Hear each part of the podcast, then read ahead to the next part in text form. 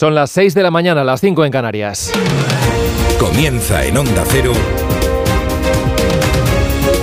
Más de uno. Con Miguel Ondarreta.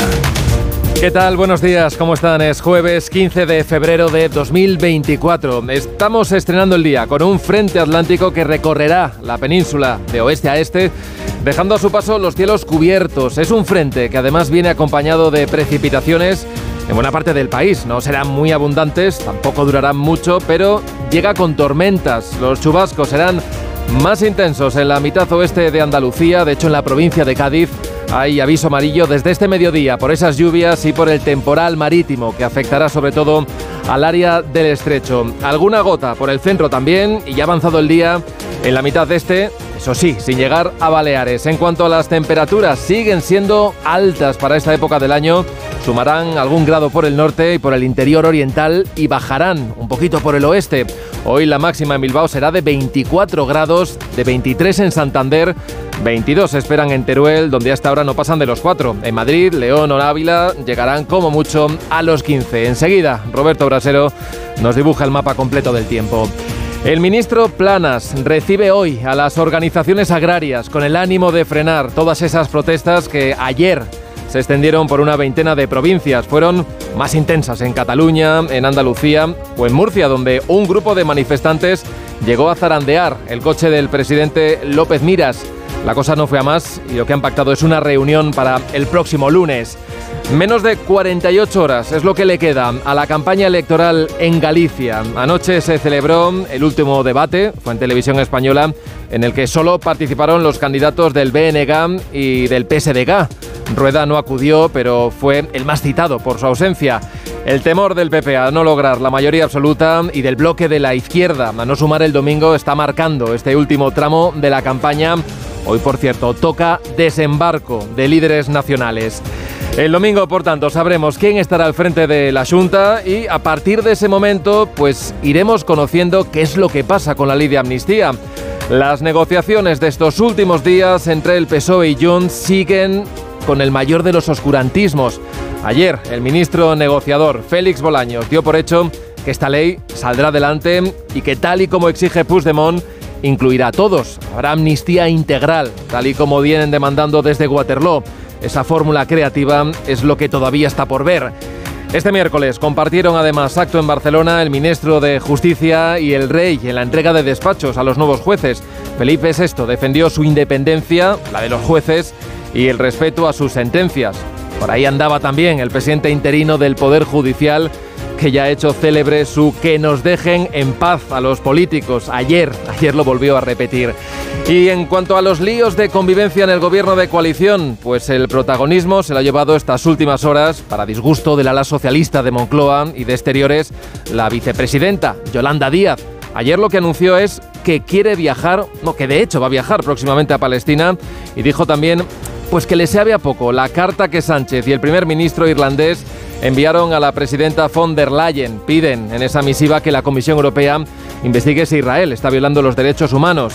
Entre tanto, Netanyahu sigue con sus planes de atacar por tierra el sur de Gaza y demanda una nueva propuesta a Hamas para poder negociar una posible tregua.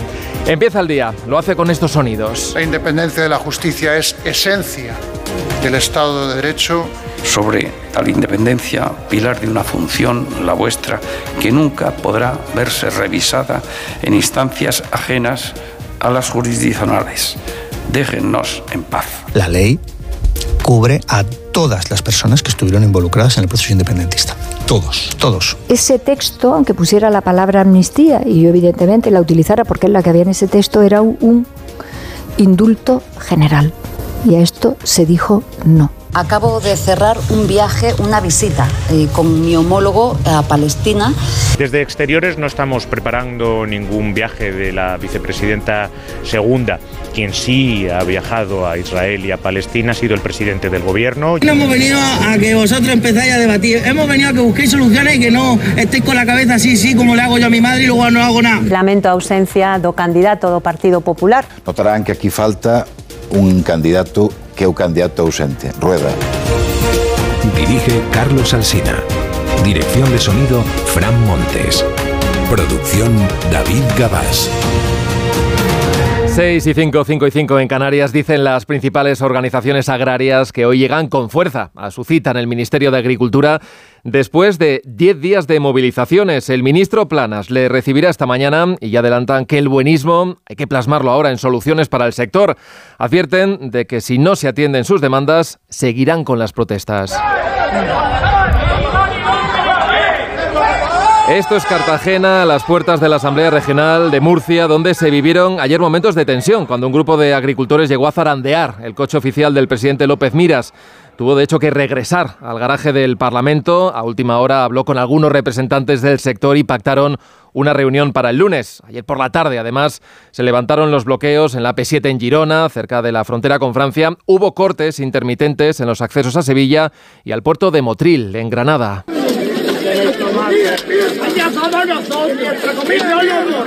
Allí unas 300 personas se manifestaron descargando por el suelo cientos de tomates importados desde Marruecos. En Valladolid, una doble columna de, de tractores colapsó el centro de la ciudad.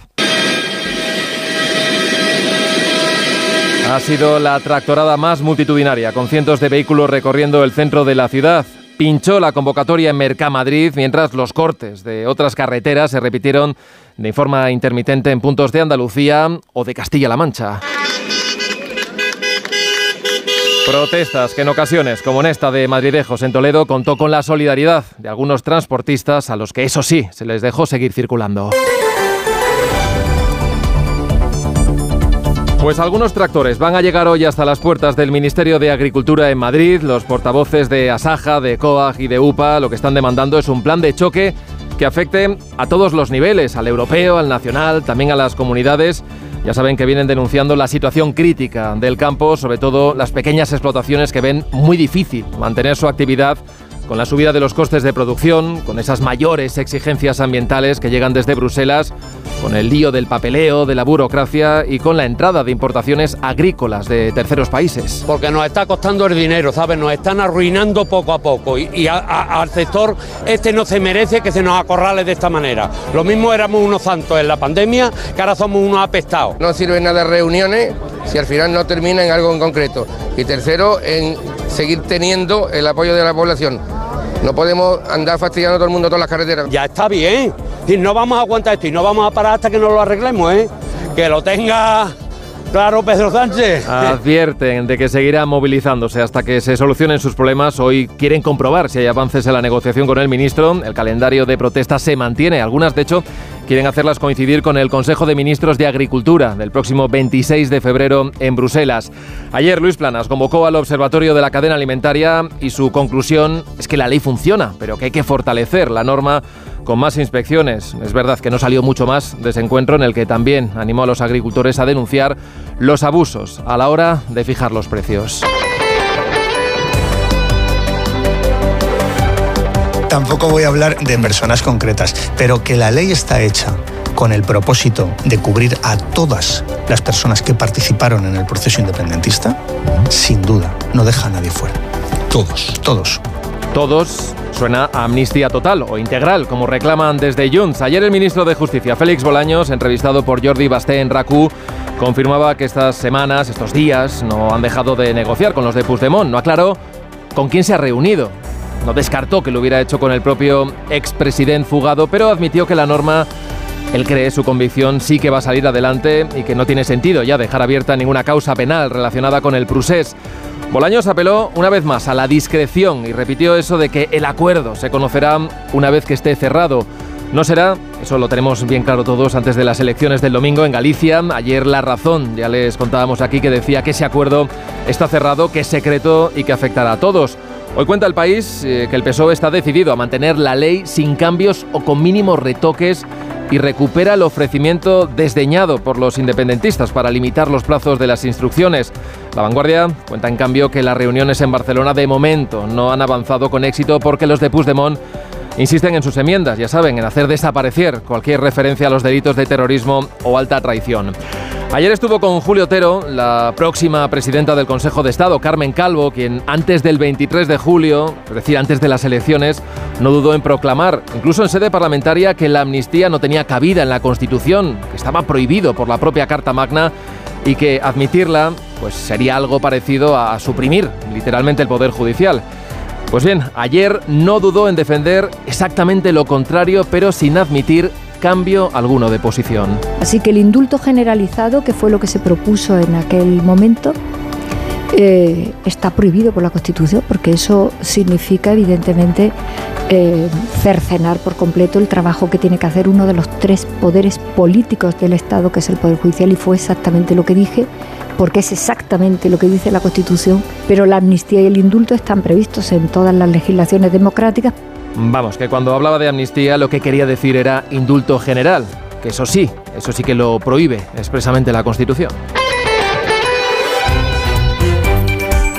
Penúltimo día de campaña con los grandes líderes de los partidos que van a estar desplegados este jueves por Galicia. Hoy actúan Pedro Sánchez, Núñez Feijó, también Yolanda Díaz y Yone Belarra. Anoche tuvo lugar el último debate, fue en televisión española. Es verdad que el formato fue extraño. Estaban invitados los candidatos de las formaciones que tienen representación en el Parlamento gallego, que son tres, pero no acudió el popular Alfonso Rueda, aunque fue el protagonista de ese debate. Desde luego fue el más citado por la aspirante a presidir la Junta, por Ana Pontón del BNG y por el aspirante a acompañarla en un gobierno bipartido o tripartito, el socialista Ramón Gómez Besteiro. Cando pois non ten proxecto, cando a xestión é difícil de defender, é moito máis fácil esca escapar dos debates, non? Un goberno que está ausente, un candidato que está ausente, será que se agocha porque o ben oculta algo ou ben no tiene nada que decir. Debate de guante blanco entre los candidatos de la izquierda. En el PP confían en la movilización, aunque no ocultan cierta inquietud por si el domingo la cosa está demasiado ajustada.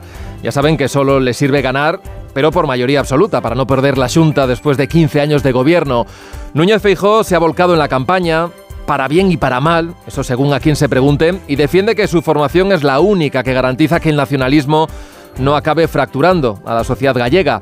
La campaña de los populares ha centrado estas últimas horas en vincular de hecho, lo han hecho con un anuncio, la campaña, la, la, líder del BNG, con Arnaldo Otegui. Para Ana Pontón, esto refleja el nerviosismo del PP.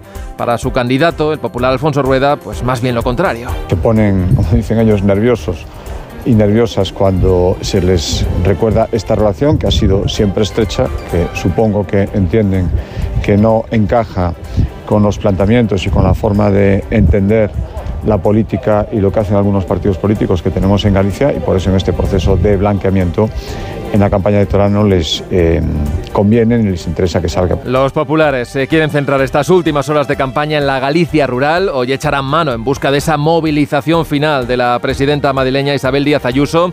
Hoy tanto la razón, también lo cuenta el español, relatan que los trackings internos, encuestas internas que maneja el PP, confirman que sí, que sí que lograrán la mayoría absoluta y creen que el lío de los indultos no acabará afectando a su electorado. Más de uno en Onda Cero. Donde Alcina. 6 y 13, 5 y 13 en Canarias, echamos ya un primer vistazo a la prensa, portadas que llevan estos titulares. En La Razón, Moncloa cede ante Junts y confirma la amnistía total. El país dice que España reclama que Bruselas adopte medidas contra Israel. El mundo se centra en las elecciones gallegas y destaca que el PP se lanza a quitar a Pontón la careta en 48 horas decisivas. ABC habla del caos y la falta de personal prometido que se llevan por delante al responsable de los fondos europeos. En la vanguardia dicen que la Fiscalía crea una causa única para investigar la operación Cataluña, un asunto que también lleva el digital el diario.es, que señala que la Fiscalía entra de lleno en la operación Cataluña al unificar la denuncia de Trapero y la guerra sucia al fiscal superior y el periódico de España, en revista al ministro Planas, destacan este entrecomillado. Dice que Europa comete errores como superponer la PAC y el Pacto Verde. Y el confidencial, el PSDG se queja de la imagen amable de Pontón y culpa a Ferraz de ir tarde con Besteiro. Por su parte, el español dice que hay satisfacción de los jueces por el respaldo del rey a que ejecuten lo juzgado con independencia.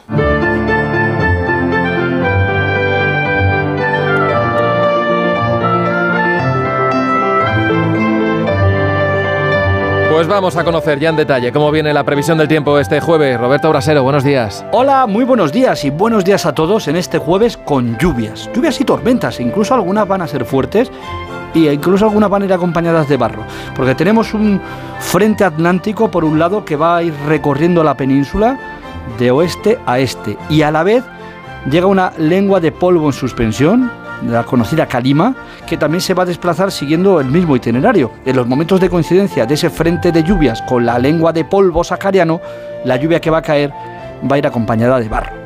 Bueno, pues eso es más probable en el oeste de Andalucía, en el estrecho o en Extremadura, que es donde la calima sí es algo más densa, porque en el resto de España es muy liviana, pero bueno, ahí está el polvo en las nubes.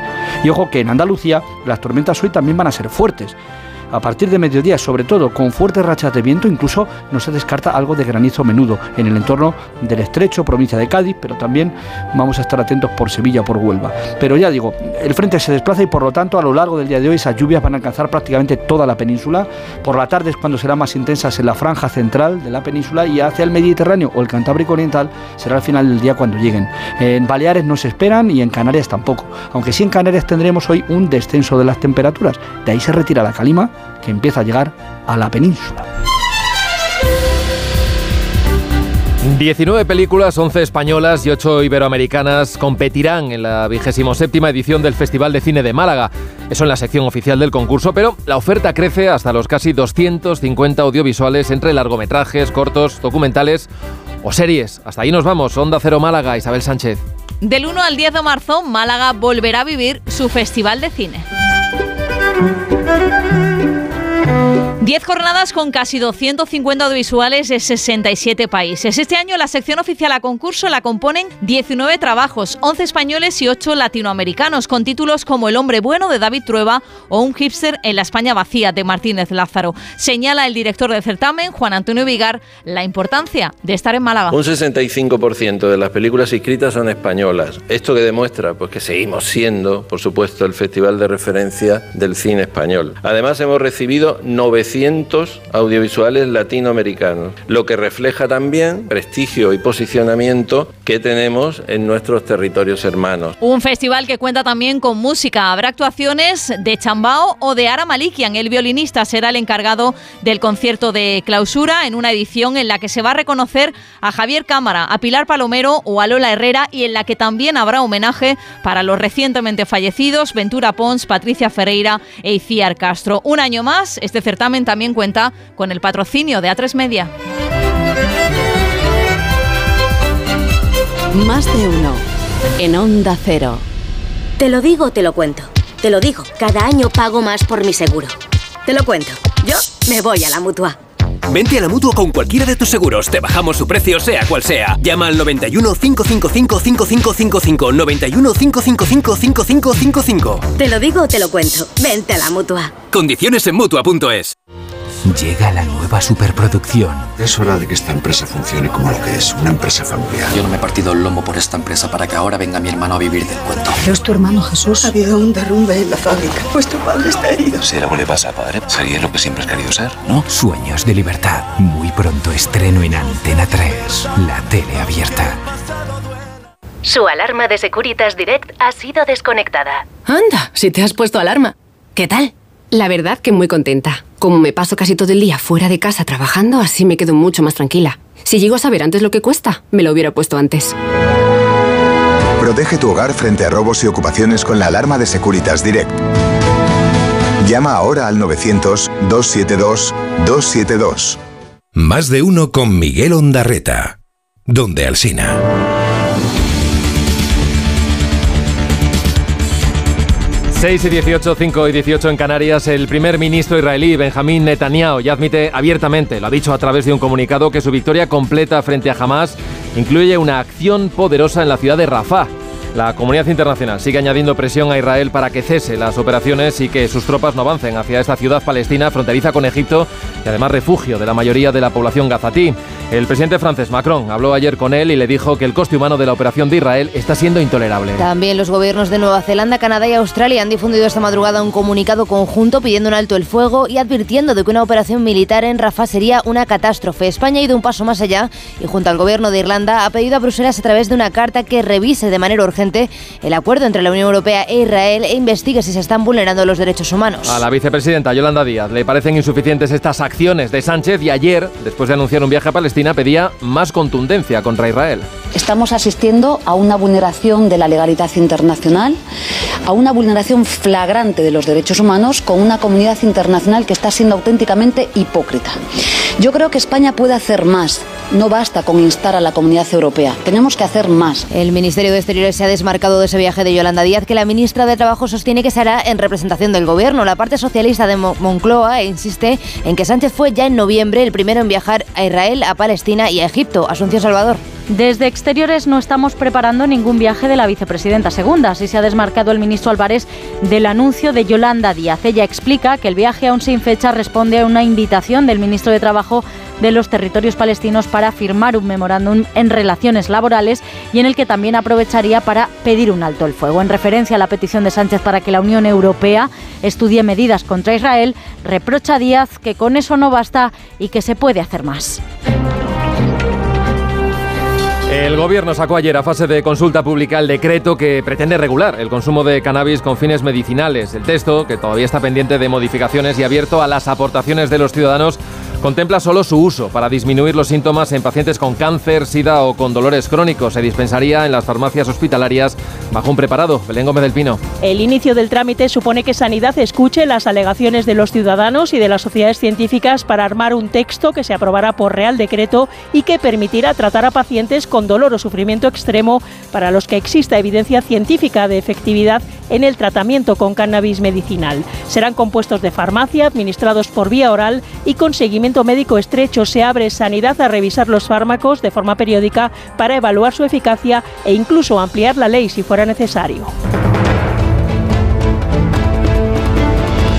El Tribunal Constitucional ha sentenciado que en el caso de discrepancias entre los padres, la educación de un menor debe ser laica. Los magistrados se han pronunciado a raíz de un caso en el que el padre quería para su hija un centro concertado religioso y la madre una confesional. Un tribunal dio en su momento la razón al padre porque el colegio que eligió tenía mejor oferta educativa. La madre recurrió entonces ante el Tribunal Constitucional y este le ha dado ahora la razón porque el tema de conflicto entre ambos progenitores no era la calidad del centro, sino la enseñanza religiosa. Vaya Mazares. Los jueces que le habían dado la razón al padre tuvieron en cuenta aspectos positivos del colegio concertado religioso, como un segundo idioma o natación, pero señala el TC, no era eso lo que debía valorar. El Constitucional establece que para proteger la libertad religiosa de la niña, dada la disputa de los padres, el centro laico que propone la madre es más adecuado para que en su momento pueda autodeterminarse en materia de creencias religiosas. La minoría conservadora del TC ha votado en contra de esta sentencia que automáticamente, dicen, excluye a los colegios religiosos si los padres discrepan.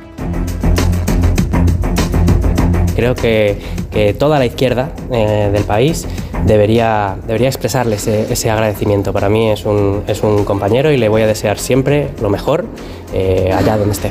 El ministro de Derechos Sociales y Consumo, Pablo Bustinduy, deseaba ayer lo mejor a su predecesor en el cargo, Alberto Garzón, que tras la polémica generada en la izquierda decidió ayer no incorporarse finalmente a la consultora Acento. Cuenta hoy el mundo que el exministro socialista José Blanco, que dirige este lobby, justificó a los empresarios el fichaje de Garzón para poder llegar también al partido Sumar. Ismael Terriza. En un comunicado de 50 líneas, Garzón escribe sobre la incomprensión de sus compañeros, a quienes, sin embargo, no quiere perjudicar en futuras convocatorias electorales. Dice el exministro que siempre ha primado el interés colectivo y a partir de aquí se queja de cómo trata la izquierda a los propios compañeros. La política es una trituradora de personas, escribe. Opina que la izquierda en la que cree es menos prejuiciosa e inquisitorial que lo importante es tener más influencia en todos los espacios posibles, pero en lo que a él se refiere va a seguir con sus otros planes profesionales.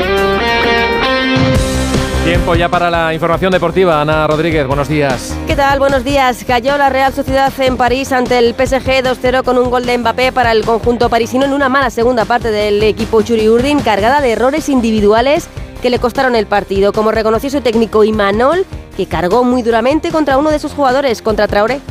Te puedes imaginar, eh, yo no me lo explico que un jugador que ha tenido que salir del campo cuando el equipo iba a recibir un córner en contra, no acabe en el hospital. No lo entiendo. Si un jugador deja el equipo con uno menos es porque tiene que ir al hospital. O sea, yo lo tengo muy claro. Y es que luego ese, ese, propio jugador se ha ido del partido. Y a la vez que él se ha ido del partido, el equipo se ha ido del partido. Y eso es lo que me duele. Porque hasta entonces creo que todos estamos de acuerdo que, le, que la Real ha sido, bueno, eh, un gran rival. Un mal resultado para el equipo español, pero no definitivo de cara al partido de vuelta en San Sebastián dentro de tres semanas. En el otro encuentro de ida de los octavos de final jugado ayer, la Lacho dio la sorpresa y se impuso 1-0 al Bayern de Múnich. Hoy turno para la Conference League, la tercera competición de la UEFA. Ida de los 16avos de final a las 9 de la noche, el Betis recibe al Dinamo de Zagreb. Y un apunte más de fútbol porque a las 11 y media de la mañana la seleccionadora femenina Monse Tomé dará la lista de convocadas para la Final Four de la Liga de las Naciones donde España se va a jugar su pase a los Juegos Olímpicos de París. Además, Rafa Nadal anunciaba ayer que no podrá estar finalmente en el torneo de Doha, así que se espera su reaparición para la exhibición en Las Vegas con Carlos Alcaraz previa a Indian Wells. Ayer el propio Nadal pasaba por el objetivo de la sexta y hablaba del momento de su retirada. Yo no sé, no sé los eventos que me quedan por jugar. Intuyo que no son muchos, pero claro, no, no, no te lo puedo confirmar. Pero si me preguntas cuál es mi sensación, pues mi sensación es que no me quedan muchos eventos por jugar. Y esta tarde comienza la Copa de Baloncesto que se disputa en eh, Málaga hasta el próximo domingo. Hoy dos primeros partidos de cuartos de final. A las seis el líder de la liga, el Real Madrid, se mide a UCAN Murcia. A las nueve de la noche Gran Canaria frente a Valencia Basket. Redifusión brevísima del más de uno que usted quizá no escuchó. Oye, ¿el teléfono, el teléfono lo inventó este señor que se llamaba eh, Bell, eh, Graham, o no? El teléfono pudo salir de España para volver a España a través de Cuba. Eh, y, eso sería antes de Graham Bell. Resulta que un eh, italiano emigrante eh, a Cuba, que trabajaba en el Teatro Tacón, de La Habana, pues decidió experimentar con la electricidad para eh, hacer, realizar sobre pacientes con eh, migrañas y dolores de cabeza técnicas de electroterapia. Y entonces eh, la persona que intentaba curar al paciente tenía que interponerse en medio del circuito y aseguraba a esta persona haber eh, oído la voz del paciente a través del cable.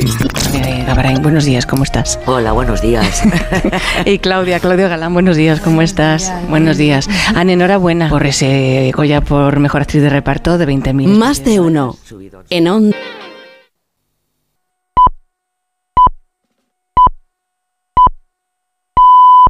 Son las seis y media, las cinco y media en Canarias.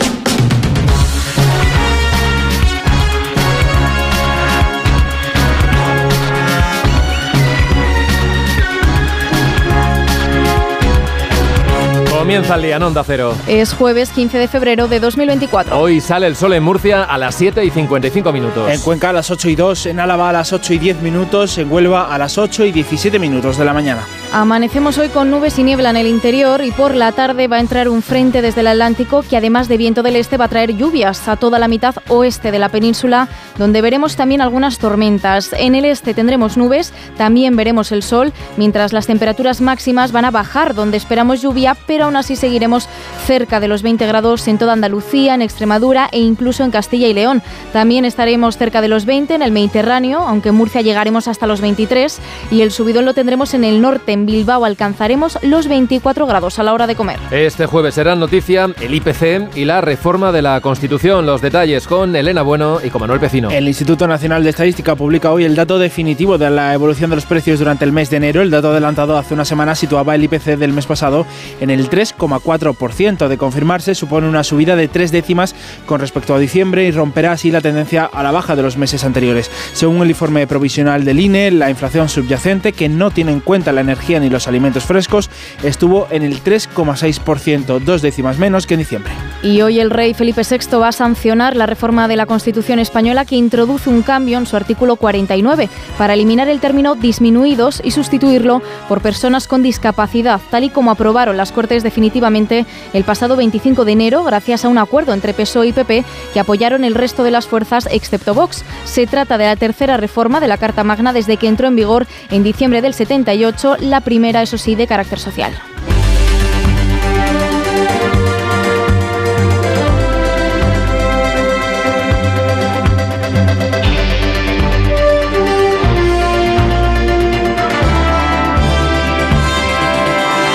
Acabo de cerrar un viaje, una visita eh, con mi homólogo a Palestina para justamente eh, exigir el alto el fuego ya. Desde exteriores no estamos preparando ningún viaje de la vicepresidenta segunda.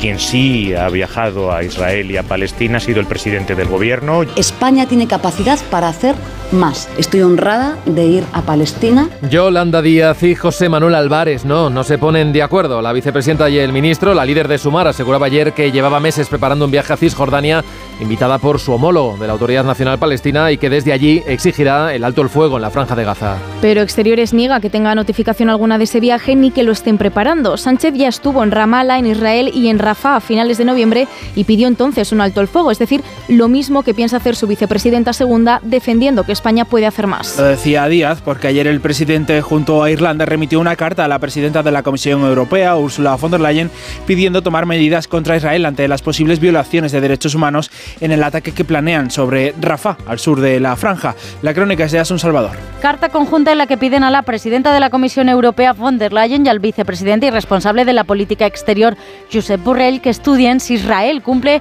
sus obligaciones dentro del acuerdo de asociación con la Unión Europea, entre ellas la de respetar los derechos humanos y que en caso contrario se actúe. La comisión acusa recibo y coincide en que todas las partes deben proteger a los civiles, pero sobre cómo eso afectará a las relaciones con Israel.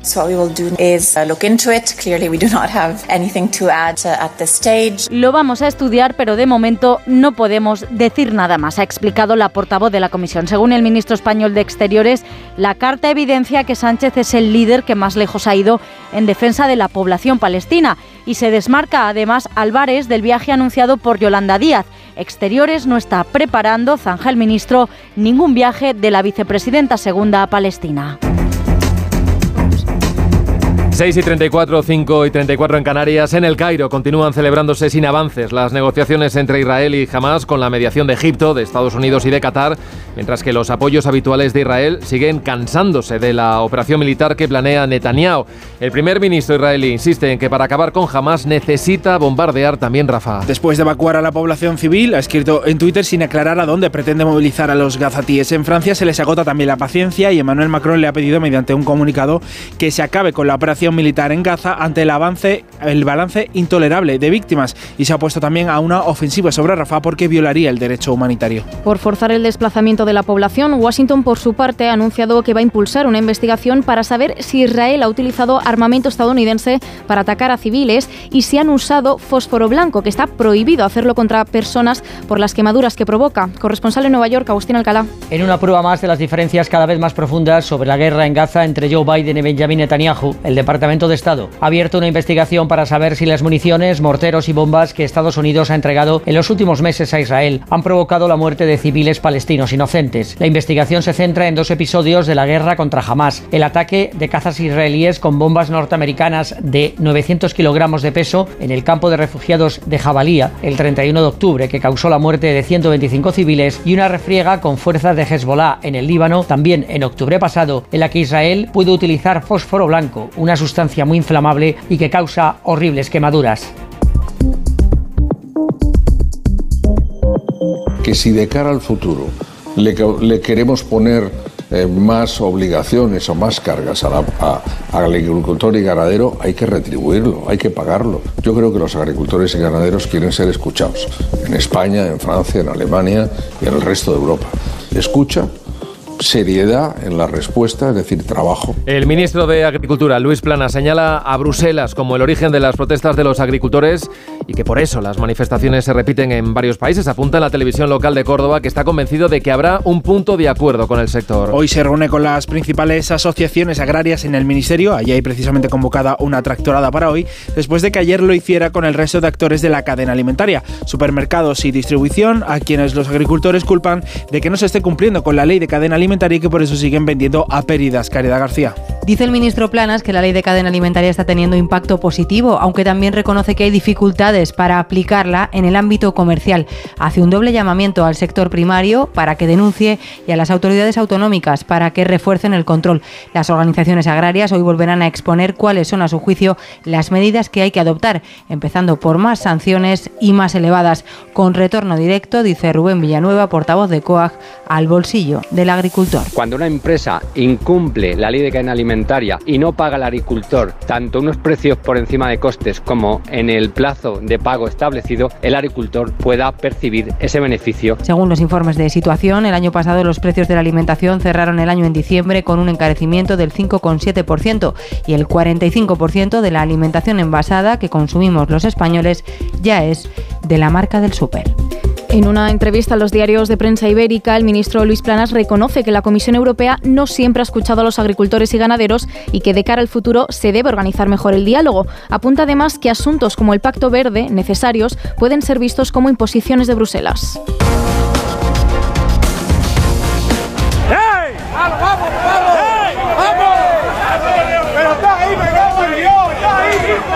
Es el momento en el que los agricultores que protestaban ayer en Cartagena alrededor de la Asamblea de Murcia zarandeaban el coche del presidente autonómico de Fernando López Miras que pretendía salir de la Cámara Regional. No se lo permitieron y tuvo que volver al edificio. Apenas unos minutos antes, con el edificio ya rodeado, López Miras le decía esto en el pleno a una diputada de Podemos. Vamos a preguntarle a los agricultores y a los ganaderos de la región de Murcia de qué se avergüenzan, si de usted o de mí. De vuelta al garaje de la Asamblea, el presidente murciano estuvo esperando hasta que accedió a reunirse con cuatro representantes del sector y la protesta no, se había disuelto hasta que la reunión había acabado y López Miras les ha prometido una reunión con la consejera del ramo el próximo lunes. En Andalucía también se ha vivido una nueva jornada de protestas y han obligado incluso a posponer la vuelta ciclista. Redacción en Andalucía, Jaime Castilla. Una jornada con momentos de grandes retenciones en los accesos a Sevilla, al puerto de Motrilo en la A4, a su paso por Jaén, pero sin incidentes destacables. Aunque convocadas esta vez por las grandes organizaciones agrarias, las quejas son las mismas que con los productores independientes. La crisis profunda que vive el campo, en palabras del secretario general de COAG Andalucía, Miguel López. Nos están arruinando poco a poco y al sector este no se merece que se nos acorrale de esta manera. Lo mismo éramos unos santos en la pandemia, que ahora somos unos apestados y esto no se puede aguantar. Y los únicos que somos capaces de hacer alimentos de calidad somos nosotros. Para tener un principio de soberanía alimentaria en Europa, somos nosotros. Este miércoles han sido en cuatro provincias. A lo largo de los próximos días seguirán las concentraciones y cortes de carretera en el resto. Agricultores y ganaderos avisan, esto no es ni el principio ni el fin, sino un proceso en marcha.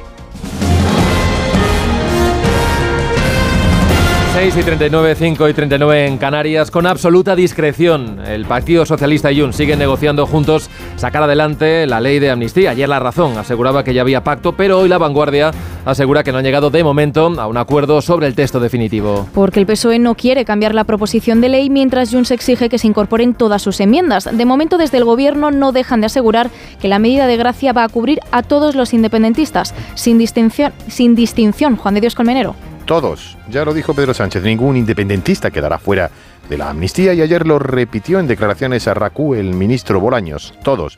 La ley, las negociaciones del gobierno y del PSOE con Junts, que se siguen desarrollando de forma intensa, incluye a todos. No deja a nadie fuera. Todos. Todos. Tampoco voy a hablar de personas concretas, pero que la ley está hecha con el propósito de cubrir a todas las personas que participaron en el proceso independentista, sin duda todos amnistiados. Recordamos que el fiscal de la Audiencia Nacional, que investiga el caso de los CDR, el fiscal, no el juez García Castellón, sino el fiscal, en su escrito de conclusiones solicita penas de 8 a 27 años de prisión por, dice literalmente en su escrito, delito de pertenencia a organización terrorista, delito de tenencia, depósito y fabricación de explosivos de carácter terrorista y tentativa de estragos para 12 miembros de los llamados Comandos de Defensa de la República. La mayoría de influencers se saltan las normativas europeas comerciales y colocan en sus redes sociales y canales de difusión anuncios encubiertos. Son datos publicados por el Ministerio de Derechos Sociales, Consumo y Agenda 2030. Jessica de Jesús. Tres de cada cuatro influencers españoles incumple uno o varios preceptos de las normas europeas y la mayoría no utiliza las etiquetas que proporcionan las redes sociales para diferenciar el contenido normal del publicitario. Todos aquellos que no cumplen serán informados y se les adjuntará una guía de nuevas prácticas, pero las autoridades de consumo se reservan también la posibilidad de llevar a cabo acciones adicionales como serían las sanciones económicas. Miguel Ondarreta. Más de uno. Donde Alsina.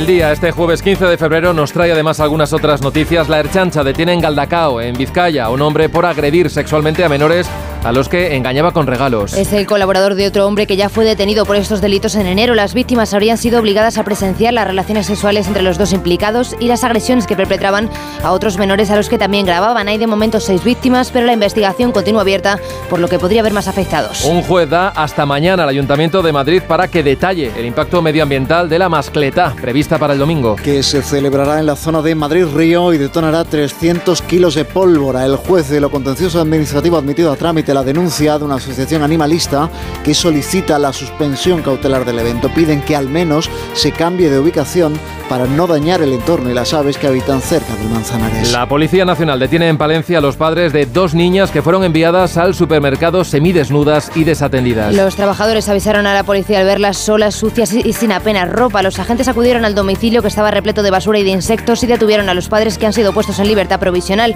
Las menores de 6 y 8 años llevaban un mes sin ir al colegio y ya están a disposición de los servicios sociales. Y un ataque armado en la celebración de la Super Bowl en Kansas deja al menos un muerto y más de 20 heridos. Tres ellos en estado crítico. Dos sospechosos armados han sido ya detenidos en una estación de metro en la ciudad de Missouri. El presidente Biden sostiene que estos ataques hieren profundamente el alma estadounidense y ha instado a- de nuevo al Congreso a promulgar una ley más estricta sobre el control de armas. En Onda Cero, más de uno.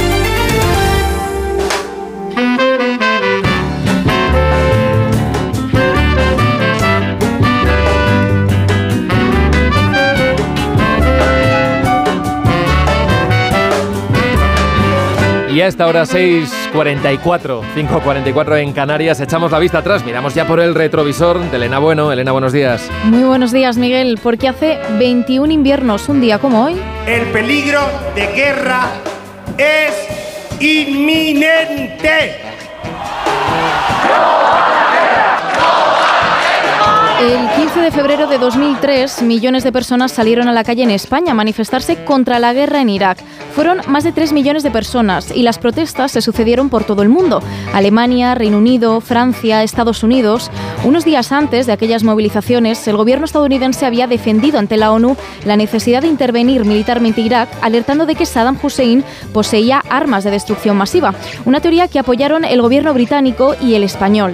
Fue en marzo cuando George W. Bush, Tony Blair y José María Aznar, reunidos en las Azores, acordaron lanzar un ultimátum al régimen iraquí y el día 20 comenzó la invasión. Pese a capturar a Hussein ese mismo año, 2003, las tropas internacionales no se retiraron de Irak hasta 2011. Dijo entonces Obama que se dejaba un país soberano, estable y autosuficiente. Sin embargo, el grupo terrorista Estado Islámico llegó a controlar docenas de ciudades en el país, que todavía no ha conseguido tener un Estado estable. La política está además manchada de corrupción y una cuarta parte de la población iraquí vive en la pobreza.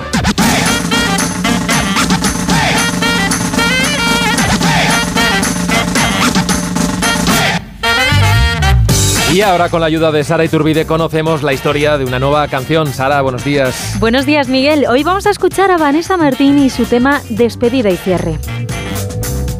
Despedida y cierre va la la rutina.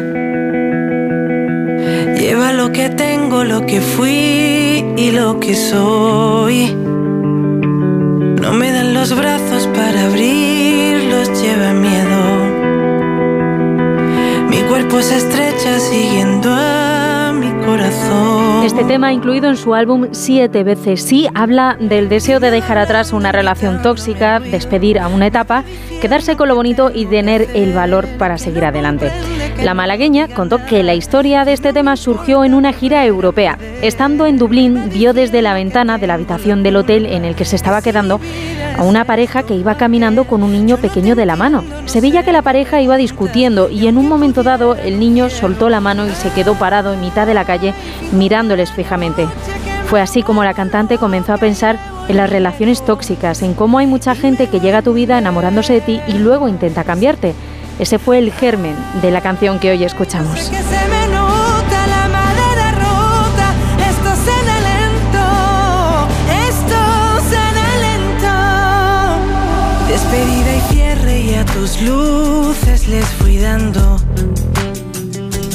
dos vueltas de llave que no me guardan rencor. Retomé el camino sin saber que había olvidado. Aprendí del velo que al caer me rescató. Y me va hablando de inventos y nudos, va consumiendo mis ganas de hacer. Me pide al rato y de nuevo me agota, ya no me importa volver a perder. Me va diciendo que tengo la culpa, que si mi vida es esto o aquel. Yo no te entiendo, no sé qué preguntas, y aunque pudiera, no quiero. Ah.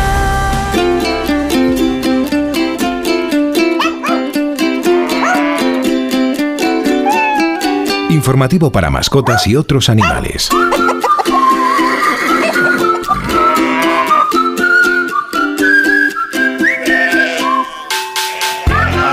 Que nos escuchen les recomendamos que se apunten a la próxima edición de la Fashion Week de Madrid, por ejemplo, porque han demostrado ser una revelación en cuanto a estilo, aunque la razón es más que preocupante, porque un estudio ha revelado ahora que los cangrejos ermitaños han optado por usar lo que encuentran en el mar como caparazón.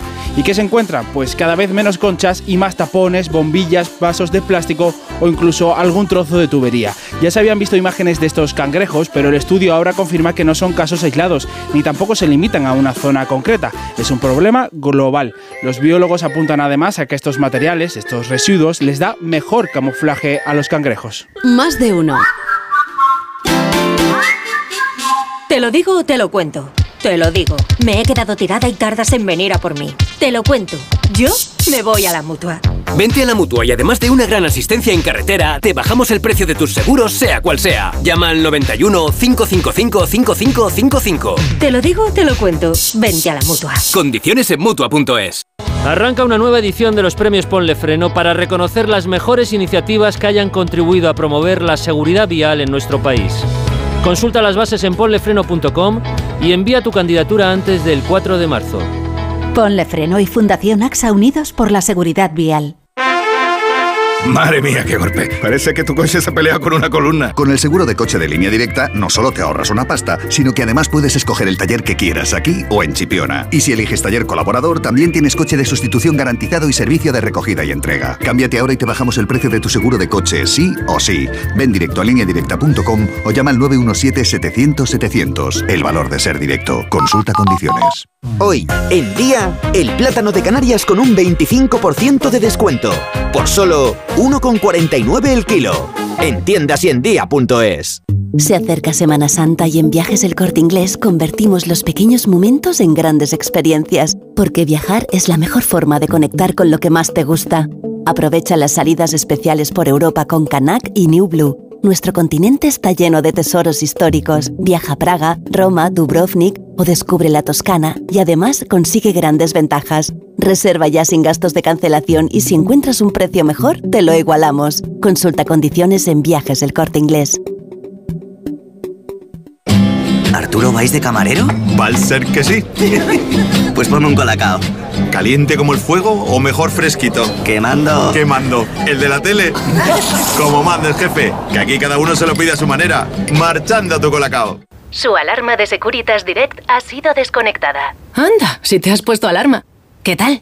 La verdad que muy contenta. Como me paso casi todo el día fuera de casa trabajando, así me quedo mucho más tranquila. Si llego a saber antes lo que cuesta, me lo hubiera puesto antes. Protege tu hogar frente a robos y ocupaciones con la alarma de Securitas Direct. Llama ahora al 900-272-272.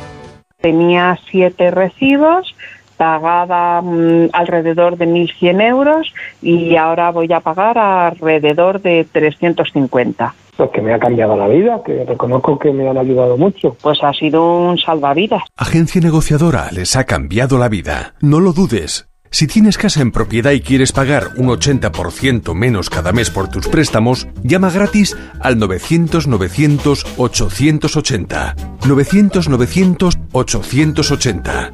Llama ahora, te cambiará la vida.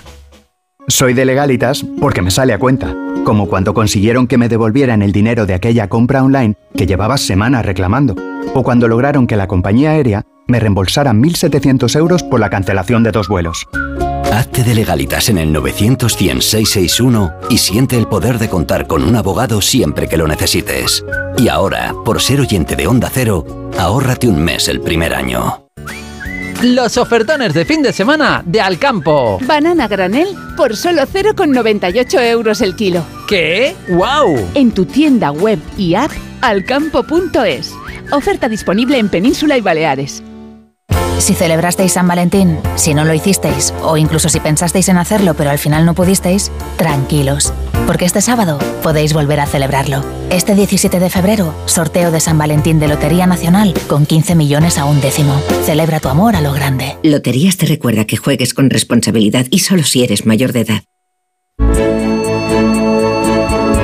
6 y 52, 5 y 52 en Canarias. Repasamos ahora los titulares de la prensa regional. Elena.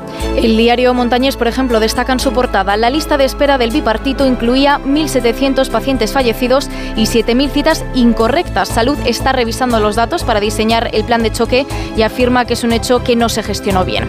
Leo en Hoy de Extremadura, Vergeles queda fuera de la carrera por suceder a Vara al no conseguir los avales suficientes. Lara Garlito y Miguel Ángel Gallardo serán los dos candidatos en las primarias para elegir al secretario regional del PSOE. En Valencia, las provincias recogen portada. Castilla-La Mancha reabre la guerra del agua y pide que la comunidad riegue menos. Ayer se quejó el gobierno castellano-manchego de que la comunidad valenciana gaste tanta agua y el Consejo le ha respondido que no va a aceptar lecciones sobre gestión hídrica. Canarias 7. El gobierno canario permitirá convertir oficinas y locales comerciales en viviendas. Es una de las medidas que está tomando el gobierno ante la emergencia habitacional que sufre la islas y termino con esto de la opinión de Málaga. 17 médicos intoxicados después de comer en el hospital regional. Afectó sobre todo al personal que estaba de guardia. Gracias, Elena. Vélez, a ver por dónde va la prensa internacional. En Reino Unido, el diario The Times, el peor nivel de antisemitismo en 40 años. La comunidad judía notifica un aumento del 150% en los incidentes de Guardian. Dice que aumenta el antisemitismo en Reino Unido después de los ataques de Hamas en Israel. El Daily Mail dice la explosión de odio contra los judíos en Reino Unido. Cientos de ataques violentos en el peor año desde que todos los cuerpos de policía de todo el país han notificado sucesos de este tipo en este año. El Ministerio del Interior dice que los datos son absolutamente deplorables.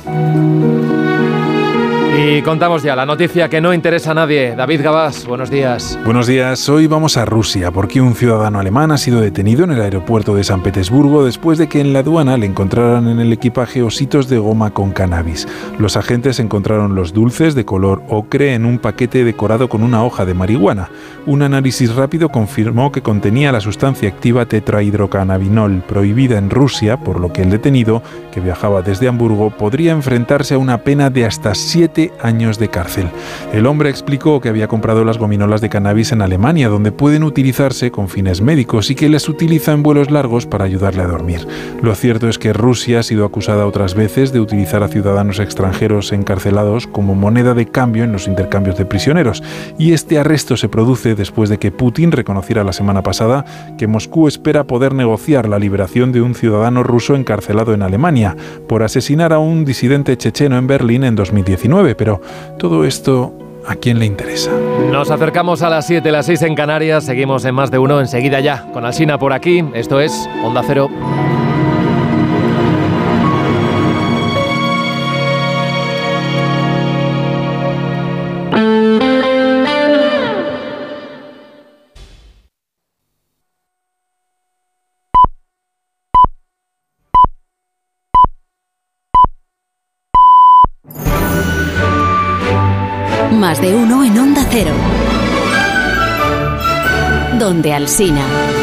Son las 7 en punto de la mañana, son las 6 en punto de la mañana en las Islas Canarias. Felicidades a los quinidios, a las georgias, a los sigfridos, los onésimos y los decorosos en el día de su santo, bonito nombre, decoroso. Y felicidades a Matt Groening, que es el padre de los Simpson.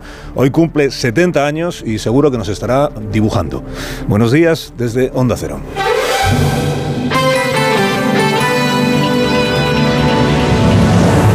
Dirección de sonido, Fran Montes.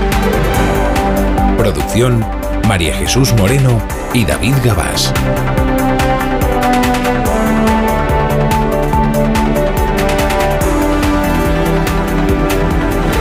Es jueves 15 de febrero del año 2024, ya hemos superado el Ecuador del segundo mes del, del año.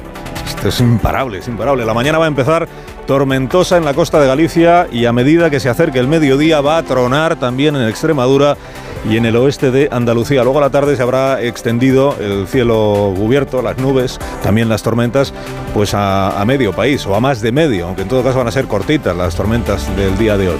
Temperaturas bajan en la mitad occidental, suben en la mitad oriental. Estamos estrenando la mañana con 8 grados en Cuenca, tenemos 9 grados en Vitoria, 18 en Vigo, 18. Brasero afina el pronóstico dentro de un momento. Tres historias para iniciar el día. El gobierno escogió el día de San Valentín para hacer saber que la pareja que forman Sánchez y Puigdemont no se ha roto ni se va a romper. Los tratos entre el PSOE y Junts continúan con plena opacidad para pactar el remiendo definitivo de la ley de amnistía. El compromiso de amnistiar a todos, cometieran el delito que cometieran, permanece, permanece. Yolanda Díaz se organiza un viaje a Palestina e irrita a la Moncloa. Bueno, vamos a ver si el viaje al final se produce o no. Irrita a la Moncloa, que esperaba que todo el protagonismo ayer lo tuviera el presidente por apretar las tuercas a Israel ante la Unión Europea. Ha proclamado Sánchez en una carta que el compromiso de la Unión con los derechos humanos no puede tener excepciones. Es verdad que de Marruecos pues, no ha dicho nada. Y las tractoradas que continúan con algunos incidentes ayer en Cartagena, que fue sitiado el Parlamento. Tuvieron un rato encerrado en el garaje, bueno, sin poder salir en el garaje al presidente López Miras. Con incidencia en la Vuelta Ciclista Andalucía, se tuvo que cancelar la primera etapa porque no había guardias para poder ocuparse de la seguridad. Y hoy se suma a todo eso la marcha hasta la sede del Ministerio de Agricultura antes de que el ministro reciba a las organizaciones agrarias. Primero es cómo va la relación de pareja entre el PSOE y los Puigdemones, los de Puigdemont y los de Pedro Sánchez. Ayer hubo una reunión en Barcelona que no estaba anunciada previamente.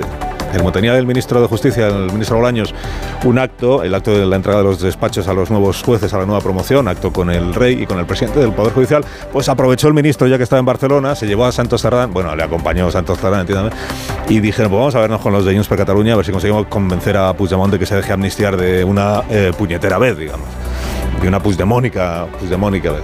Bueno, que no lo ha conseguido. No lo ha conseguido, pero vamos, que, la negociación sigue. Y si no es la semana que viene, que es cuando termina el primer plazo en la Comisión de Justicia del Congreso para remendar de nuevo la ley de amnistía, pues será en el segundo plazo que termina a primeros del mes. O sea que días tienen para poder llegar a, un acuerdo. Dice hoy el diario El País, dice hoy el diario La Vanguardia, que son los dos diarios que tienen mejores fuentes en, en esta negociación, eh, pues cuentan que, que vuelve a estar sobre la mesa lo de la ley de enjuiciamiento criminal lo de acotar o acortar los plazos para las investigaciones judiciales, que es una iniciativa, una idea que se les ha ocurrido pensando únicamente en García Castellón en el juez, y en el juez Aguirre de Barcelona. Ponerle límite a las investigaciones judiciales. Pero dice la información del diario El País, dice, pero sería una cosa quirúrgica quirúrgica. No afectaría a los casos que tengan que ver con el narcotráfico, menos mal, ¿eh? porque se entiende que eso sí que necesita muchísima investigación, porque hay eh, relaciones internacionales, comisiones rogatorias, entonces esos no, esos quedarían fuera. Bueno, conclusión, que siguen ahí en, en ver dónde en Junts per Cataluña lo que están diciendo, y de nuevo, porque no paran de decirlo, es si Sánchez nos, nos garantizó, se comprometió a que todos iban a ser amnistiados, todos, de Puigdemont hasta el último, y que eso era una seguridad que él nos transmitía, pues tiene que plasmarse en la ley esa seguridad. El problema es que el gobierno no sabe cómo garantizar eso, que todos serán ya eh, amnistiados, todos incluidos los 12 CDR que están procesados por un delito de terrorismo en un sumario que investiga o que ha instruido la Audiencia Nacional. Ayer le preguntó a Bolaños, eh, le preguntó a Basté en Recu, en una entrevista al ministro Bolaños, eh, cómo va esto de la negociación y el, el, ministro confirmó que la intención del gobierno, él entiende que ya está así plasmado en la ley que se está tramitando, pero que en todo caso están en ello, la intención es garantizar a Junts per Cataluña que todo el mundo quedará amnistiado. Tampoco voy a hablar de personas concretas, pero que la ley está hecha con el propósito de cubrir a todas las personas que participaron en el proceso independentista, sin duda, no deja a nadie fuera. El propósito, todos, claro. Todos. Todos, ministro, todos, todos. Pero eh, el propósito. Claro, pero en Junts per Cataluña dicen, no, si el propósito nos parece muy bien, pero lo que queremos es una seguridad de que el propósito será cumplido. Bueno, pues ahí siguen, ahí siguen a vueltas con la amnistía que ahora ya es eh, plenamente como es, impecable, eh, constitucional, legal y todo lo demás. Bueno, eh, interesantísima la conversación de ayer en el programa de Julia Otero, de Julia con Carmen Calvo. Carmen Calvo, que fue vicepresidenta uno del gobierno de España y que ha sido diputada hasta hace bien y que ahora va a ser presidenta del Consejo de Estado, nada menos. Presidente del Consejo de Estado por su condición de jurista de reconocido prestigio. Claro, cuando le pregunta eh, Julia, por aquello que lo escuchamos aquí el otro día, aquello que decía en el año 21 Carmen Calvo, que era la amnistía está prohibida expresamente en nuestra Constitución. Bueno, decía más, decía, es que no hay democracia que contemple una amnistía. Ahora se le pregunta, ¿y entonces por qué usted ahora apoya la amnistía? Y entonces se saca de la manga, con todo el cariño, la señora Calvo una explicación verdaderamente marciana, perdóneme, eh, según la cual ella, aunque decía amnistía en el año 21, en realidad no se estaba refiriendo a la amnistía. Cuando decía que era inconstitucional se refería al indulto general. Así que el indulto generalizado, que fue lo que se propuso en aquel momento, eh, está prohibido por la Constitución, porque eso significa, evidentemente, eh, cercenar por completo el trabajo que tiene que hacer uno de los tres poderes políticos del Estado, que es el Poder Judicial, y fue exactamente lo que dije porque es exactamente lo que dice la Constitución, pero la amnistía y el indulto están previstos en todas las legislaciones democráticas. Bueno, exactamente lo que dijo es que la amnistía estaba prohibida en la Constitución, no el indulto generalizado. Esto es una Ahora dice la señora Calvo, bueno, pero es que en el proyecto aquel que presentaron los independentistas, aunque decían amnistía, eh, lo que planteaban era un indulto general. Que no. Lo que planteaban era una amnistía que además iba a tener las mismas consecuencias que va a tener esta. Lo que ha aportado ahora el gobierno es una exposición de motivos de 30 folios para justificar la constitucionalidad de aquello que a Carmen Calvo le parecía claramente inconstitucional. Bueno, la explicación de ayer es que no hay el indulto generalizado, lo que dije exactamente, si lo que dijo exactamente está grabado, es que además lo dijo varias veces. Lo dijo en el Congreso, lo dijo en entrevistas radiofónicas. Bueno, en fin, esto es... Ayer el rey estuvo en Barcelona, como les he contado, con el presidente del Poder Judicial, con el señor eh, Guilarte, que volvió a repetir esto que nos dejen en paz los, los dirigentes políticos a los vocales del Consejo del Poder Judicial y se subrayó hoy mucho en los medios, claro, lo que dijo ayer el rey, el discurso. El rey siempre, en el contexto en el que se produce cada intervención, pues incluye algún mensaje. En el mensaje de ayer estaba, eh, lo que subrayó el rey fue la independencia del Poder Judicial, la independencia del Poder Judicial, que quienes tienen que decretar las resoluciones judiciales son exclusivamente los jueces y esas resoluciones hay que respetarlas. Y recordó el rey también lo de la igualdad, que es que todos los ciudadanos tienen que ser iguales ante la ley. Quien quiera interpretar ahí que está criticando la desigualdad que obviamente supone una amnistía, pues podrá hacerlo, aunque expresamente el rey no lo dijera.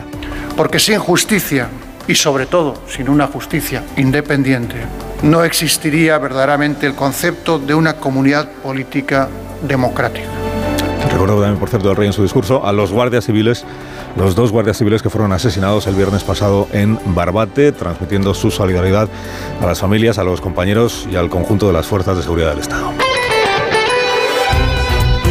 Conflicto Oriente Próximo con derivadas en España, como ahora les contaré. En primer lugar, lo que está sucediendo en Oriente Próximo, sé que, digamos, todos los indicios apuntan a que el ejército israelí está ultimando una intervención en, en el sur de Gaza, en Rafah eh, pues similar a la que ya realizó en el norte de Gaza y con las mismas consecuencias, que es que los civiles van a tener que salir de allí, ya están saliendo de allí a la carrera, ¿no? Y con el desmantelamiento, prácticamente desmantelamiento, de uno de los principales hospitales y uno de los campos de refugiados. Bueno, eh, presión internacional. Joe Biden, que es un aliado tradicional del gobierno israelí, está reclamando a Netanyahu que no realicen ningún ataque sin un plan que asegure eh, la integridad de los civiles, es decir, que no paguen justos por pecadores. También Macron se opone a esta operación en Rafah y se lo ha hecho saber al primer Pero desde el punto de vista de España, lo más relevante ahí, desde el punto de vista de la Unión Europea, es una carta conjunta que firman Pedro Sánchez, nuestro presidente de gobierno, y el primer ministro de Irlanda.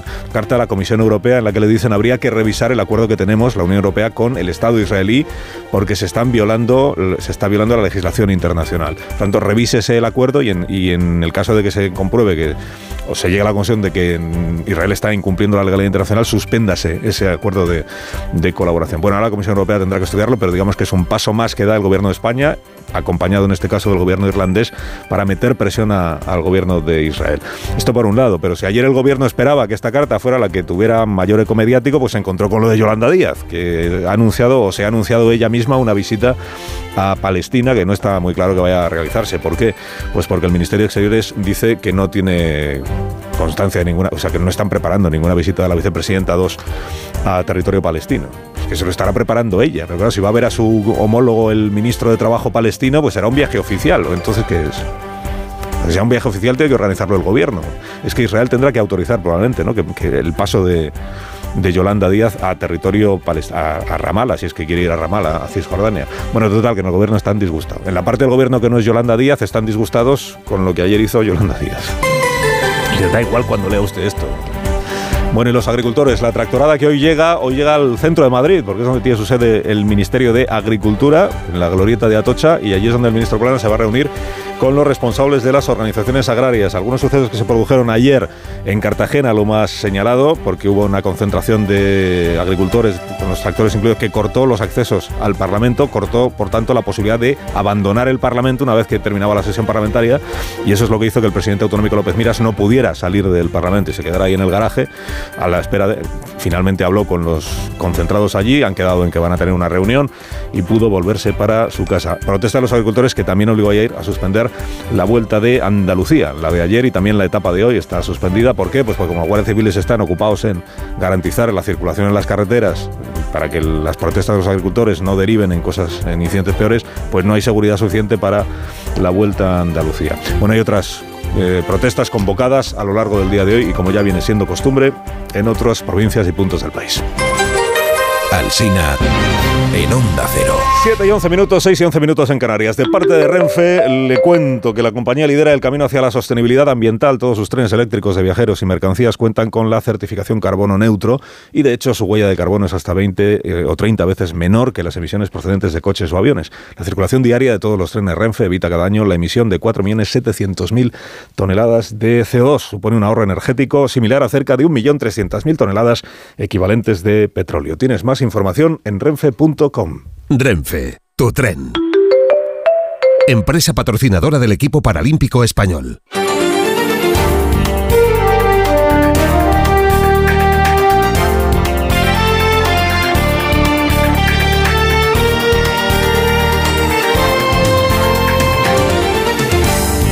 Otras noticias de esta mañana del jueves, los tracking electorales dan al que no se publican, dan al PP la mayoría absoluta en Galicia, pero por la mínima. El Partido Popular mantendría la mayoría con 38 escaños, pero el bloque de la izquierda se queda a solo un diputado de la Junta. Con el BNG afianzándose en segunda posición, sus escaños duplican los del PS de Gas, según publica La Razón.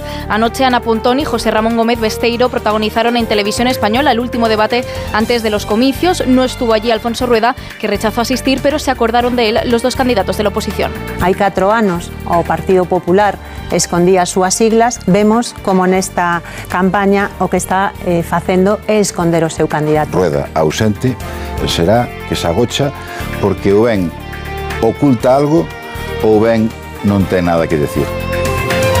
Cultura apuesta el Ministerio por descolonizar obras en el Museo Arqueológico Nacional y el Museo de América de Madrid. La revisión abarcaría desde la Edad Antigua hasta piezas de la primera mitad del siglo XX. En respuesta a una pregunta parlamentaria del PP a la que ha tenido acceso ABC, Cultura señala como arte colonial restos íberos como la Dama de Elche, pinturas virreinales del Museo de América o piezas africanas que se conservaron en el Museo Nacional de Antropología. El PP acusa a Urtasun de dividir y apuesta por escuchar a los directores de los museos.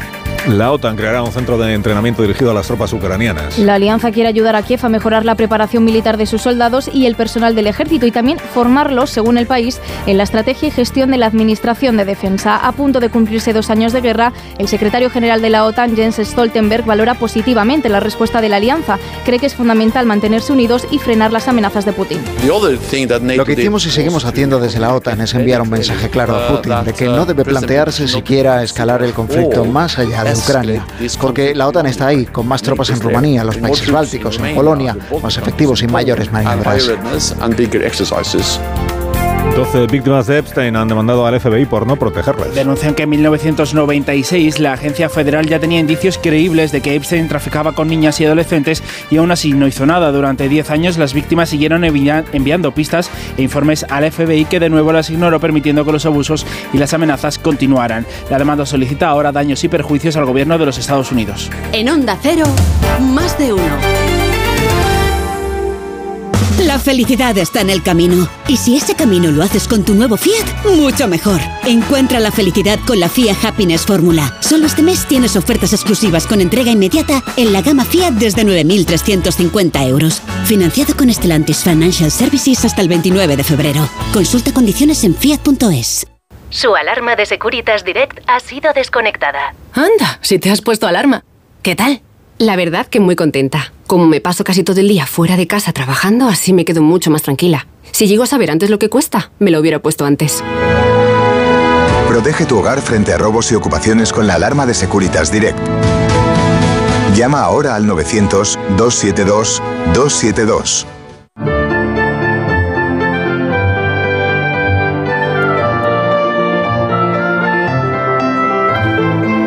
7 y cuarto, 6 y cuarto en Canarias, previsión del tiempo para este día con Roberto Brasero. Buenos días, Roberto. Hola, Carlos. Muy buenos días y buenos días a todos en este jueves de paraguas, porque hoy novedad tendremos lluvias. Y otra novedad, algunas de esas lluvias van a ser con tormenta. Y otra más, algunas de esas tormentas van a traer barro, sí. Mira, tenemos por un lado un frente que hoy va a ir desplazándose de oeste a este, repartiendo lluvias a lo largo del jueves por muchas zonas. No van a durar mucho, pasarán rápido, pero bueno, novedad, lluvias. Y por otro lado, tenemos una lengua de polvo en suspensión, la calima, esa que suele estar en Canarias, pues abandona el archipiélago y la tenemos en la península y va a llevar prácticamente el mismo recorrido que las lluvias. Así que en zonas de coincidencia lluvia y calima, pues generará barro. Eso va a darse sobre todo Extremadura, Andalucía, ahí es más probable, porque esta calima en general es muy liviana, ¿eh? que nadie piense que va a ser como en marzo de hace, hace, dos años.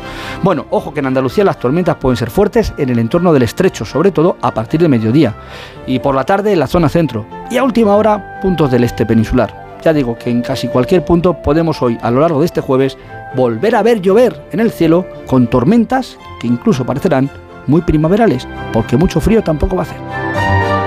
Más de uno en Onda Cero.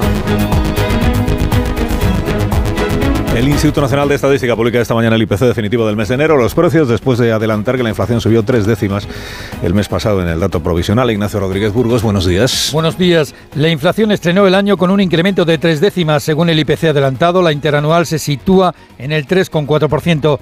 Los precios se aceleran de nuevo y esto a pesar de las rebajas y de que se mantienen los recortes del IVA en los alimentos. Pero es que los alimentos son algunos de los grandes causantes de la carestía de la vida. En cambio, la subyacente se moderaba dos décimas al 3,6%. La clave en enero está en el encarecimiento de la electricidad, compensada en parte por el abaratamiento de los carburantes, pero en este mes de febrero el petróleo otra vez vuelve a las andadas y ya está en los 83 dólares el barril. Más de uno.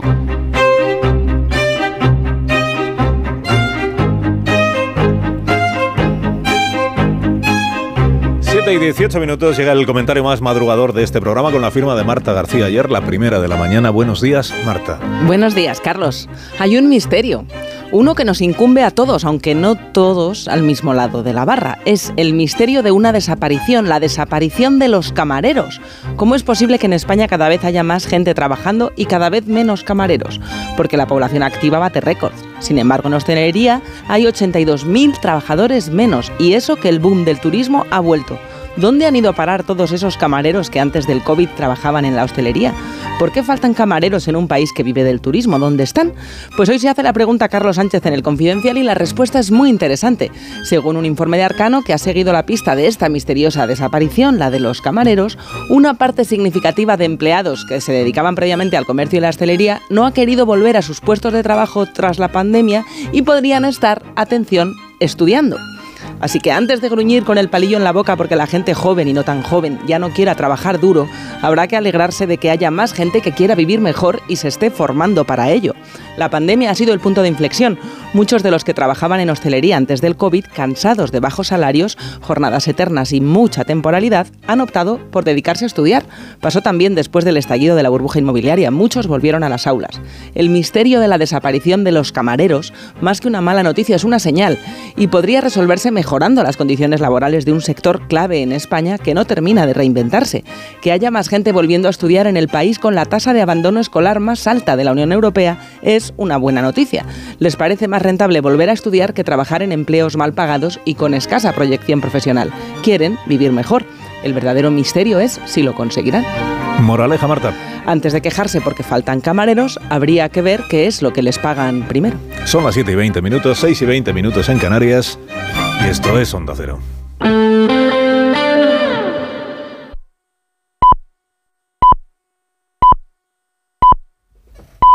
Siete y media de la mañana, seis y media de la mañana en las Islas Canarias escuchamos este consejo de Ibudol de los amigos de Kern Pharma. A ese dolor de espalda que no te deja hacer deporte o a ese dolor de cabeza que te hace difícil trabajar, ni agua. Ibudol, el primer ibuprofeno bebible en stick pack para aliviar el dolor. También Ibudol en comprimidos, adultos y niños a partir de 12 años. Al dolor, Ibudol. Tenía que ser de Kern Pharma. Lea las instrucciones de este medicamento y consulte al farmacéutico.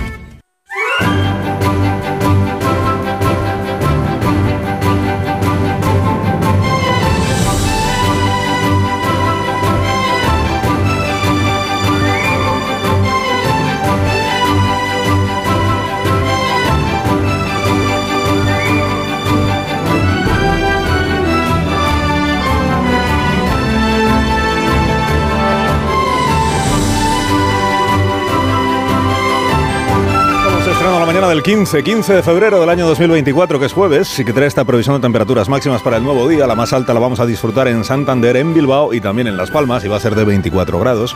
En Oviedo, en Teruel, en Lleida, en Granada y en Almería tendremos 22. Albacete, Logroño, Málaga serán 21, como en Sevilla. En Cuenca, en Jaén, en Palencia, en Pamplona y en Burgos llegaremos a los 20. Castellón, Huesca y Zaragoza, 19 grados para hoy. En Vitoria y Salamanca también 19. Coruña, Barcelona, Toledo y Tarragona llegaremos a los 18. Y la más cortita de las máximas del día la vamos a, a disfrutar en Ávila y también en León y también en Madrid.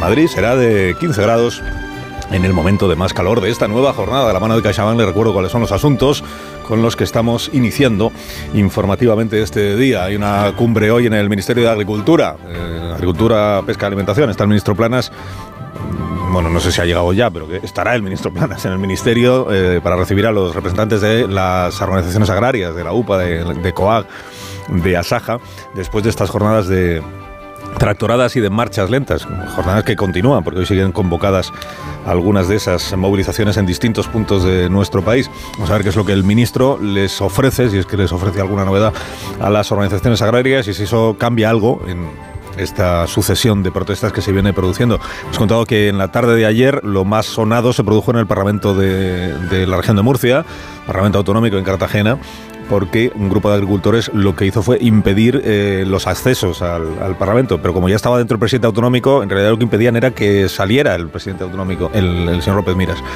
Y después de un rato largo que estuvo ahí, que no podía abandonar las instalaciones, lo que hizo fue recibir a uno de los agricultores y quedar con ellos en que se ven tranquilamente en una reunión en la sede de la presidencia murciana y ya está. Y vamos a ver en qué queda ese asunto. Y luego tenemos lo del, conflicto Oriente Próximo, con dos novedades en el día de ayer. Una que es la que el Palacio de la Moncloa habría deseado que fuera la única novedad del día de ayer, para que fuera lo único de lo que se hablará hoy que es la carta que ha enviado Pedro Sánchez con el primer ministro de Irlanda a la Comisión Europea. Una carta en la que dicen habría que revisar el acuerdo que la Unión Europea tiene con el Estado de Israel debido a las violaciones que se están produciendo, o presuntas violaciones, como usted quiera, del derecho internacional.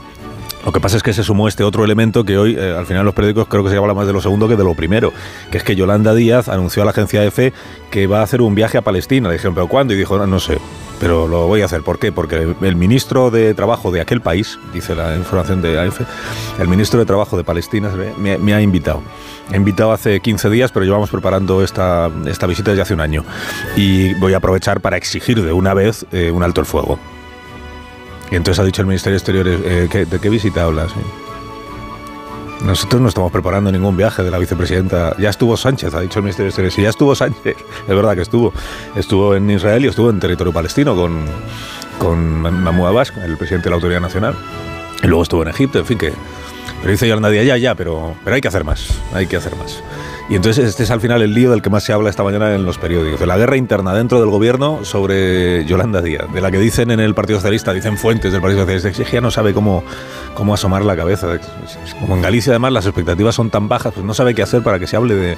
Bueno, pues, pues sí sabe lo que hacer para que se hable de ella, porque en efecto hoy se habla mucho de Yolanda Díaz en la prensa. ¿Te lo digo o te lo cuento? Te lo digo. Ahora que todo se hace online, ¿me haces ir a tu oficina? Te lo cuento. Yo me voy a la mutua. Vente a la mutua y además de realizar todas las gestiones desde tu móvil, te bajamos el precio de tus seguros, sea cual sea. Llama al 91 555 5555. Te lo digo, te lo cuento. Vente a la mutua. Condiciones en mutua.es. En CaixaBank sabemos lo importante que es tener a alguien cerca, en la isla más remota del mundo y aquí, cerca de ti. Por eso estamos presentes en más de 2.000 municipios para promover la economía rural. Impulsamos el empleo de los jóvenes con la formación profesional dual y apoyamos a los emprendedores con más de 100.000 microcréditos al año. CaixaBank, tú y yo, nosotros. Se levantan mucho antes de que salga el sol. Son la primera luz en la oscuridad la antorcha que abre camino al nuevo día. Están comprometidos con la información. Son la España que madruga.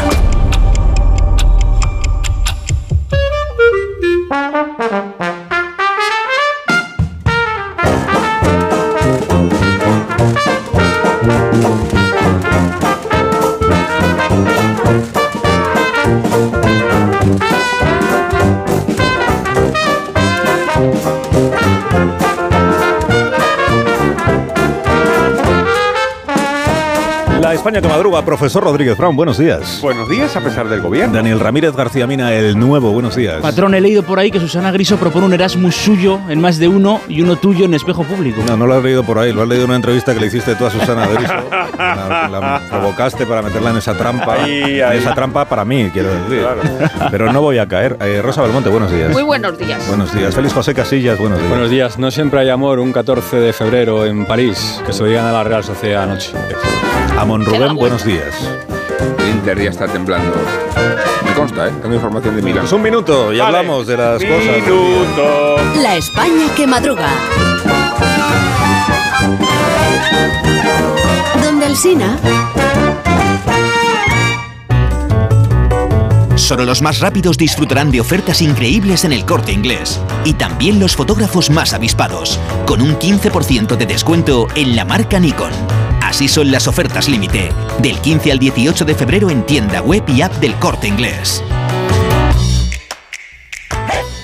Si celebrasteis San Valentín, si no lo hicisteis, o incluso si pensasteis en hacerlo pero al final no pudisteis, tranquilos, porque este sábado podéis volver a celebrarlo. Este 17 de febrero, sorteo de San Valentín de Lotería Nacional con 15 millones a un décimo. Celebra tu amor a lo grande. Loterías te recuerda que juegues con responsabilidad y solo si eres mayor de edad.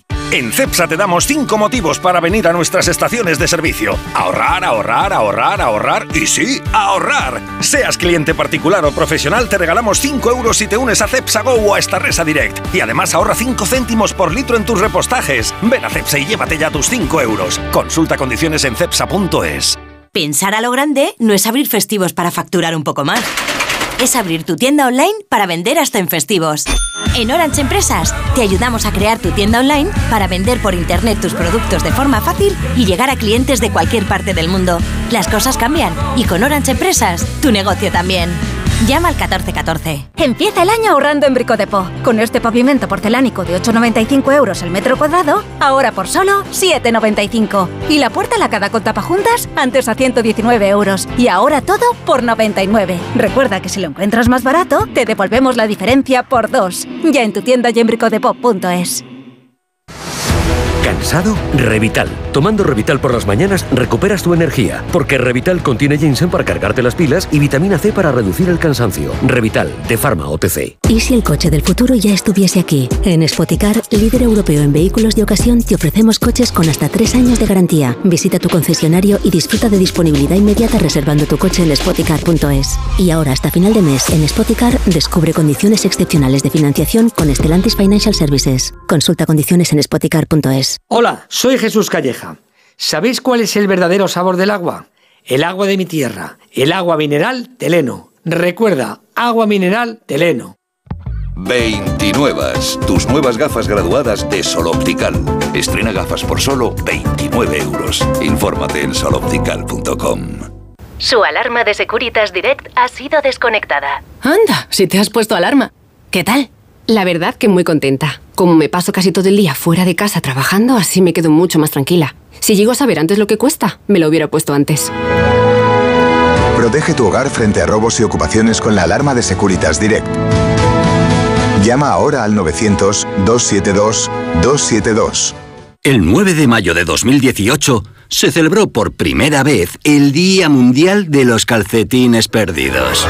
Y en fin, si hasta los calcetines perdidos tienen su propio día, ¿no te mereces tú también el tuyo? Con mi día de la 11 elige tu fecha especial y juega con ella. Todos los días por un euro gana hasta 3.000 euros. Mi día, el sorteo más tuyo. Y recuerda, uno de cada cinco toca. A todos los que jugáis a la 11, bien jugado. Juega responsablemente y solo si eres mayor de edad. Hola, soy Mar Márquez, piloto de MotoGP. Justo ahora salgo de entrenar, que ya toca volver a casa. Pero ¿sabes que ahora podemos hacer todos estos viajes diarios más sostenibles con los nuevos combustibles 100% renovables de Repsol y sin tener que cambiar de coche? En tu día a día, algo nuevo te mueve con los combustibles 100% renovables de Repsol que puedes usar ya en tu coche. Encuéntralos en más de 50 estaciones de servicio y a final de año en 600. Descubre más en combustiblesrenovables.repsol.com. Más de uno en Onda Cero. Donde el Sina.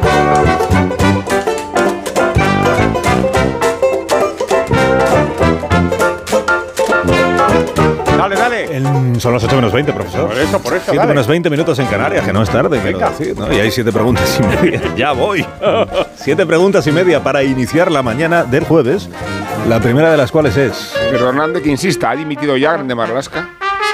La segunda. ¿A quién y a qué se refería el rey ayer cuando entregó los despachos a los nuevos jueces? Porque únicamente a través del Estado de Derecho, en el que los poderes públicos se ven sometidos al imperio de la ley, encuentran los ciudadanos la garantía de sus libertades. La tercera. En el contexto de esta reflexión os pongo la pregunta que le hizo Jordi Basté al ministro de Justicia, de Justicia, Bolaños, en los micrófonos de RACU. Dígame la verdad, ¿estamos más cerca de un acuerdo o de romper del todo? No tengo ninguna duda de que habrá un acuerdo y de que habrá ley de amnistía. Y no tengo ninguna duda porque compartimos el objetivo. La cuarta. ¿Y cuál es el objetivo, ministro? El objetivo es que seamos capaces de aprobar una ley que cubra a todas las personas que estuvieron involucradas en el proceso independentista y que eh, con esa ley terminemos con los procedimientos penales y civiles y contables que tienen. Militares. La quinta. Hablamos entonces de amnistía integral, incluidos los delitos de terrorismo y la trama rusa. La sexta. Se anunciaría si eso ya lo acuerdo a partir del lunes, no voy a malograr sin un solo voto en las elecciones gallegas. La Y séptima. no es sarcástico de las elecciones gallegas, hablo que el PSOE quiere hacer pagar el PP en las urnas el precio de la amnistía por la torpeza de Fijó, que resulta un poco irrelevante frente a la aberración del plan de impunidad concebido para Puigdemont y sus secuaces. Y la media, que es la última. También vamos a denunciar la barbarie que se está cometiendo allí y exigir el alto el fuego. Ya habéis escuchado, Yolanda, podemos dar por terminada la guerra de Gaza después de que nuestra Los periódicos de esta mañana, ¿de qué tratan, Dani? Desde que Puigdemont tumbó la amnistía en el Congreso, desde que se ha vuelto a negociar, ocurre algo muy raro en los periódicos, o no tan raro, pero es como si los periódicos más cercanos a la oposición estuvieran deseando que se pacte por fin la amnistía y los periódicos más cercanos al gobierno estuvieran deseando que fracase. Ayer eran dos medios muy lejanos a Moncloa los que anunciaban que la negociación ya había llegado a buen puerto, La Razón y El Confidencial. Esta mañana en sus portadas son dos medios muy cercanos a Moncloa los que dicen que la amnistía está lejísimos de pactarse. Fijémonos en el contraste. El país, PSOE y Junts vuelven a negociar desde posturas alejadas. La vanguardia, PSOE y Junts se reúnen sin éxito en Barcelona para reconducir la amnistía. La razón esta mañana. Moncloa cede ante Junts y confirma la amnistía total. El confidencial ayer. PSOE y Junts reconducen la amnistía. No me digan que no es esquizofrénico. A ver cómo logramos conjugar estas dos realidades. Félix Bolaños acaba de decir, lo ponía Amón en una entrevista con Raku, que la amnistía no dejará fuera a nadie. Es una declaración para tranquilizar a Puigdemont, que es quien tiene que pactar y quien se ve fuera debido al recorrido que pueden tener la imputación por terrorismo y la trama rusa. Perdón, profesor, la trama rusa. Rusa. Bueno, sin embargo, según Bueno, la vanguardia, ayer mismo se reunieron el propio Bolaños y Santos Cerdán con Miriam Nogueras y Jordi Turul en Barcelona. Estuvieron junts dos horas y solo sirvió para confirmar las distancias. Turul, Turul, Turul, Turul, llegamos a las 8. Turul dijo que no. De un tiempo a esta parte hablamos de una prensa española que linda en lo sobrenatural. Por ejemplo, ¿qué ha pasado para que una frase del rey pidiendo respeto a la independencia judicial sea noticia de portada? El español, satisfacción de los jueces por el respaldo del rey a que ejecuten lo juzgado con independencia. ABC, el rey pide en Cataluña respeto a las resoluciones judiciales. La vanguardia, el rey pide respeto a la independencia judicial. El mundo, el rey pide que todos respeten la independencia judicial. Cataluña es el foco, otra vez a pesar de que faltan apenas tres días para que se vote en Galicia. Otra noticia muy replicada hoy en los diarios tiene que ver con el informe del Parlamento Europeo sobre la inmersión lingüística. ABC, el informe europeo prueba que la inmersión es un arma para adoctrinar a nuestros hijos. Familias, profesores y entidades celebran como una victoria las conclusiones de la misión parlamentaria. El Mundo. El informe del catalán supera el boicot del PSOE y el separatismo. Socialistas e independentistas intentaron que no se debatiera en la Eurocámara. El español, la Eurocámara votará que la inmersión en Cataluña incumple la Constitución y los tratados de la Unión Europea. Populares, liberales y ultraconservadores que integran a PP, Ciudadanos y Vox tienen mayoría para aprobar el durísimo informe. ¿Y qué otros percebes has encontrado esta mañana en esos mares de la información? Es que son lamentable. los- Ah, esto no no, es es lamentable ¿no? lo que me escribes aquí para que diga Pero yo. por eso, por eso. Lamentable. Bueno, ahora sí, elecciones en Galicia. ¿Qué pasa en el PP después del lío de Feijó con los indultos? El español, Feijó y Rueda se sienten seguros tras los últimos trackings, pese a los nervios en el resto del PP. Es decir, que hay mucho nervio, pero no en los líderes. Alfonso Rueda, actual presidente y candidato, intenta mostrar esa seguridad en una entrevista con El País. Dice, no me veo presidente teniendo que pactar. Son nervios de acero porque la razón releva que esos trackings, esas encuestas internas, dan al PP 38 escaños, justo el número que necesita para gobernar. Uno menos y se vienen abajo las elecciones. ¿Qué va a hacer el PP para intentar frenar el crecimiento del Benega? El PP se lanza a quitar a Pontón la careta en 48 horas decisivas. Quieren señalar en la recta final la radicalidad de la candidata del BNG como adalid de un proceso gallego, es decir, un procesiño, dice el mundo. Subrollarán su relación con Bildu, con quien comparte lista europea. El análisis más duro sobre Feijó lo firma un periodista que no tiene nada que ver con Moncloa, José Antonio Zarzalejos escribe: La forma de comportarse de Feijó y de los actuales dirigentes del PP es de una escasez táctica y estratégica alarmante. Este PP no tiene ni media bofetada, se viene abajo con una facilidad retrocede a las primeras de cambio y se inculpa como un penitente. Yo hay algo que no entiendo. Zarzalejos es de Bilbao y en vez de ni media hostia dice ni media bofetada.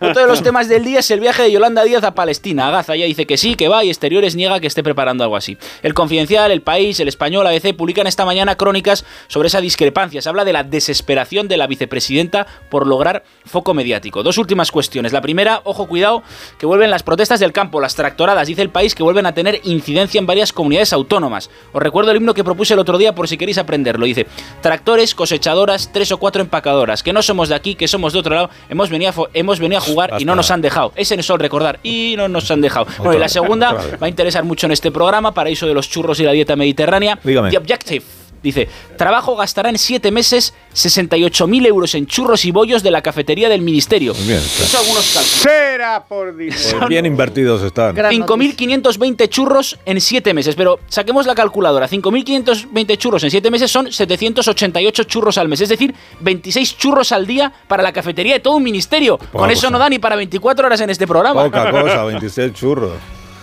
Gracias, Dani. A ti, patrón. Ya te podías haber traído unos churros Pues para acompañar sí. tu lectura Eso de la verdad. prensa. Sí.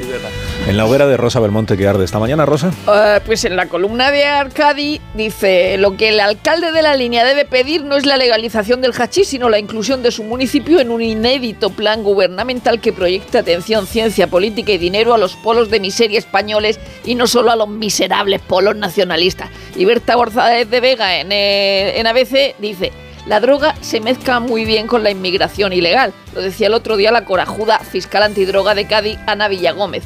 Las mismas redes llevan a inmigrantes y fardos de chocolate. Eh, Blanco quería a Garzón para llegar a su mar, porque tenían un vacío.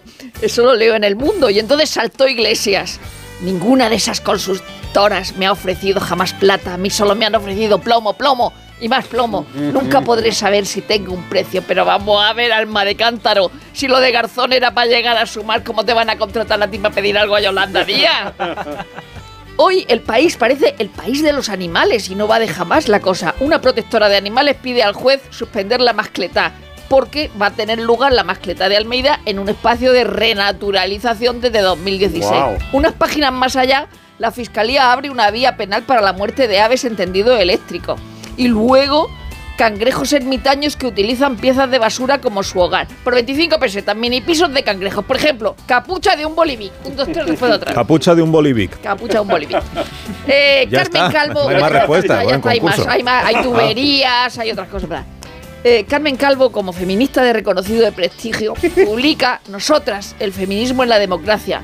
Si será feminista que cree que la Constitución no incluye a las mujeres por el masculino genérico, que ya se lo dijo a la RAI. Y en ABC leo que dijo en la presentación del libro, yo nunca aceptaré una puerta giratoria. Me voy a otra institución. Y en La Razón nos cuentan que cuando Roma atacaba con chinches, entre el amplio legado de la antigua Roma figura el de los chinches. Fueron los introductores en la península de estos insectos como con fines militares o para tratamientos médicos. Esto para cuando os preguntéis qué ha hecho Roma por nosotros.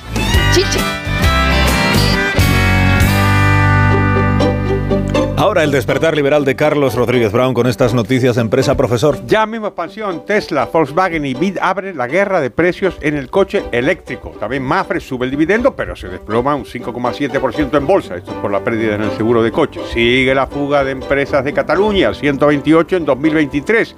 En una editorial explica expansión. Claro, el pacto entre PSOE y Junts muestra las consecuencias siempre negativas de las políticas coercitivas. Cinco días. Avertis busca cerrar un pacto con Milei para esquivar un arbitraje billonario. Esto por las, las autopistas en, en litigio. El economista, las gasolineras independientes superan a Repsol, Cepsa y Bepe. Vamos a la prensa económica internacional. Dice el Financial Times que la bolsa en Japón está prácticamente en, máximos históricos. Después te cuento otra cosa. Hay un reportaje que me ha interesado sobre OpenAI o OpenAI, perdona, Dani. Eh, dice que esta startup es una de las que, em, empresas que más rápido han crecido en la historia. Lo que no está claro, dice el Financial Times, eh, cómo es la viabilidad a largo plazo de su flujo de ingresos. Y terminamos con el Wall Street Journal, que nos cuenta que Morgan Stanley está despidiendo a cientos de empleados de su división de gestión de, patrimonio para contener costes. ¿Y te acuerdas lo que te dije que estaba tan alta la bolsa japonesa, no? ¿Te acuerdas? Sí. Vale, pues mira lo que dice el Wall Street Journal. La economía de Japón en el último trimestre de 2023 se ha contraído inesperadamente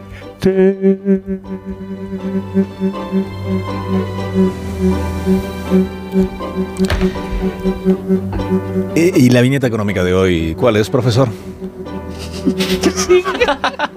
Esto no había pasado nunca. ¿Qué te creías? Buenísimo, Ricardo, en el mundo. Una pareja en la playa contempla una pequeña y modesta embarcación a lo lejos, en alta mar. Y el hombre comenta, o es una patera con inmigrantes o una patera de la Guardia Civil para la lucha contra el narcotráfico.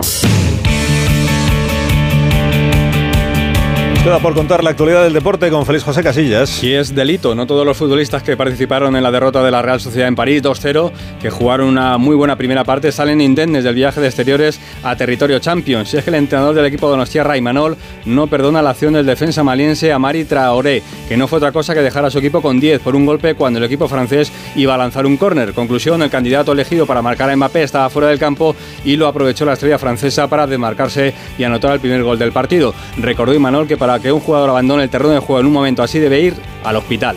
El Barça y las instrucciones judiciales están hoy en los papeles. Feliz cumpleaños al caso Negreira, un año ya, sin saber todavía, dice el mundo, dónde iban a parar esos 7 millones que el presidente de los árbitros sacaba de los cajeros. Cuenta ABC que un año después el pagador, el Barça, está en sus peores registros en imagen, resultados y economía. Y se apunta también que este caso está siendo utilizado en la guerra política y judicial. El juez Aguirre, el de los casos Negreira y Puigdemont. Hay otro caso abierto, de la Superliga, también pendiente de una vista judicial. El consejero delegado del Atlético de Madrid, Miguel Ángel Gil, manda un recadito al gobierno en una entrevista a la agencia EFE. Único en Europa el gobierno en ponerse del lado del Madrid y del Barça y no hacerlo con los otros 40 equipos de la liga. El fútbol es un contrato social, no es un contrato legal, eso de las emociones. Y lo que funciona en el Real Madrid esperan que no se rompa es la relación surgida en la visita a Leipzig, el portero ucraniano Lunin y el malagueño Brahim. Y juega el Betis en la Conference, España e Italia en semifinales de waterpolo en el Mundial de Doha y comienza la Copa del Rey de Baloncesto. Un saludo en Málaga. Seis minutos y serán las ocho. ¿De verdad? Una hora menos en Canarias. Ok, ahora seguimos. Vale, vale.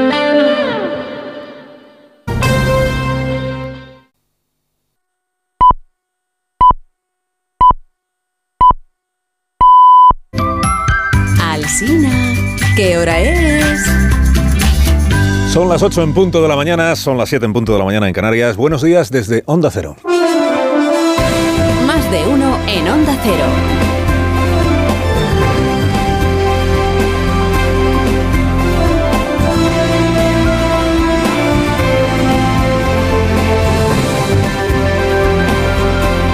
Tal como están? Bienvenidos a una nueva mañana de radio. Estamos estrenando el 15 de febrero del año 2024 El mundo en vilo ante la visita de Yolanda Díaz a Palestina.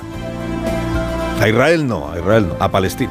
A Israel ya fue Sánchez, ya le cantó nuestro presidente las 40 a Benjamín Netanyahu, el primer ministro de Israel. Eh, pero Díaz lo que quiere es saltarse a Israel porque a ella lo que le interesa es, eh, Palestina y lo que proyecta es un viaje a Ramallah, en Cisjordania. ¿no? En otro episodio alucinógeno de nuestra vida política, la vicepresidenta 2 del gobierno ayer hizo saber a la agencia oficial de noticias, a la agencia EFE, que viajará a Palestina invitada por su colega de la Autoridad Nacional, el ministro de Trabajo del gobierno palestino. Invitada por el ministro de Trabajo de aquel país, decía la, nota de la agencia, el, país palestino, ¿se entiende? Lleva nada menos que un año, según explicó la vicepresidenta, trabajando para realizar este viaje, un año de preparativos. Eh, hasta, hasta hace 15 días, sin embargo, pues no, cursó su colega palestino la invitación para poder acudir. O sea, en, en todo el año anterior a la invitación no consta en qué ha consistido tanta preparación, pero un año, ¿eh? preparando la visita a Palestina, o sea, mucho antes de que pasara lo de lo del mes de octubre con los atentados de Hamas y todo aquello. Bueno, y ha dicho la vicepresidenta para qué quiere ir. Para justamente eh, exigir eh, el alto el fuego ya. Para exigir, para exigir, porque ya es hora de que, de que se exija el alto del fuego. Ya, es hora de que lo exija ella y de que lo exija allí. Quiero decir que gobernantes que hayan exigido el alto del fuego, pues ya en los últimos meses ha habido unos cuantos, ¿no? El propio Pedro Sánchez, el presidente francés Macron, Joe Biden, presidente de los Estados Unidos, el señor Scholz, que es el primer ministro de Alemania. O sea, bastante gente ha exigido ya un alto del fuego. El Papa, el Papa ha exigido un alto del fuego. Pero es verdad que vicepresidentas segundas eh, del partido Sumar no- hasta ahora no lo habían exigido allí. Y esta es la, pretensión de, de Yolanda. Podrá discutirse si el lugar adecuado para exigir ya un alto el fuego es Ramallah. Teniendo en cuenta que la Autoridad Nacional Palestina no está disparando contra nadie. Ni es Israel ni es Hamas, son los que están ahí en conflicto. Pero bueno, siempre está bien. Siempre está bien un llamamiento como este.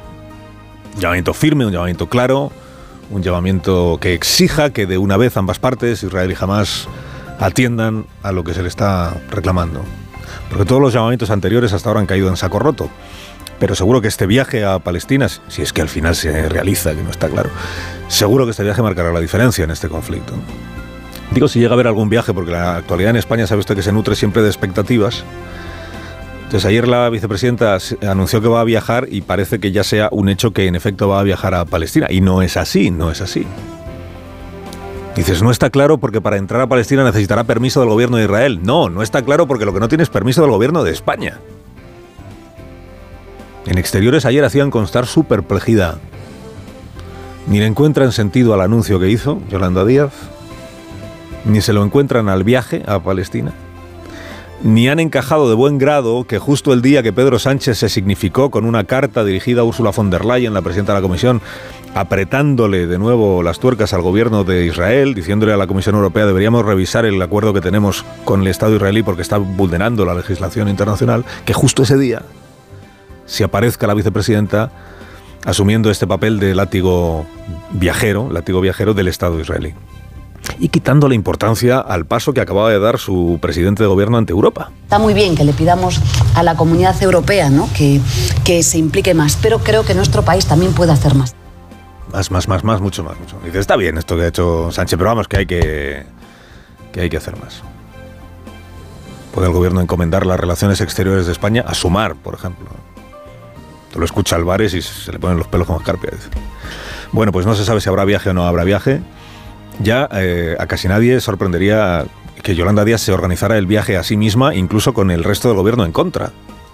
Lo que pasa es que entonces no podría usar eh, avión oficial, claro. Pero dado su compromiso contra el cambio climático, siempre podría hacerse un Madrid-Jerusalén en autocar, por ejemplo, y luego ya de Jerusalén a Ramallah en el, en el coche de alguien. Oye, el compromiso es el compromiso. En tres días tres estarán votando los gallegos. Domingo por la noche, aquí estaremos ¿eh? para hacer un programa especial como cada noche electoral y sabremos, sabremos si hay gobierno PP o hay gobierno nacionalista con el PSOE de Gregario, son las dos únicas opciones que están sobre la mesa. Y después de eso ya, pues a partir del lunes podrá consumar la Brigada de Ingenieros Legales del Palacio de la Moncloa su nuevo pasteleo con los de Puigdemont. Ayer contamos aquí que la razón informaba de que este trato ya está hecho en realidad, pero que no lo anuncian hasta que no pasen las elecciones gallegas. ¿Qué trato? A escondidas, como se llama. ¿Qué trato? Eh, pues lo, de cómo, cómo remendamos de nuevo la ley de amnistía para que ahora sí Junts per Cataluña la apruebe en el Congreso, apoye en el Congreso de los Diputados. Bueno, se sabe que ha habido ayer una reunión en Barcelona de la que no se había informado previamente, pero de la que hoy dan cuenta algunos periódicos, entre Bolaños Cerdán por parte del PSOE y los de Puigdemont por parte de Puigdemont. Bueno, eh, intercambio de ideas sobre cómo neutralizar a los jueces, a los jueces incómodos, eh, y asegurarse de que ninguno de los pájaros que participó en el proceso, digámoslo así en términos, digamos un poco, eh, ninguno se, se queda dentro de la jaula represora del Estado, ¿entiendes? O sea, que todo el mundo pueda volar, ¿eh? todos sean amparados por la amnistía. Bueno, sabiendo de la aptitud que tienen demostrada los negociantes de, este asunto para las soluciones creativas, que lo mismo te cambian el Código Penal, que te cambian la ley de enjuiciamiento criminal, que en fin, la cuestión perjudicial, lo que toque, lo que haga falta, pues a saber en qué andarán ya a estas alturas las ideas que se les han ocurrido. Pero como llevamos dos semanas de opacidad absoluta en la que han seguido negociando pero no han contado sobre qué, Al ministro Bolaños le correspondió ayer, oficialmente estaba en Barcelona porque el rey entregaba los nuevos despachos judiciales, los despachos a los nuevos jueces. Mensaje muy contundente del rey ayer, bueno, muy claro. Mensaje en favor de la independencia judicial y de la igualdad de los ciudadanos ante la ley, la igualdad ante la ley. Digo, al ministro Bolaños le correspondió ayer confirmar que la pareja que forman Sánchez y Puigdemont no solo no se ha roto, sino que sigue vigente la promesa que hizo el presidente de amnistiar a todos los imputados o procesados o fugados en causas judiciales derivadas del proceso. Que la ley está hecha con el propósito de cubrir a todas las personas que participaron en el proceso independentista, sin duda. Claro, de propósitos está empedrado el camino que va al infierno. Por eso en Junts por Cataluña dicen, vale, el propósito nos parece estupendo, pero lo que queremos es la seguridad de que se alcanzará esa meta. ¿no? Todos, amnistiados todos, los 12 CDRs procesados por terrorismo también. Y en eso es en lo que está el gobierno. Y está bien que el gobierno empiece a reconocerlo abiertamente, ¿no? Está en que da igual lo que hicieran, da igual cuál sea el delito que se les impute, que todos puedan ser amnistiados. Luego voy a meter a Europa a decir lo que tenga que decir Europa. ¿eh? Que siempre puede enviar el gobierno a la nueva presidenta del Consejo de Estado a leccionar a la Comisión Europea y al Tribunal de Justicia sobre lo acertadísimo y lo legalísimo que es dejar sin castigo actos violentos en España. El pasado mes de junio empezó en este programa, un poco sin querer, porque no era voluntad nuestra, de verdad, pero un debate social sobre eh, qué es mentir y qué es cambiar de opinión. Gentileza el debate del presidente Sánchez, que es, por cierto, ha sido de las dos cosas. Tampoco es que haya eh, mucho debate al, o sea, cambiar de opinión, que es? Pues cambiar de opinión, por ejemplo, es pasar de proclamar que la amnistía equivaldría a suprimir el poder judicial, va de retro la amnistía, a predicar que no hay nada más respetuoso con la separación de poderes que una amnistía. Alabada sea la amnistía. Esto es cambiar de opinión. ¿Has cambiado de opinión? Bueno. Mentir es decir que nunca dijiste lo primero y que siempre defendiste lo segundo. Y quedarte en tu paz después de, de hacerlo. La nueva presidenta del Consejo de Estado, elegida para el cargo por el gobierno, como procede, y del que procede, porque fue vicepresidenta de Pedro Sánchez. Eh, me refiero a Carmen Calvo. Ayer eh, mintió, siento decirlo con tanta crudeza, pero mintió a los oyentes de Julia en la onda cuando habló de esto de la amnistía. eh. Luego hay gente que se enfada muchísimo cuando a mentir se le llama mentir. O cuando el que miente y se le dice abiertamente, pues no es de su cuerda, en fin. Bueno, aquí el martes recordamos que para presidir el Consejo de Estado hay que ser jurista de reconocido prestigio y que el gobierno al escoger a Carmen Calvo, pues lo que habrá valorado en ella sobre todo es esto, su profundo conocimiento de la materia jurídica. Ella misma se lo recordó ayer a Julia. Soy doctor en Derecho, tengo mis oposiciones aprobadas. ¿Cuántas veces no nos lo habrá recordado Carmen Calvo cada vez que ha surgido una controversia sobre la Constitución, que ella es doctora y profesora de Derecho Constitucional? Que es una forma de decir que su criterio, a diferencia del de otros, tiene peso, tiene fundamento. Bueno, aquí recordamos el martes que la profesora Carmen Calvo hace menos de tres años, en un debate parlamentario, aleccionó en estos términos a un senador independentista. Cuando usted habla de que planteemos la amnistía, la única respuesta posible es que eso no es planteable en un Estado constitucional democrático porque sería suprimir literalmente uno de los tres poderes del Estado que es el judicial. Cuando usted habla de la amnistía, la única respuesta es que no es planteable una amnistía. Bueno, luego amplió esta lección en una entrevista radiofónica. Es que la amnistía está prohibida en nuestra Constitución, absolutamente prohibida. Y en todas las democracias, ninguna democracia contempla las amnistías. Pues hay poco que interpretar, la verdad. Seguro que los alumnos valoran la claridad expositiva de la docente. Se facilita muchísimo para tomar apuntes que la profesora sea clara. Pues, pues clara, la amnistía no es posible, la amnistía no cabe. No hay democracia que...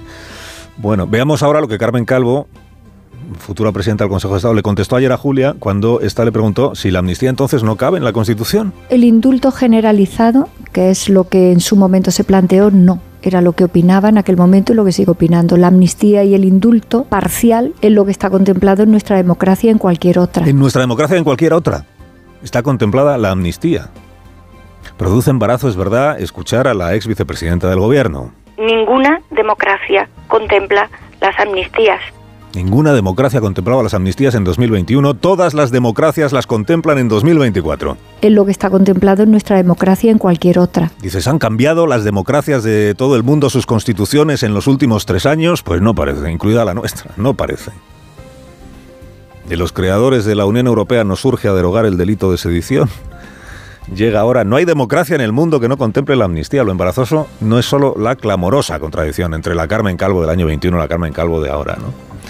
Lo embarazoso, o lo hiriente más que lo embarazoso, es que estando perfectamente acreditado lo que sostenía entonces, Absolutamente prohibida. venga a contarles ahora a los oyentes de Julia el cuentito este de que en realidad lo que ella dijo es otra cosa. Así que el indulto generalizado, que fue lo que se propuso en aquel momento, eh, está prohibido por la Constitución. Y fue exactamente lo que dije, porque es exactamente lo que dice la Constitución, exactamente lo que le he explicado durante muchos años a mis alumnos y lo mismo que pienso. Exactamente lo que dijo es lo que acabamos de escuchar hace un momento que dijo. Exactamente de lo que habló fue de la amnistía, de las amnistías. Exactamente lo que nunca nadie planteó en aquel momento fue lo del indulto general. Y por eso es exactamente falso que el debate de 2021 versara sobre un indulto general. Versaba sobre la proposición de ley de amnistía que habían presentado Junts y Esquerra Republicana de Cataluña, que por cierto tenía los mismos efectos que la amnistía que están negociando ahora. Los mismos efectos. Y por eso es exactamente falso que lo que dice pensar hoy la, la profesora Calvo sea eh, lo mismo que pensaba entonces. Uno, uno se pone en la piel de sus alumnos. Es que van a acabar pidiéndoles todos el- la revisión de examen. Imagínate que en el 2021 les hubiera caído la pregunta eh, en el examen, ¿es posible aplicar una amnistía en la España constitucional? Absolutamente prohibida. Si respondían que era impecablemente constitucional, lo suspendía. Pero ahora es justo al revés, ahora si cae la misma pregunta en el examen, Es lo que está contemplado en nuestra democracia y en cualquier otra. los que suspenden son los que aprobaron y los que aprueban son los que suspendieron. Y la Constitución no ha cambiado. El problema naturalmente no es que la profesora cam- cambie o mute de, de criterio en su magisterio, el problema es que va a presidir el Consejo de Estado. Con esta facilidad para defender una cosa y su contraria, va a presidir el Consejo de Estado. Priorizando la conveniencia de partido a su verdadero criterio jurídico, va a presidir el Consejo de Estado. Y es que es precisamente por eso, porque la militancia prevalece sobre el doctorado, por lo que cabe pensar que ha sido escogida por Pedro Sánchez, aún más veleidoso que ella, para patronear este barco. Doctores tiene la Iglesia, pero no nos mientan. Carlos Alsina en Onda Cero.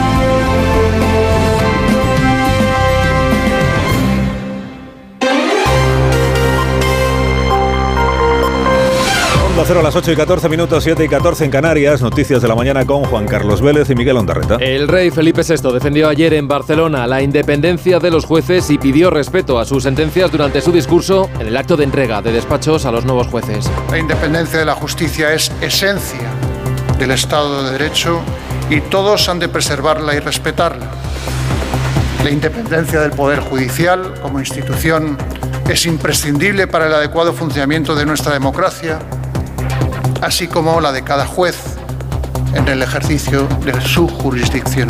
Defensa de la independencia de la justicia, así como de la igualdad ante la ley cuando se reanuda la negociación entre PSOE y Junts para la ley de amnistía, después de los señalamientos y acusaciones a jueces por parte de algunos diputados y mientras se negocia el CGPJ en Bruselas en inglés y con la mediación del comisario Reinders. El presidente del CGPJ, Vicente Aguilarte, insistió en su petición de no injerencia por parte de los poderes legislativo y ejecutivo en el Poder Judicial.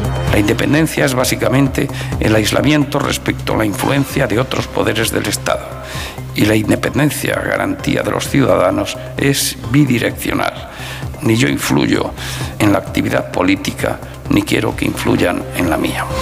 Continúan las protestas del campo y las principales organizaciones agrarias han convocado su primera movilización conjunta en la Comunidad Valenciana con una tractorada en el puerto de Castellón. Protestan contra la competencia desleal de países terceros y la entrada de plagas y enfermedades en productos importados. Se manifiestan también los agricultores y ganaderos navarros para reivindicar allí una reforma de la PAC y solucionar los retrasos en la devolución del IVA. También hay previstas acciones de protesta en otros lugares como Zaragoza o Murcia. El ministro de Agricultura, Pesca y Alimentación, Luis Planas, ha convocado hoy a las principales organizaciones agrarias, Asaja, COAG y UPA, después de verse ayer con representantes de los supermercados y de la industria alimentaria. Caridad García, buenos días. Dice el ministro Planas que la ley de cadena alimentaria está teniendo impacto positivo, aunque también reconoce que hay dificultades para aplicarla en el ámbito comercial.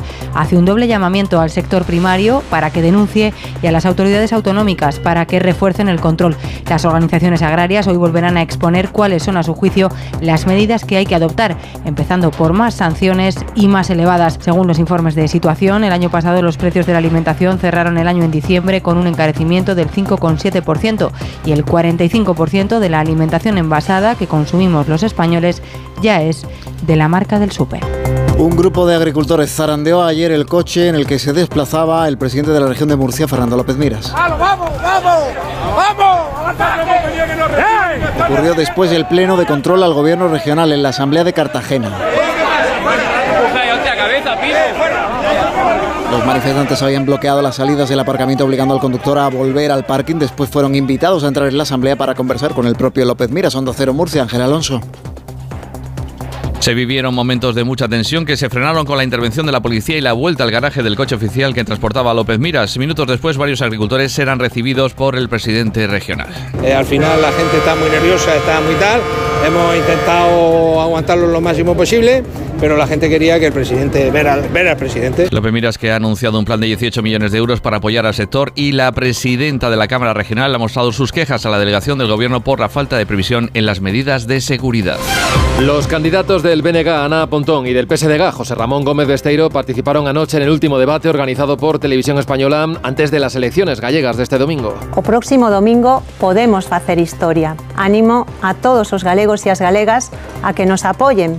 Da igual o que votaran noutras ocasións. Hai moitas formas de sentirse galego, moitas formas de sentirse galega e todas son necesarias para un cambio no que por fin todos os galegos e galegas gañen. Solamente hai dous camiños. Catro anos máis dunha postura política absolutamente resignada. Catro anos máis de recortes e de mentiras. Ou catro anos máis de cambio, de ilusión e de futuro. Un debate a tres que acabó siéndolo a dos por la ausencia del candidato del PP. Pontón y Besteiro evitaron la confrontación directa. Si me preguntan a min que penso deste debate que moitos rifar non quixeron. No quisieron pelear mucho, dijo el moderador Fortes. Expusieron sus programas electorales, cargaron contra el ausente Alfonso Rueda, a quien tacharon de cobarde y acusaron de faltar el respeto a los gallegos. Hai catro anos o Partido Popular escondía súas siglas, vemos como nesta campaña o que está eh, facendo é esconder o seu candidato. Rueda ausente será que se agocha porque ou ben oculta algo ou ben non ten nada que decir. PSDG y BNG, y ensayan su alianza frente al PP de Rueda en plena recta final de la campaña. Onda Cero Galicia, Pilar Ozores. Mientras que Pontón y Besteiro presentan sus propuestas como futuros presidentes del gobierno, de la Junta, Rueda no teme a los resultados tras conocer los trackings internos. Los partidos echan el resto en estas últimas 48 horas de campaña. Pedro Sánchez vuelve a Coruña para estar esta tarde en un mitin junto a José Ramón Gómez Besteiro. Por el PP se suman a la campaña Isabel Díaz Ayuso y Mariano Rajoy y continúa en la comunidad Alberto Núñez Feijó. Por sumar Galicia estarán hoy Yolanda Díaz e Íñigo Errejón, Ione Belarra hará campaña esta mañana en A Coruña por Podemos y Santiago Bascal estará por la tarde en un mitin en Vigo. Más de uno. En Onda Cero. Hola, soy Barturo Valls. ¿Cómo? ¿Barturo Valls? Sí, porque soy Arturo en el bar. y hoy soy tu camarero. Pues ponme un colacao. ¿Y en vaso grande? Como quieras, figura, que aquí cada uno lo pide a su manera. Marchando tu colacao. Son las 8 y 20 minutos, 7 y 20 minutos en Canarias. Esto es Onda Cero.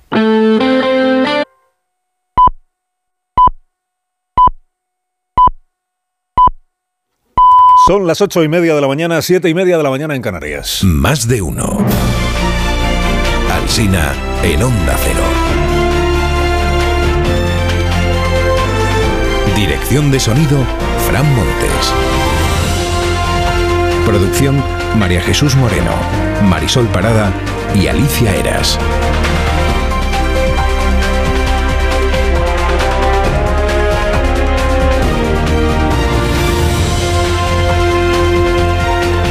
Las 12 y 20 minutos, una hora menos en Canarias, estamos aquí contándoles cómo está empezando informativamente esta jornada. Luego a partir de las 12 y 20 empieza la programación local en cada una de nuestras emisoras. Programación local, eh, más de uno en su ciudad. Y hasta ese momento, pues aquí, su ciudad. Más, en este momento, pues estamos aquí, digo, pues contándoles cómo está empezando informativamente la mañana. Estamos a mitad de febrero, se cumplen cuatro años, estos días se están cumpliendo cuatro años de los primeros casos de COVID en España en el año 2020. Un parlamento autonómico, al menos uno, ha examinado la gestión de aquellos primeros días y concluye que muchos mayores se quedaron aislados en sus habitaciones de las residencias, que faltaron equipos de protección para los médicos, que el comienzo de la gestión de la pandemia fue desastroso y que hubo geriátricos que vulneraron el derecho de información de los familiares.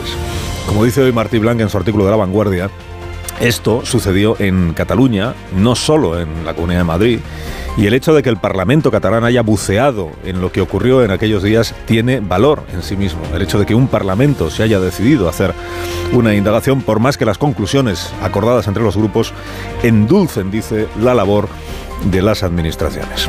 Barcelona fue ayer escenario de dos actos relevantes. En el primero, el rey Felipe entregó los despachos de la nueva promoción de jueces e invocó en su discurso la independencia del Poder Judicial y subráyese esta palabra en tiempos de amnistías, la igualdad ante la ley. El respeto a las resoluciones dictadas por los órganos judiciales y la igualdad de todos ante la ley son condiciones indispensables en una democracia. La Razón y el periódico de Cataluña eligen para su portada una imagen del rey siendo aplaudido. El Mundo y el ABC eligen otra foto en la que sale con Félix Bolaños, el ministro a su lado.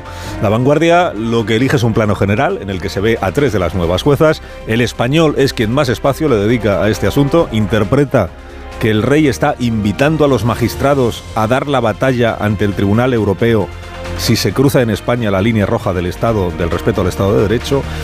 Y el diario El País ignora el acto de Barcelona en su portada.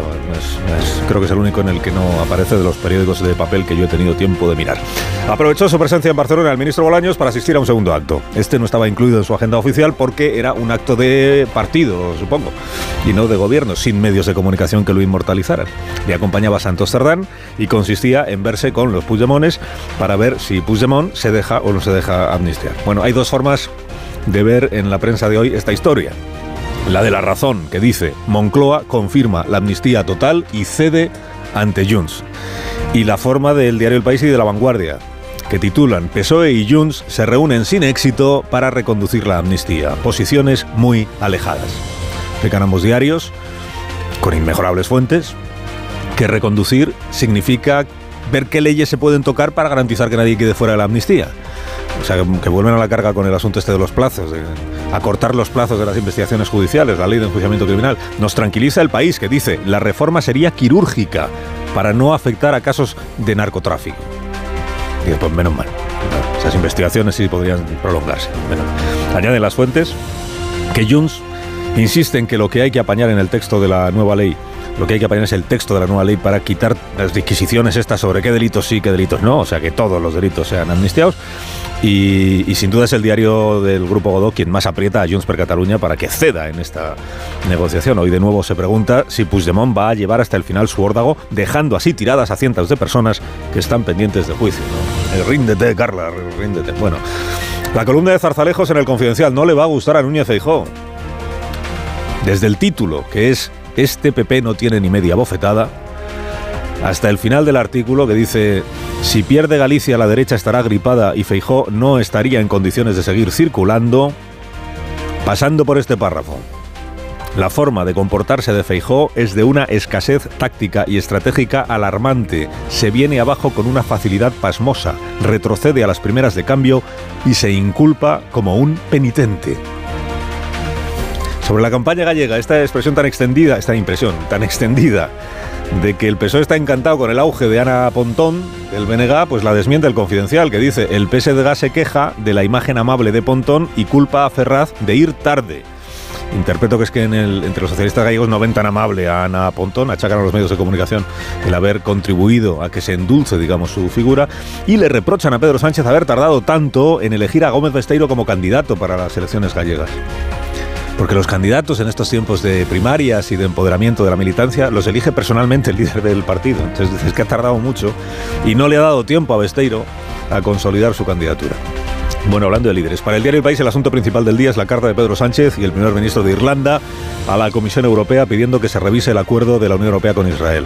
Celebra esta carta y este paso el país en su editorial. Dice, salto cualitativo en las críticas internacionales a Netanyahu. Tras meses de retórica, se propone una medida concreta para tratar de detener la masacre de Gaza. Si a la Moncloa, esto ya no lo dice el país, lo digo yo, si a la Moncloa le incomodó ayer que saliera Yolanda Díaz a anunciarse a sí misma un viaje a Palestina, para justamente eh, exigir eh, el alto el fuego ya. Si a Moncloa le incomodó porque este anuncio podría diluir el eco de la carta de Pedro Sánchez, que era lo relevante de ayer, pues acertó la Moncloa, porque en efecto se habla más hoy eh, del viaje fantasma de Yolanda Díaz que de la carta de Pedro Sánchez en la mayoría de los periódicos. Malestar en exteriores es la frase que más se repite esta mañana. Escribe Marisol Hernández en el Confidencial, dice, el PSOE ve a Díaz a la desesperada, no sabe por dónde sacar la cabeza. La viñeta de, Pari- de Peridis en el país dibuja al ministro Álvarez intentando mantener sujeta a Yolanda Díaz porque ella está volando a su aire cual cometa, pero él la tiene atada por un pie y va tirando de ella. Y dice, ojo Yolanda, que te sales de la viñeta y no llevas casco. Se habla mucho de Yolanda, se habla menos de Carmen Calvo hoy en los periódicos. Y eso que ayer le dio un palito a la canción que va a representar a Radio y Televisión Española en Eurovisión, la canción Zorra que le gusta a Sánchez. Yo soy del sector que se niega a debatir el feminismo en el Festival de Eurovisión. Más de una mujer que me ha dicho, Carmen, que a mí, antes de tirarme por unas escaleras y quedarme en una silla de ruedas, lo último que escuché fue zorra. Que a mí, antes de apuñalarme, lo único que escuché fue zorra. Ahí lo dejo. Carmen Calvo estuvo ayer en el programa de Julio Otero y expuso que cuando ella decía que la amnistía estaba prohibida y que no hay democracia que contemple una amnistía, decía amnistía porque los independentistas decían amnistía, pero ella quería decir indulto general porque es lo que interpretaba que estaban pidiendo en el proyecto que presentaron aunque dijeran amnistía. Soy doctor en Derecho. Es que la amnistía está prohibida en nuestra Constitución. La amnistía y el indulto es lo que está contemplado en nuestra democracia y en cualquier otra. Escribió hoy Raúl del Pozo, dice, parece que en España la mentira es imprescindible para la tarea política. El pecado viene de lejos, desde que Juvenal se preguntaba qué haré yo en Roma si no sé mentir. Pero en Roma, dice Raúl, había un detector de mentiras que se llamaba la boca de la verdad. Era una máscara de mármol que mordía al que mentía. Y ahora, sin embargo, pues estamos indefensos. Y Alberto Garzón. Alberto Garzón, ayer hablábamos de él en este programa, iba para lo vista, pero renunció a última hora. Eh, cuenta el diario El Mundo, Carlos Segovia, que José Blanco, el, el- presidente de Acento, la consultora, el, grupo lobista, José Blanco. Pepe Blanco, sí, Pepe Blanco, José Blanco, el presidente del grupo Acento, la consultora, que explicaba a sus clientes estos días que el fichaje de Alberto Garzón era un hito para llegar a sumar. Para llegar a sumar, entiéndase, para tener capacidad de presión allí donde sumar tiene el poder. En las instituciones donde manda sumar, eh, llegar a sumar. Y escribe Leire Iglesias en El Mundo en su columna sobre el lobista frustrado, sobre Alberto Garzón. Dice, es el joven que levantó al país contra las puertas giratorias y que se ha metido en una descomunal puerta giratoria de la que ha salido como solo se puede salir hoy de cualquier sitio, que es llorando.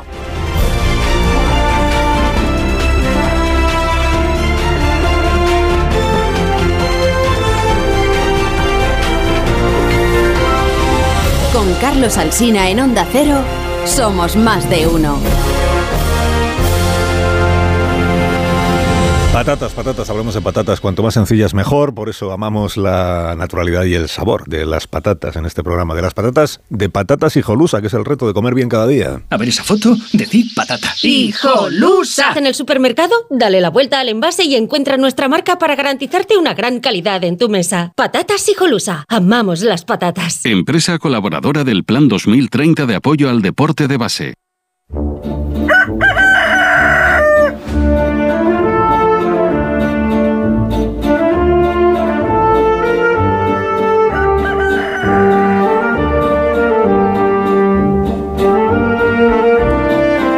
Gallo La Torre, como cada mañana a esta misma hora. Buenos días, Rafa. Buenos días, Carlos Alsina. No en vano consideran que Carmen Calvo es una jurista de reconocido prestigio. De hecho, fue de las pioneras, de las primeras en explicar por qué la amnistía no es planteable en el ordenamiento constitucional español ni en ninguno. Y no lo es porque supone nada menos, dice la doctrina Calvo, que suprimir el Poder Judicial. Como Carmen Calvo es profesora titular de Derecho Constitucional, lo explicó bien y cargada de argumentos. La amnistía como concepto no tiene cabida. La amnistía. No ya en la Constitución española, sino en ninguna democracia. Como Carmen Calvo tiene más conocimiento que rubor, ahora dice que jamás dijo lo que dijo, o sea que miente. Porque un cambio de opinión puede no ser mentira, pero se puede mentir diciendo que no se ha cambiado de opinión.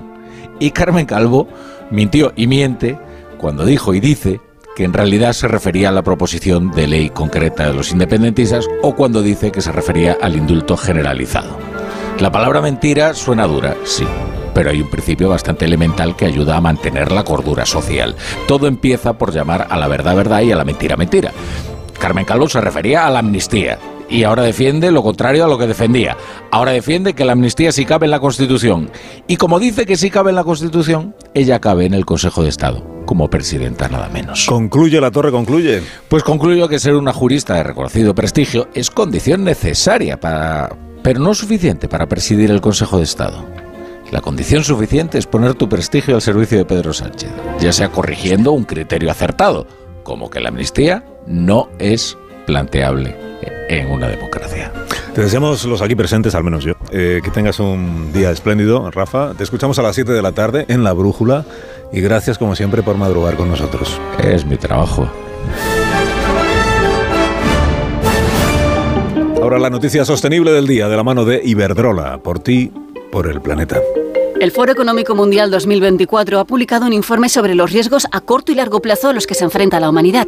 En él se destaca la necesidad de diálogo ante las crecientes fracturas mundiales. Los principales enemigos del futuro son los fenómenos meteorológicos extremos, el cambio crítico de los sistemas terrestres y la pérdida de biodiversidad. Según el informe, los jóvenes son más conscientes de estos riesgos y consideran que los tratados y acuerdos mundiales son cruciales para impulsar la acción. Reducir las emisiones de CO2 es vital, pero también es necesario adaptar la sociedad a los cambios climáticos inevitables. La transición hacia una economía limpia y sostenible, con ejemplos como la inversión en energías renovables y la agricultura sostenible, es una necesidad urgente y una oportunidad para crear un futuro mejor.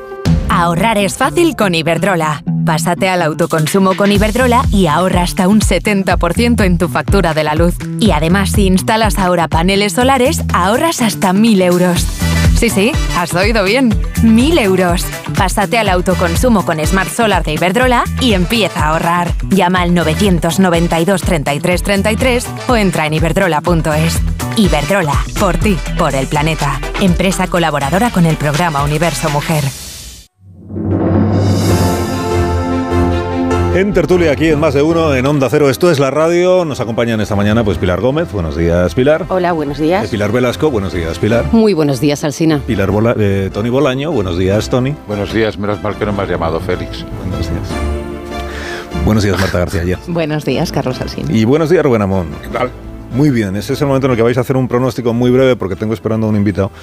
Pero como no os voy a ver ya antes del domingo, y el domingo hay elecciones en Galicia, eh, os recuerdo la mayoría absoluta está en 38 diputados, son 75 el Parlamento.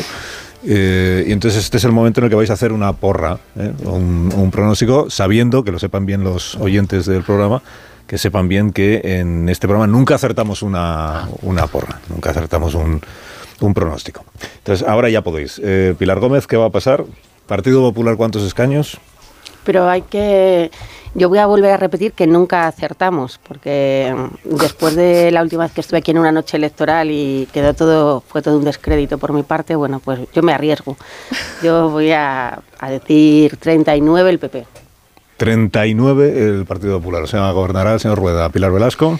Yo me sumo al que, a que, como no acertamos ni en las autonómicas ni en las generales, eh, mandan más los votos que las encuestas, pero si hay que hacer pronóstico, eh, justito el PP con 38. Justito el PP con 38 gobernaría el señor Rueda. Sí. Eh, Tony. Mm, hablar por vosotros cuando decís que no acertáis. 37 el PP y cuidado con Orense, con democracia orensana. 37 el PP y entonces gobierna Rueda o no gobierna Rueda. Mm, dependerá del señor Jacome. Ha dicho Tony, hablad de vosotros cuando decís que no acertáis, porque él se reivindica como el que acierta. Totalmente. Tezanos también hace lo mismo. No me A mí hagas me eso. gusta hacer Eh, Marta García ayer. No sé, es que me han confundido No mucho las eh. pilares, porque dicen que, las que siempre se equivocan y han dado entonces eh, el gobierno a ruedas y Eso siempre es. se equivocan, será que va a He dicho gobernar. que mandan los votos no porque las gobernar encuestas nos han despistado en las Yo últimas creo que no citas. va, que va a perder la Junta Rubén. el PP, pero fiándome de la idea de que sus predicciones fallan siempre. Vale, eh, entonces son dos, dos que gobierna Rueda, dos que igual no. Eh, Que- Amón. que la responsabilidad es empatar. Qué bueno, qué Deja 37-37, que es muy bueno. No, yo digo que, que, tiene la mayoría absoluta del Partido Popular. Que sí, gobierna Rueda. Sí. Bueno, pues enhorabuena, Alfonso Rueda, presidente de la Junta de Galicia y candidato del Partido Popular. Buenos días. Buenos días, ¿qué tal? Bueno, pues si dependiera de los contertulios de este programa, no porque hayan expresado un deseo, sino un pronóstico, usted seguiría gobernando Galicia eh, después de las elecciones del, del próximo domingo. Eh, bueno, me quedo con los que han pronosticado mayoría. Haré todo lo posible para darles la razón. Eh, visto lo visto, estamos ya en el penúltimo día de campaña. Visto cómo, han, cómo se han producido los acontecimientos, cómo ha ido evolucionando la campaña, le, pregunto si fue un error adelantar las elecciones autonómicas. No, yo creo que mm, siempre estoy diciendo estos días que eh, jamás hubiéramos convocado, yo no hubiera convocado las elecciones sin tener un presupuesto aprobado. Galicia eh, desde el 1 de enero tiene un presupuesto que ya estamos ejecutando y creo que era el momento de preguntarle a los gallegos lo que opinaban y qué gobierno querían para los próximos cuatro años. Por lo tanto, siempre hay discusiones sobre cuál es el mejor momento, pero yo sinceramente creo que escogimos un buen momento. Insisto, desde la seguridad de que Galicia va a seguir funcionando con independencia del resultado electoral. Pero me admite que la campaña se le ha torcido un poco al Partido Popular y a usted mismo con esto de los indultos, la amnistía, lo que dijo Feijó, lo que luego dejó, lo que no. ¿Se ha torcido o no? No, eh, sinceramente, yo mis sensaciones en la campaña es que, eh, además llevo unos cuantas ya, eh, es que estamos consiguiendo más movilización que nunca, más asistencia que nunca a los actos. Es verdad que está siendo una campaña muy intensa y, claro, es que el objetivo es muy complicado, aspirar a una mayoría absoluta, yo nunca lo he ocultado, eso es lo que necesitamos para gobernar, siempre da lugar, sobre todo los últimos días, cuando ya no se están publicando encuestas, cuando hay muchas especulaciones, cuando se acerca el día la verdad, eh, parece que todo es más complicado, pero sinceramente yo creo que hemos hecho una buena campaña y, no, eh, no, eh, no creo que haya nada que haya influido decisivamente en ese sentido y mucho menos de manera negativa. En todo caso, ¿usted tiene clara cuál es la posición de su partido respecto de los indultos a los independentistas? Sí, sin ninguna duda. Aparte es que yo no, no admitiría otra cosa que, los que, que, lo que yo he entendido, porque además estoy seguro de que es así, que opina Alberto Núñez Feijóo, ni amnistía ni indulto. Sería muy perjudicial además para Galicia. Yo tengo que pensar en Galicia, en sus repercusiones. Y además le agradezco a Alberto Núñez Feijóo que en cuanto surgió todo este tema, que por supuesto la izquierda y especialmente el Partido Socialista ha intentado airear, y supongo que lo intentará este último día de campaña, haya sido clarísima en la posición. Y yo creo que los gallegos han entendido perfectamente cuál es la posición del Partido Popular. ¿Por qué no se ha atrevido usted a un cara a cara con la señora Pontón en, en campaña electoral, a un debate? No, al contrario, fíjese, nos quedan 48 horas de campaña, dos días, y todavía estaríamos a tiempo de celebrar ese cara a cara. Yo eh, lo que está claro es que eh, a día de hoy hay dos opciones, que es o que gobierna el Partido Popular o un multipartito de izquierdas. Por lo tanto, deben ponerse de acuerdo entre ellos para decir quién es eh, el que debe encabezar la opción que ellos representarían y por lo tanto todavía hay tiempo para que digan, bueno, pues efectivamente es la señora Pontón o quien tenga que ser y celebrar ese cara a cara, que yo creo que sería bueno, pero lo lógico es que eh, hable alguien en nombre de todos los demás. Si yo le propongo a la señora Pontón un debate con usted y ella lo acepta y el PSOE también, lo hacemos mañana. Eh, por supuesto, fíjese, ayer tuvieron una buena ocasión eh, de, no discutieron absolutamente nada, pues ya podían haberse puesto de acuerdo en eso también y el cara a cara se estaría celebrando hoy o mañana, insisto, aunque aún estamos a tiempo, pero lógicamente deben designar quién tiene que hablar en nombre de todos los demás. Como, aún estamos a tiempo, por eso le decía, sí, usted veo que, ya me da el sí. Ahora necesito que me dé el sí la otra parte, o las otras partes, que serían el PSDG y el, y el bloque nacionalista galego. Pero si las, las, otras dos partes se animan y dicen que vaya Ana Pontón en representación de los dos, usted está por la labor de hacer ese debate en, el, en mañana, que es cuando sea el último día de campaña. Bueno, es lo que llevamos diciendo toda la campaña, efectivamente. Le voy informando yo a lo largo del día de las gestiones que hagamos, a ver si... De acuerdo, que tenga usted mucha suerte.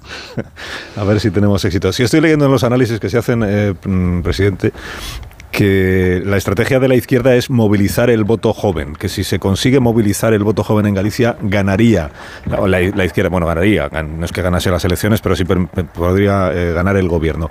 Eh, ¿Eso es porque usted y el partido que usted representa tienen menos predicamento entre los jóvenes gallegos que entre los mayores en Galicia? No, fíjese, para tener mayoría absoluta tienes que tener apoyo en todos los sectores de la población, por lo tanto, ser transversales y que te apoye mucha gente de todas las edades y en todos los lugares. Eso es muy propio de la izquierda, segmentar, eh, aquí se habla desde la izquierda muchas veces en tono casi despectivo de la gente de más edad, que parece que su voto vale menos o tiene menos capacidad de opinar. Yo me dirijo a todo el mundo y sé que para tener eh, una mayoría absoluta hace falta que me voten la gente mayor, pero también la gente joven, de mediana edad, de todas partes. Insisto que yo me dirijo a todo el mundo y sé que necesito el apoyo de todo el mundo. Y todas estas medidas que usted está prometiendo en la campaña electoral a los ciudadanos de Galicia, que usted pondrá en práctica si sigue gobernando, eh, ¿por qué en los últimos 15 años el Partido Popular no las ha puesto en práctica ya? Bueno, hemos puesto muchísimas, oiga, no eh, llevamos una trayectoria. Yo, como estoy diciendo en los actos públicos, no somos un hoja en blanco. Creo que tenemos un balance que ha hecho que cada vez que ha habido elecciones autonómicas en Galicia la gente nos haya renovado la confianza. Yo, ahora, yo pretendo lo mismo, lógicamente. Estamos proponiendo cosas nuevas y además con un elemento diferencial, yo creo, respecto a las eh, propuestas fantásticas que estoy escuchando estos días desde la izquierda, todo se soluciona en dos meses, eh, planes de choque que en un mes y medio van a solucionar eh, la vida a todo el mundo milagrosamente. Nosotros cuando nos comprometemos a algo es porque lo hemos testado y creemos que tenemos respaldo presupuestario, que creo que es fundamental para poder hacerlo, y después la capacidad también. Por lo tanto, siempre vamos avanzando y sobre la base de todo lo conseguido proponemos cosas nuevas. Nuestra propuesta ahora, por ejemplo, en materia educativa es que las tasas universitarias para la gente que apruebe vayan siendo gratuitas año por año. Por lo tanto, eh, esto viene de un proceso anterior donde hemos hecho ya eh, gratuita la educación infantil y donde queremos cerrar el ciclo haciendo la universitaria. Por lo tanto, hemos hecho muchas cosas y yo pretendo en esta legislatura hacer muchísimas más. Eh, le he escuchado, Rueda, mm, quejarse de que la oposición no le, no le reconoce a usted ningún mérito, que, que todo le parece negro, que todo le parece terrible, es decir, que no encuentra nada bueno que haya hecho el gobierno de la Junta de Galicia y, me preguntaba si no es eso mismo lo que le pasa a Sánchez con el Partido Popular, que, no le reconocen ustedes tampoco ningún mérito al gobierno nunca. Bueno, pero fíjese, la, Galicia absolutamente negra, la, Galicia en la que no se ha hecho absolutamente nada, las eh, exageraciones tremendas, el tener como principio eh, decir que todo es un desastre absoluto, eso es, se produce aquí con especial intensidad y sinceramente no creo que la mayoría de los gallegos que desde hace 15 años nos dan su confianza estén muy de acuerdo con eso. Yo creo que aquí la oposición eh, basar toda su estrategia en que no ha habido un solo avance en cuatro legislaturas, bueno, yo creo que esto lo están haciendo aquí con, con especial intensidad eh, más que en ningún otro sitio. Por lo tanto, haya ellos. Yo estoy viendo lo que pasa aquí. Creo que es una estrategia errónea, pero el, el día 18 lo veremos. ¿Usted gobierna o, o qué? Si, no sigue gobernando, se queda en la oposición. Mm, se, marcha y se dedica a otras cosas o qué planes tiene? Mire, yo convendrá a dos días de las elecciones todo mi afán y todo mi trabajo y todo mi convencimiento también, sinceramente, mm.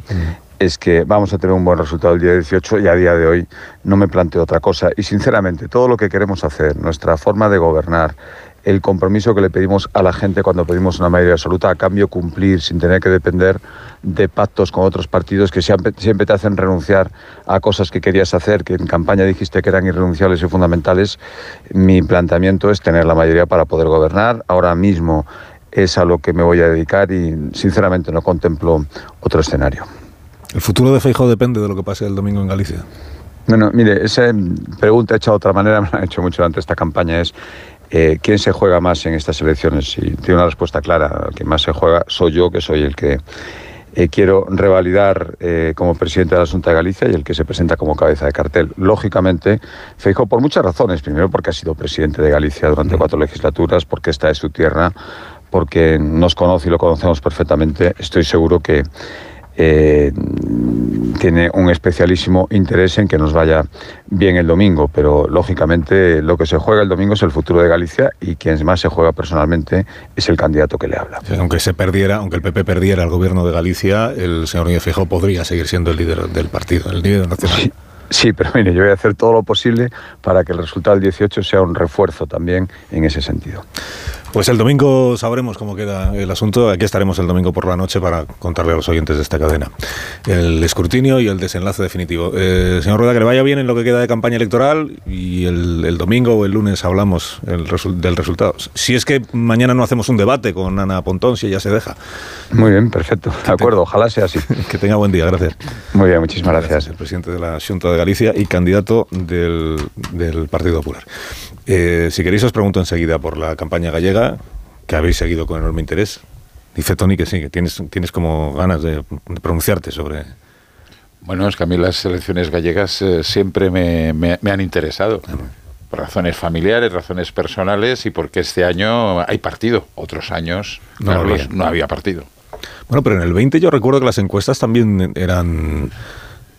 Igual estoy bailando el año, ¿eh? pero mm, es el año de la pandemia y de unas elecciones convocadas en unas circunstancias un poco raras, de- con una con grandes dudas sobre cuánta moviliz cuánta participación iba a haber, precisamente por la COVID, porque había que ir a votar en circunstancias un poco complicadas. Y las encuestas, eh, yo creo que estaban ahí, ahí, con la mayoría absoluta de, de, de Feijóo. Al final sacó 42, me parece. pe- Pero no todas las encuestas decían que la tenía la mayoría absoluta, creo recordar. Pero bueno, como hay suspense, y esto siempre lo agradecemos mucho en este programa, como hay suspense, eh, está convocada la audiencia para el domingo a las 8 de la tarde, que haremos el primer avance, eh, lo que digan los sondeos y lo que digan las sedes de los partidos políticos, el ambiente, y luego a partir de las 9 ya de manera eh, ininterrumpida hasta que sepamos quién va a gobernar la comunidad gallega los próximos años. Los oyentes están invitados a nuestro programa especial en la noche electoral. Los oyentes sí, vosotros no todos. Ahora mismo continuamos. Más de uno en Onda Cero. Carlos Alsina. ¿Sabes cómo se dice optimismo en alemán? Optimismos. Fácil, ¿verdad? Pues así de fácil te lo pone Opel si eres empresario autónomo. Descubre la tecnología alemana del futuro con los días pro empresa de Opel. Solo hasta el 29 de febrero condiciones excepcionales en toda la gama de turismos y comerciales. Ven a tu concesionario o entra ya en opel.es. ¿Te lo digo o te lo cuento? Te lo digo. Tenemos todos los seguros contigo y aún así, ¿pagamos de más? Te lo cuento. Nosotros nos vamos a la mutua. Vente a la mutua con cualquiera de tus seguros. Te bajamos su precio, sea cual sea. Llama al 91 555 5555. 91 555 5555. Te lo digo o te lo cuento. Vente a la mutua. Condiciones en mutua.es. Aprovecha que este febrero tiene 29 días para disfrutar los Fiat Pro Days y redescubre la nueva gama Fiat Professional completamente renovada, con más tecnología, seguridad y unas ofertas únicas. Visita tu concesionario más cercano y conoce la nueva generación Pro en diésel, gasolina y eléctrico. Fiat Professional. Profesionales como tú. Llegan las rebajas del hogar del corte inglés. Hasta el 50% de descuento en una selección de colchones de las mejores marcas. Del 12 al 29 de febrero de 2024. Financiación fácil hasta en 12 meses. Financiación ofrecida por financiar al corte inglés y sujeta a su aprobación. Consulta condiciones en elcorteinglés.es. En tienda web y app. El corte inglés. Si celebrasteis San Valentín, si no lo hicisteis, o incluso si pensasteis en hacerlo pero al final no pudisteis, tranquilos, porque este sábado podéis volver a celebrarlo. Este 17 de febrero, sorteo de San Valentín de Lotería Nacional con 15 millones a un décimo. Celebra tu amor a lo grande. Loterías te recuerda que juegues con responsabilidad y solo si eres mayor de edad. Empieza el año ahorrando en Brico Depot. Con este pavimento porcelánico de 8,95 euros el metro cuadrado, ahora por solo 7,95. Y la puerta lacada con tapajuntas, antes a 119 euros. Y ahora todo por 99. Recuerda que si lo encuentras más barato, te devolvemos la diferencia por dos. Ya en tu tienda y en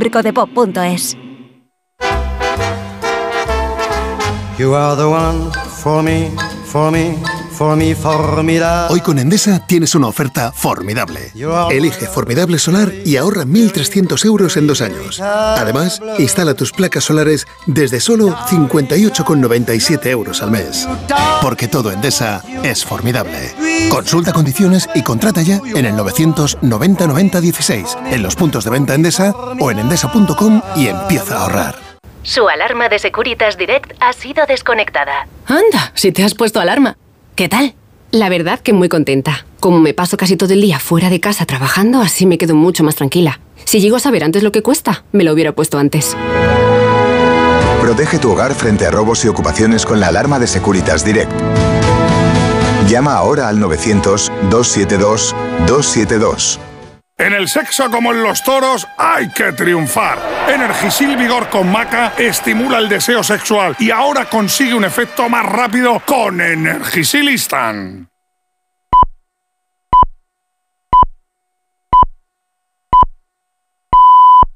Eliges entre decenas de emisoras. Eliges entre pop, rock y folk. Eliges el lugar perfecto para escucharlo y no vas a poder elegir cómo quieres que sea tu hipoteca. Ahora con las nuevas hipotecas naranja, tú eliges cuántos años quieres de fijo y cuántos de variable. Más información en ing.es. Cuando Elena abrió su paquete de Amazon, Sintió mariposas en el estómago. Tecnología de cocción rápida. Y modo grill. Y con esa air fryer, Elena consiguió cumplir sus sueños culinarios por un precio de rechupete. Cinco estrellas de Elena. Productos estrella a precios estrella. Empieza a buscar en Amazon hoy mismo. Quiero explorar sin importarme cuando volver el exterior. Quiero formar parte de él. Vale, bichito. Nos vamos a Disneyland París. Reserva durante Semana Mágica en Halcón Viajes. Precio de referencia 144 euros por persona y noche en el Disney Hotel Cheyenne con entradas incluidas. Plazas limitadas. Consulta condiciones. Ven a Disneyland París con Halcón Viajes volando con Iberia. Halcón Viajes. Sabemos de viajeros. ¿Perdona? ¿Que ahora Movistar Prosegur Alarmas incluye una garantía antiocupación? Uf, ya verás cuando se entere mi perro. Ningún guardián puede competir con Movistar Prosegur Alarmas, la primera y única alarma con garantía antiocupación, que no solo disuade y protege, ahora también se compromete contra las ocupaciones. Contrátala en el 900-222-250 o en movistarproseguralarmas.es. Cuando Berta abrió su paquete de Amazon, se le aceleró el corazón. Pantalla LCD y seguimiento de la frecuencia cardíaca. La pulsera de actividad se clasificó en su corazón por su calidad y su precio. Cinco estrellas de Berta. Productos estrella a precios estrella. Empieza a buscar en Amazon hoy mismo. ¿Cómo hacer tu maleta de vuelta de un viaje? Dobla las excursiones en tres pliegues. Guarda los monumentos al fondo, en montones. Y deja mano una puesta de sol que nunca sabes cuándo la vas a necesitar. Con Betravel siempre vuelves con más de lo que te llevas. Reserva ya y garantízate el mejor precio con hasta un 15% de descuento y financiación a tu medida. Betravel, viájate la vida.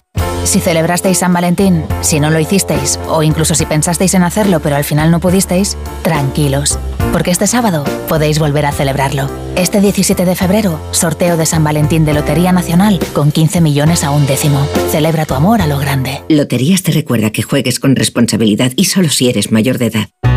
Solo los más rápidos disfrutarán de ofertas increíbles en el corte inglés. Y también los ases en renovar su hogar, con un 15% de descuento adicional en electrodomésticos de Haier, Samsung, Rumba, Philips, Teca y Belísima. Así son las ofertas límite, del 15 al 18 de febrero en tienda web y app del corte inglés. Ahorrar es fácil con Iberdrola. Pásate al autoconsumo con Iberdrola y ahorra hasta un 70% en tu factura de la luz. Y además, si instalas ahora paneles solares, ahorras hasta 1.000 euros. Sí, sí, has oído bien. 1.000 euros. Pásate al autoconsumo con Smart Solar de Iberdrola y empieza a ahorrar. Llama al 992 33 33 o entra en iberdrola.es. Iberdrola, por ti, por el planeta. Empresa colaboradora con el programa Universo Mujer. Ayer que el final de esta peli es tan bonito, cuando ella está en el coche y le ve y está a punto de abrir la puerta, pero no lo hace. Es que en la vida lo importante es saber aprovechar las oportunidades. Hay coches que solo pasan una vez. Tu Citroën C3 desde 13.200 euros financiando y con entrega inmediata. Solo por esta vez y solo este mes. Citroën. Condiciones en citroen.es. Más de uno en Onda Cero.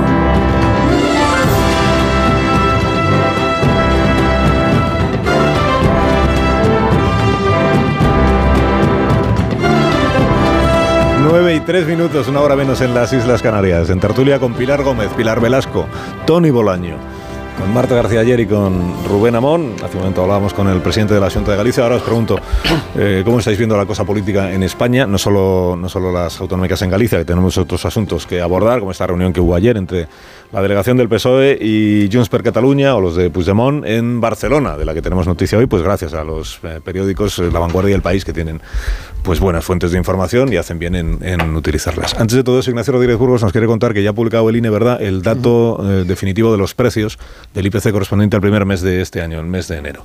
Como siempre te pregunto si se diferencia mucho, poco o nada del dato provisional, del adelantado que ya contamos en su día. Ignacio, buenos días. Pues buenos días. En este caso no, en este caso coincide el adelantado y el general, el, ya el definitivo, 3,4% el IPC, la inflación interanual en el mes de enero y esto pues lo que significa es que se acelera en tres décimas en el inicio de año la evolución de los precios.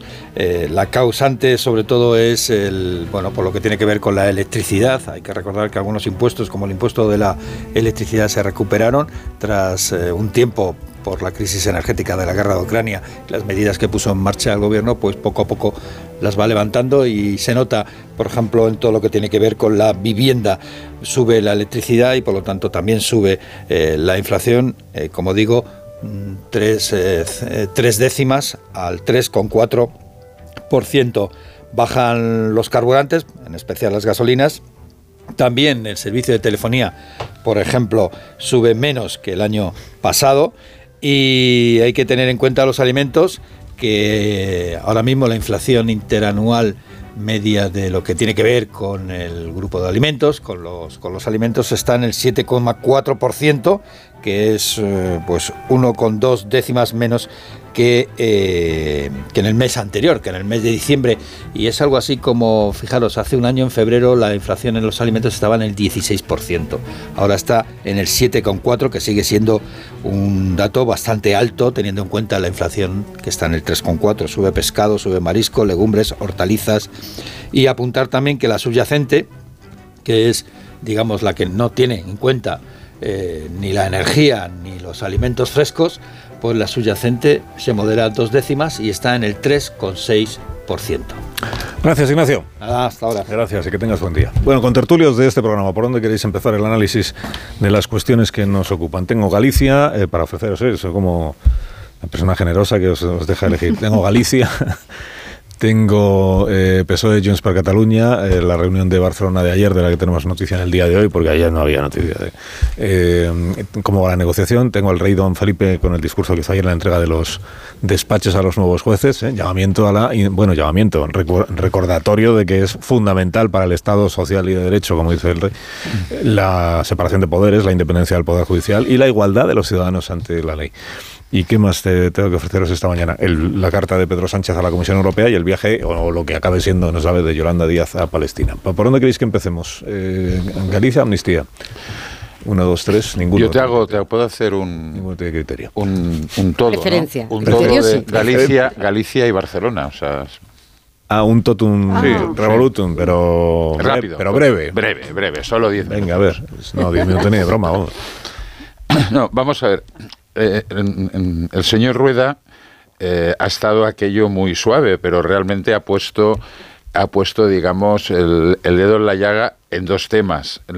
siempre en Galicia es la batalla del voto rural y el voto urbano, y esta vez el voto joven eh, empieza a ser... parece que está más movilizado y puede darle algún dolor de cabeza. ¿Cómo están las encuestas hasta ayer? Sumar no entra a no ser de que haya un milagro, ¿eh? como la tiene Yolanda Díaz, una relación con el Papa, no sé si puede haber algún, algún punto, pero el 5% no lo va a superar sumar en ningún sitio, sobre todo por el desgaste, poco, pero el desgaste suficiente de, de Podemos. El BNG se está situando con 28 diputados. 28. El Partido Socialista de Galicia. 9. 9. 9. Pues está en 14. O sea, que, tiene 14 ahora. Porque eh, fíjate que la transferencia de voto del PSOE al BNG, de las últimas generales a estas, está en torno del 30-40%. Porque el voto útil, Ana Pontón, se ha, ganado la bandera del, del voto útil. No ayuda, Carlos, la filtración que ayer publica el diario El Mundo de que en el PSOE estaban encantadísimos porque si ganaba el BNG lo importante es sumar y la respuesta del confidencial de hoy diciendo, hombre, hombre, hombre, eh, por aquí no, no vamos. Fue un resbalón importante. Feijo no ha ayudado a Rueda en la campaña. eso de la campaña galleguista y, eh, eh, quedó destrozada con la cumbre del pulpo del, día, del, del viernes, que cambió todo el sistema, y el PP a día de ayer todavía podría conservar la mayoría, 38. Pero hay dos incógnitas. Tiene 38 porque sigue manteniendo el 42% del voto. Habrá que ver cuánto desgaste le provoca Vox, que no tiene tampoco entrada en el Congreso, pero le puede fastidiar voto. Y luego la clave es eh, Democracia Orensana, que tiene garantizado el 5%, pero necesita un poquito más para llegar a tener un diputado, que sería el 6-1-6-2. Puede conseguirlo pero está, estamos, estamos en ello. O sea que interés a verlo, lo Y hombre, en el Partido Socialista se tendrían que hacer una reflexión, porque esto de un candidato cada cuatro años, pues eh, va, va llevando a a un cierto desánimo y en estos momentos... sería el peor resultado del PSOE en Galicia en, toda la historia, ¿no? En la historia. Porque claro, o sea, ahora a lo máximo que puede llegar es a ser el tercero, porque básicamente es que no hay ningún cuarto. Un tercero con nueve diputados. Es, o sea, es, eh, es tremendo. Es un desaspirar. No, no, me queda Llevas media hora, Tony, llevas media hora hablando. No, no, no, llevo los diez minutos. Media hora hablando. No, diez no, pero ocho sí. Bueno, bueno, va, me callo, me callo. ¿no? Venga, luego vamos a Barcelona. No, que eh, es, cierto que, el resultado, si son esos nueve, eh, o incluso si son diez, es muy malo para el PSOE, pero yo creo que, han tenido una habilidad en el Partido Socialista y es vender muy bien el tándem. Mm.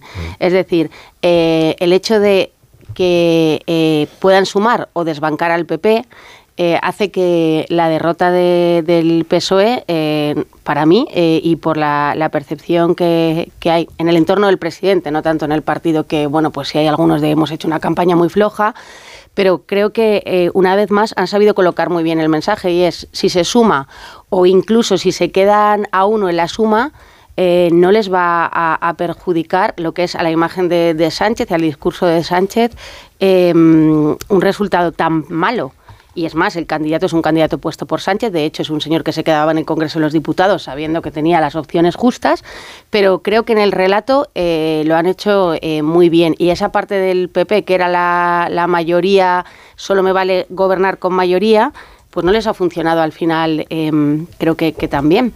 Y, es una cuestión de, percepciones. Yo es que no me pongo a mirar cuando estoy buscando cuánto tiene el PSOE, me pongo a ver la suma. Y creo que en eso eh, lo han hecho bien. En el PP eh, hay mm, nervios, eh, no pensaban llegar como están hasta aquí, pero si hay una mayoría que cree que se va a, conseguir mantener el, gobierno de Galicia todo la pregunta que, no contesta nadie de cómo puede afectar al liderazgo de Feijó, pues hombre, eh, si se pierde Galicia, Feijó no se va a ir al día siguiente, pero el partido se va a poner en una situación eh, de estrés que ya vivió después de las elecciones de julio. Em, que luego tendría por delante para el 21 de abril unas vascas y luego unas europeas con un partido que, que estaría internamente muy tocado. Y si no quieren reconocer eso, si se da el mal resultado, pues tendremos que, acabar eh, viéndolo. Fijo ha convocado a los varones dos días después. Va ha, hecho comité de, dirección el martes para, analizar los resultados. Si se pierde Galicia, eh, el análisis va a ser complicado. Y sobre todo porque el País Vasco no es la plaza de, Feijo y Galicia sí, salió de Galicia, le dejó la presidencia a Rueda y, este examen también es un examen para, para Feijo que duda cabe. Hay que recordar que las elecciones las adelantó el Partido Popular con la sensación de que como íbamos a entrar en la ley de la tramitación de la ley de amnistía, la mayoría absoluta estaba más que garantizada y no contaba con esto que estamos hablando de la percepción y de, y de la posibilidad o la inseguridad que percibe el PP de que las elecciones no las tiene ganadas por mayoría absoluta y, menos con el resultado que sacó Feijó. Eh, estaban para julio, las puso en febrero y las encuestas les favorecen, pero la inquietud está ahí. No se no vieron venir que el tándem efectivamente iba a funcionar y lo estamos viendo en estos últimos días de, campaña. El Partido Popular nunca se había expresado en estos términos en Galicia, no había metido el debate nacional, eh, no había estamos ante primero la amnistía y luego esta batasunización de la candidata Ana Pontón, que veremos si le funciona en su electorado. Le funcionó el 28, le funcionó eh, el 28 de, de mayo las autonómicas a raíz de los de los resultados. Veremos cómo está calando, pero lo que claro, lo que el gallego ve o por lo menos lo que yo percibo desde fuera es que escuchas a Ana Pontón y no es una radical extremista echada al monte. Hemos visto la campaña de Esquerra Republicana de Junts en las elecciones catalanas y son manifiestamente independientes eh, yo ayer escuché el debate de Ana Puntón, escuché el anterior debate al que el señor Rueda no, quiso ir y no es una señora extremista, por más que lo diga el Partido Popular, es que, es que habla por sí sola. Es una candidata nacionalista y que coincide con el discurso con el diputado del BNG en, el Congreso. Veremos eh, cómo le funciona, pero, pero cualquier resultado se va a medir, eh, se va a medir por, por el resultado de, de Feijo. Si eso no una buena estrategia la del Partido Socialista o la del Partido Popular, lo veremos el domingo por la noche o lo veremos el lunes pero, pero desde luego que aunque el Partido Socialista en Galicia saque el peor resultado de su historia, si entra en el gobierno, pues le pasará como a Podemos con el peor resultado de su historia o a Vox habiendo perdido muchísimo apoyo en las urnas y sin embargo habiendo conseguido entrar en gobiernos regionales. Esa paradoja se puede dar.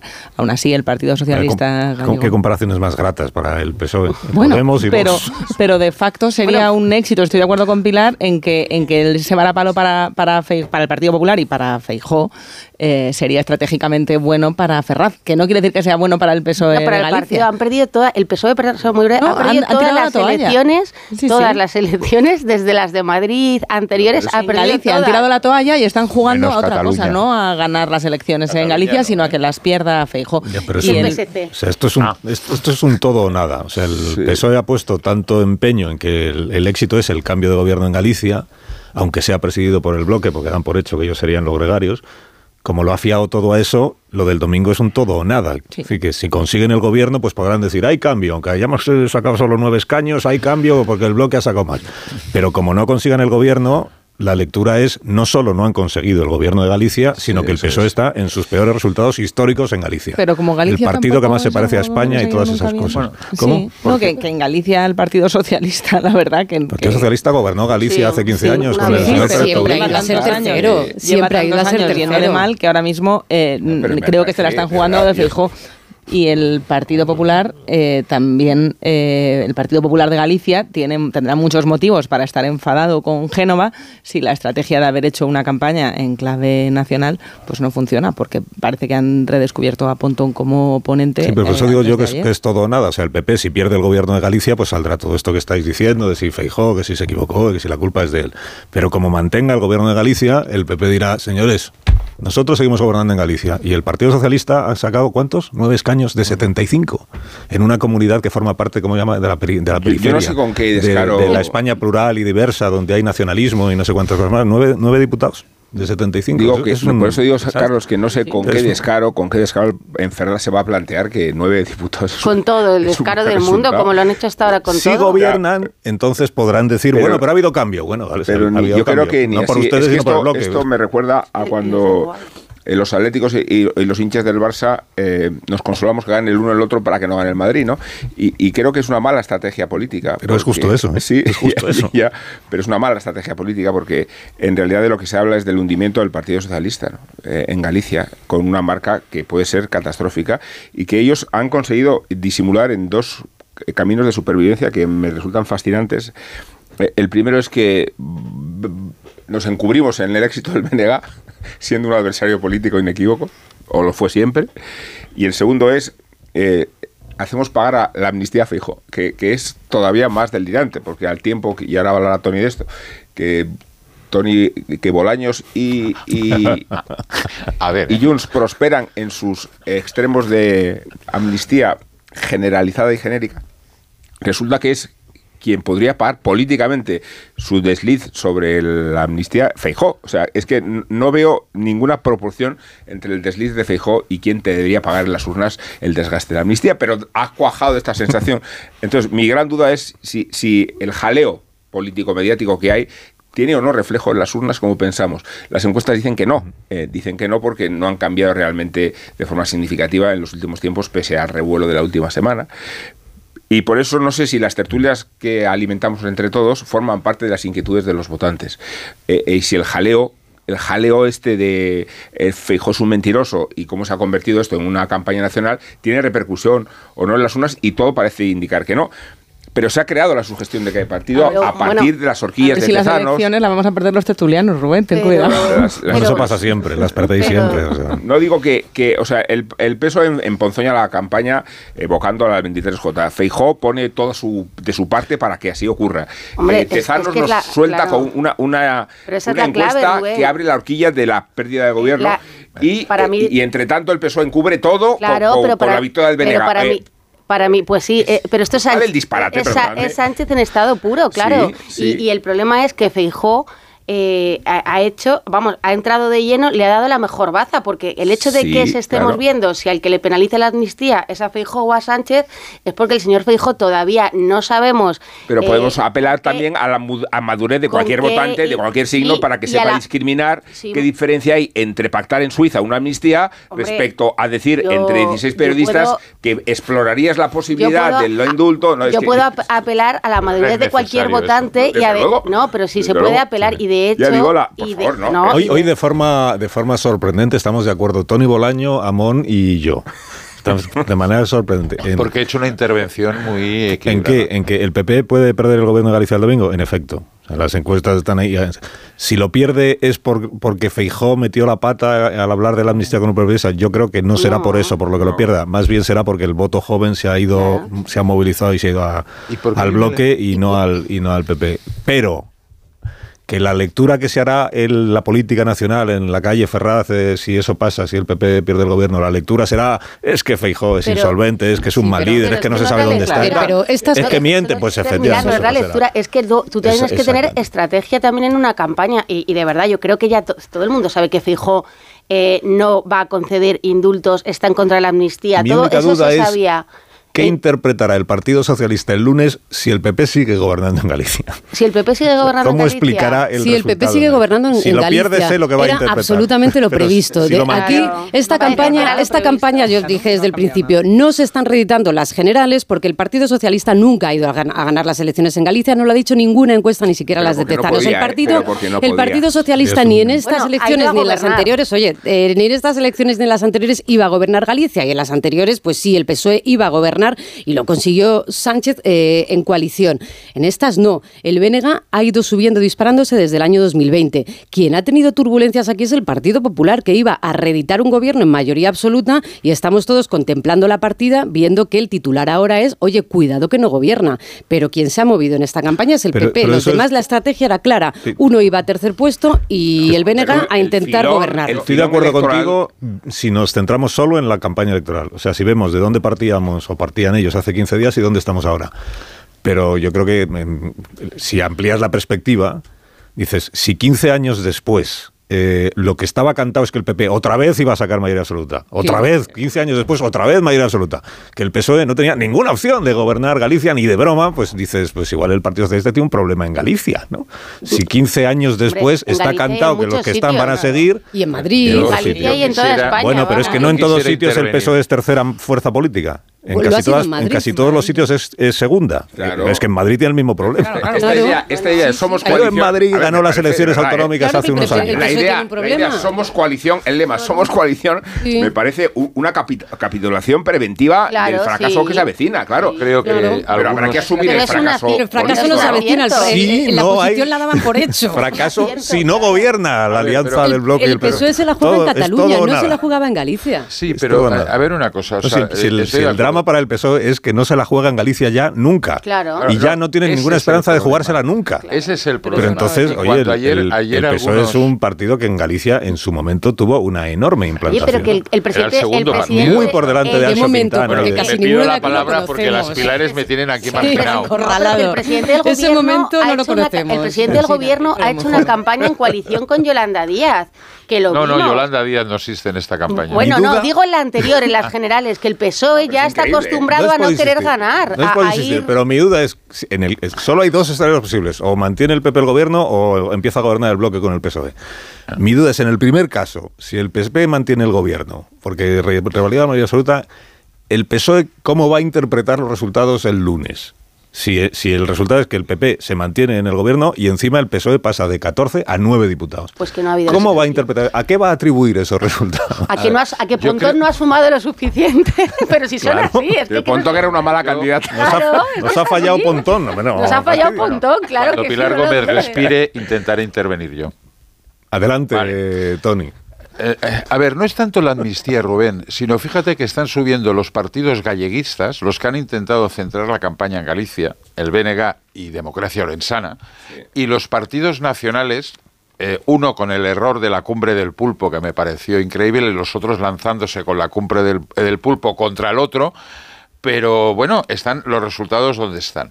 ¿Dónde se va a agarrar Ferraz? Se van a agarrar a la tabla de salvación de ese voto útil que se en las generales se va del BNG al PSOE y en las autonómicas.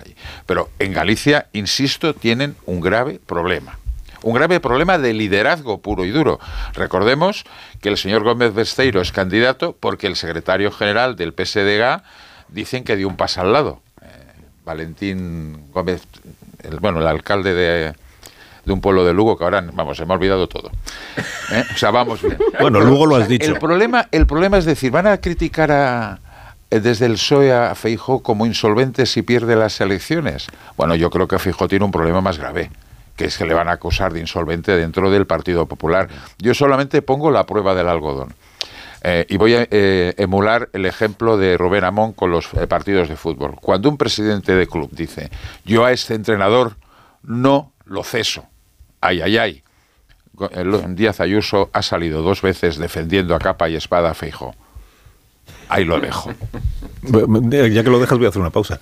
Vale. Y luego me han dejado hablar al final aquí las chicas. hombre, claro, te has puesto Hasta Marta parece una persona razonable y tranquila. En un, Ay, pero el victimismo me da mucha pereza, ¿eh? No me provoques. Pero aquí te quedas solo. hoy me veo en minoría. te quedas como solo, siempre. Tony. La pausa y a la vuelta hablamos. Si no la entente entre Bolaño al Sinamón, has dicho, ¿no? Que una debería hacerlo reflexionar. Sí, de manera, de manera inédita. Yo creo que, es la primera vez que, hay que, hay que grabarlo y mantenerlo, porque será la única vez. bueno, en esta segunda parte, que es que Feijó está muerto si pierde no, ahí, no, no, ahí no, ahí no estoy con vosotros y lo sabéis. ahí no he dicho nada. Que Díaz Ayuso ya se convierte en Digo los problemas. Nada de todo eso va a pasar. Oye, perdona, que yo esté de acuerdo con Zarzalejos tiene también... Nada de todo eso. Un minuto. y a la vuelta hablamos si os parece. No hay debate entonces. Queda liquidada la cuestión. No, y mira que ha ayudado Feijóo a que eso pase con lo del bien, pero no, no nada. pero no Nada, lo comparto. La cumbre del pulpo. La cumbre del pulpo que dice Tony, que se refiere a la reunión de Feijóo con los periodistas. Con pulpo. Periodistas. Todo puede Venga, empeorar. aceptamos Tampoco, pulpo. tampoco es Había que, pulpo que haya para- pulpo en pulpo una comida gallego, en Galicia, tampoco parece que sea un No, elemento. pero todo puede empeorar porque mañana el candidato Rueda va a Televisión Española. Minuto y ahora mismo comentamos cosas.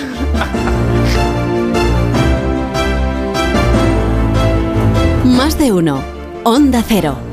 Carlos Alsina. Carla, al viaje de Tokio al final no va el director. ¿Te interesa? Diez días, reuniones, cenas, karaoke, un spa. En la vida lo importante es saber aprovechar las oportunidades. Hay coches que solo pasan una vez. Tu Citroën C3 desde 13.200 euros financiando y con entrega inmediata. Solo por esta vez y solo este mes.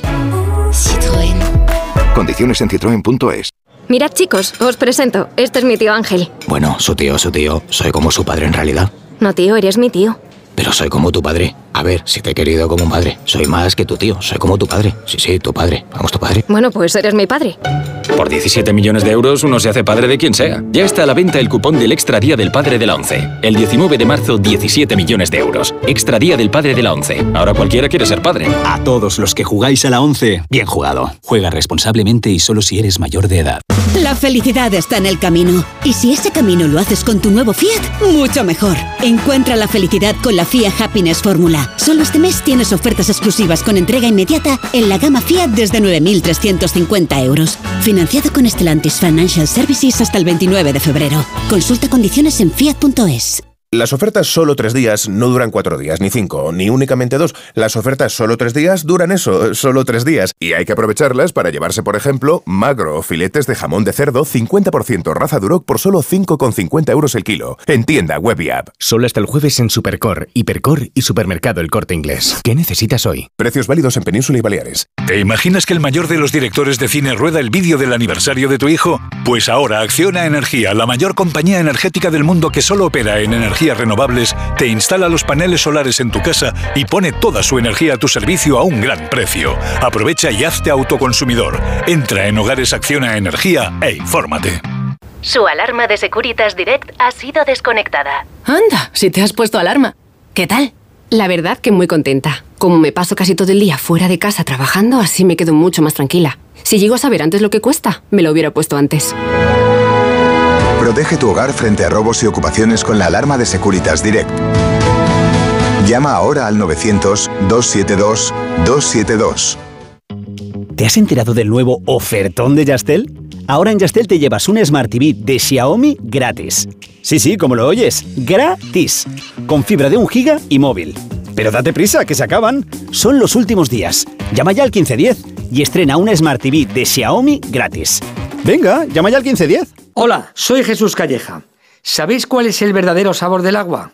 El agua de mi tierra, el agua mineral Teleno. Recuerda, agua mineral Teleno. 29. Tus nuevas gafas graduadas de Sol Optical. Estrena gafas por solo 29 euros. Infórmate en soloptical.com. Arturo Valls de camarero. ¿A qué gano el natural? Ponme un colacao. ¿Caliente como un agosto en Sevilla o frío como la mirada de un exnovio? Evidentemente frío. como mandes, que aquí cada uno lo pide a su manera. Marchando tu colacao. ¿Cansado? Revital. Tomando Revital por las mañanas recuperas tu energía, porque Revital contiene ginseng para cargarte las pilas y vitamina C para reducir el cansancio. Revital, de Pharma OTC. El ser humano ha desarrollado la inteligencia artificial, pero sacar las legumbres cocidas del tarro nos sigue costando. Hasta ahora, con el nuevo tarro ancho de Legumbres Luengo todo es más fácil. Salen intactas muy rápido y con su sabor único. Legumbres Luengo, la nueva pasta. Tengo la memoria fatal, se me olvida todo. Si te falla la memoria, toma de Memory. De Memory con vitamina B5 contribuye al rendimiento intelectual. Y ahora para los más mayores, de Memory Senior de Pharma OTC. ¿Molestias en la garganta? Juanola Própolis al rescate. Juanola Própolis pastillas blandas ayudan a suavizar la garganta de forma natural gracias al efecto que producen en la mucosa bucofaringe al chuparlas. Juanola número uno en ventas. Cuida de tu garganta. ¿Perdona? ¿Que ahora Movistar Prosegur Alarmas incluye una garantía antiocupación? Uf, ya verás cuando se entere mi perro. Ningún guardián puede competir con Movistar Prosegur Alarmas, la primera y única alarma con garantía antiocupación, que no solo disuade y protege, ahora también se compromete contra las ocupaciones. Contrátala en el 900-222-250 o en movistarproseguralarmas.es. Si celebrasteis San Valentín, si no lo hicisteis, o incluso si pensasteis en hacerlo pero al final no pudisteis, tranquilos, porque este sábado podéis volver a celebrarlo. Este 17 de febrero, sorteo de San Valentín de Lotería Nacional con 15 millones a un décimo. Celebra tu amor a lo grande. Loterías te recuerda que juegues con responsabilidad y solo si eres mayor de edad.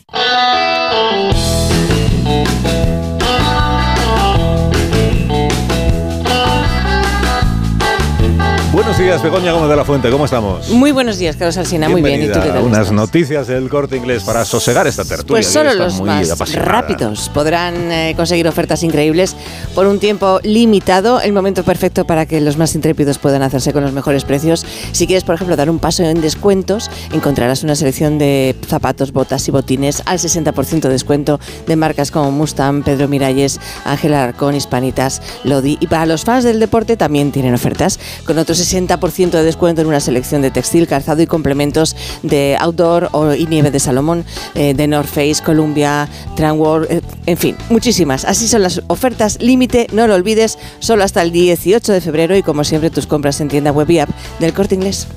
Más de uno. En Onda Cero.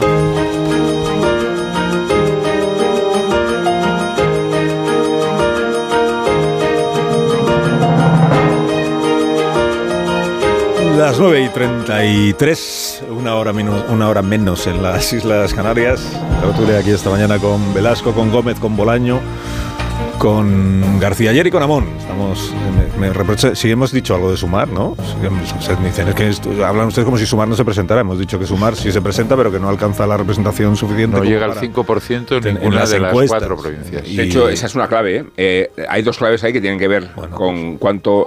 Se ha metido corriendo, ¿eh? Bueno, imagínate, eh, soy una máquina. No, es que me estáis máquina, hablando de eh, Sánchez, de Feijóo y de Yolanda Díaz, que de No, si hablamos que- de lecturas nacionales, gallega. habrá que responsabilizar a Yolanda Díaz de que siendo ella también gallega y jugando en su territorio y llevando una candidata que viene de Madrid, entronizada como una gran Y figura, ella es quien mejor conoce a los gallegos, como nos ha no obtenga representación alguna, eh, eh, lo cual tiene mucha mucho efecto porque si la obtuviera, eh, la coalición de izquierdas podía aspirar a desbancar a la Junta del PP, pero si no tiene representación sumar, no va a llegar a, a ese umbral necesario.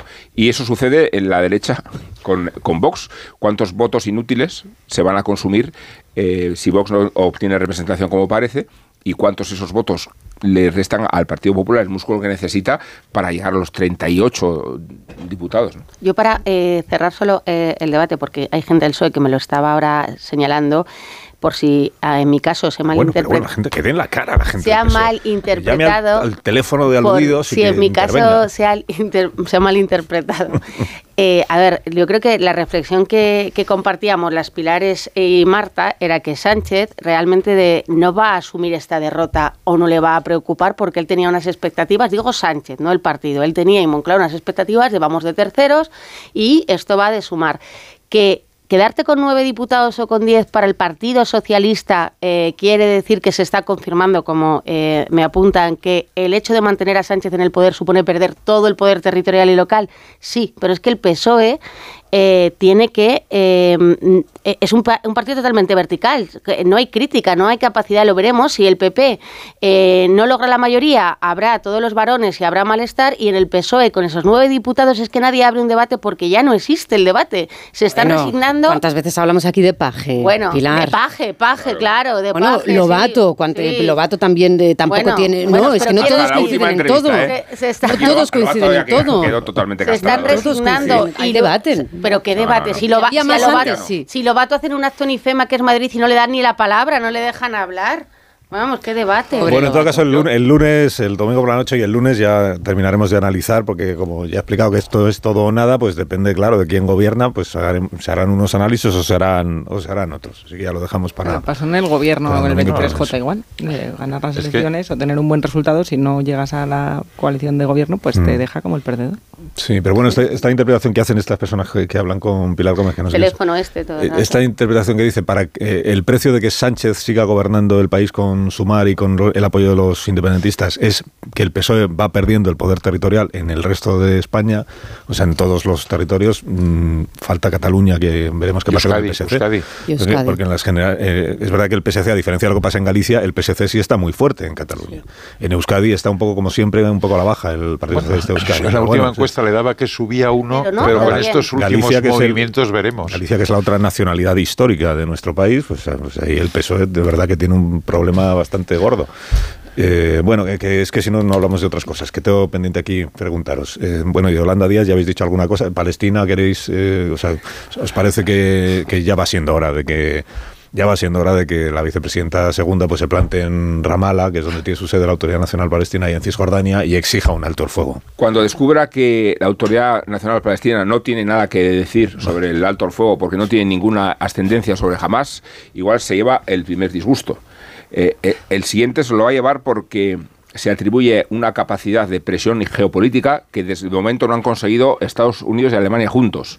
Eh, y, lo digo porque tanto Estados Unidos como Alemania se están significando una posición muy crítica con Israel y yo entiendo la postura de Sánchez con que fue el primero que fue el primero no solo por, por, posicionarse contra la deriva incendiaria de Netanyahu, sino porque creo que el canal que un gobierno tiene que utilizar es el oficial y es el de Pedro Sánchez. Eh, por eso eh, resultaba esperpéntico que Yolanda Díaz saliera a hacerle la competencia, eh, distrayendo la maniobra geopolítica que tiene interés y relevancia, la de Sánchez, digo. Una pues estrategia y un anuncio más de posicionamiento político que de capacidad real, porque si hay que apostar es, es que Yolanda Díaz no va a ir a Palestina. Los viajes efectivamente se organizan de otra manera y Díaz tiene experiencia porque ha organizado viajes a la visita del Papa que no, que no los ha tramitado así, que se han organizado con tiempo con exteriores, porque cualquier ministro, vicepresidenta en este caso del, del gobierno, cuando hace un viaje a ver a un ministro de otro país, eso pasa evidentemente por la agenda de exteriores y por la agenda de presidencia.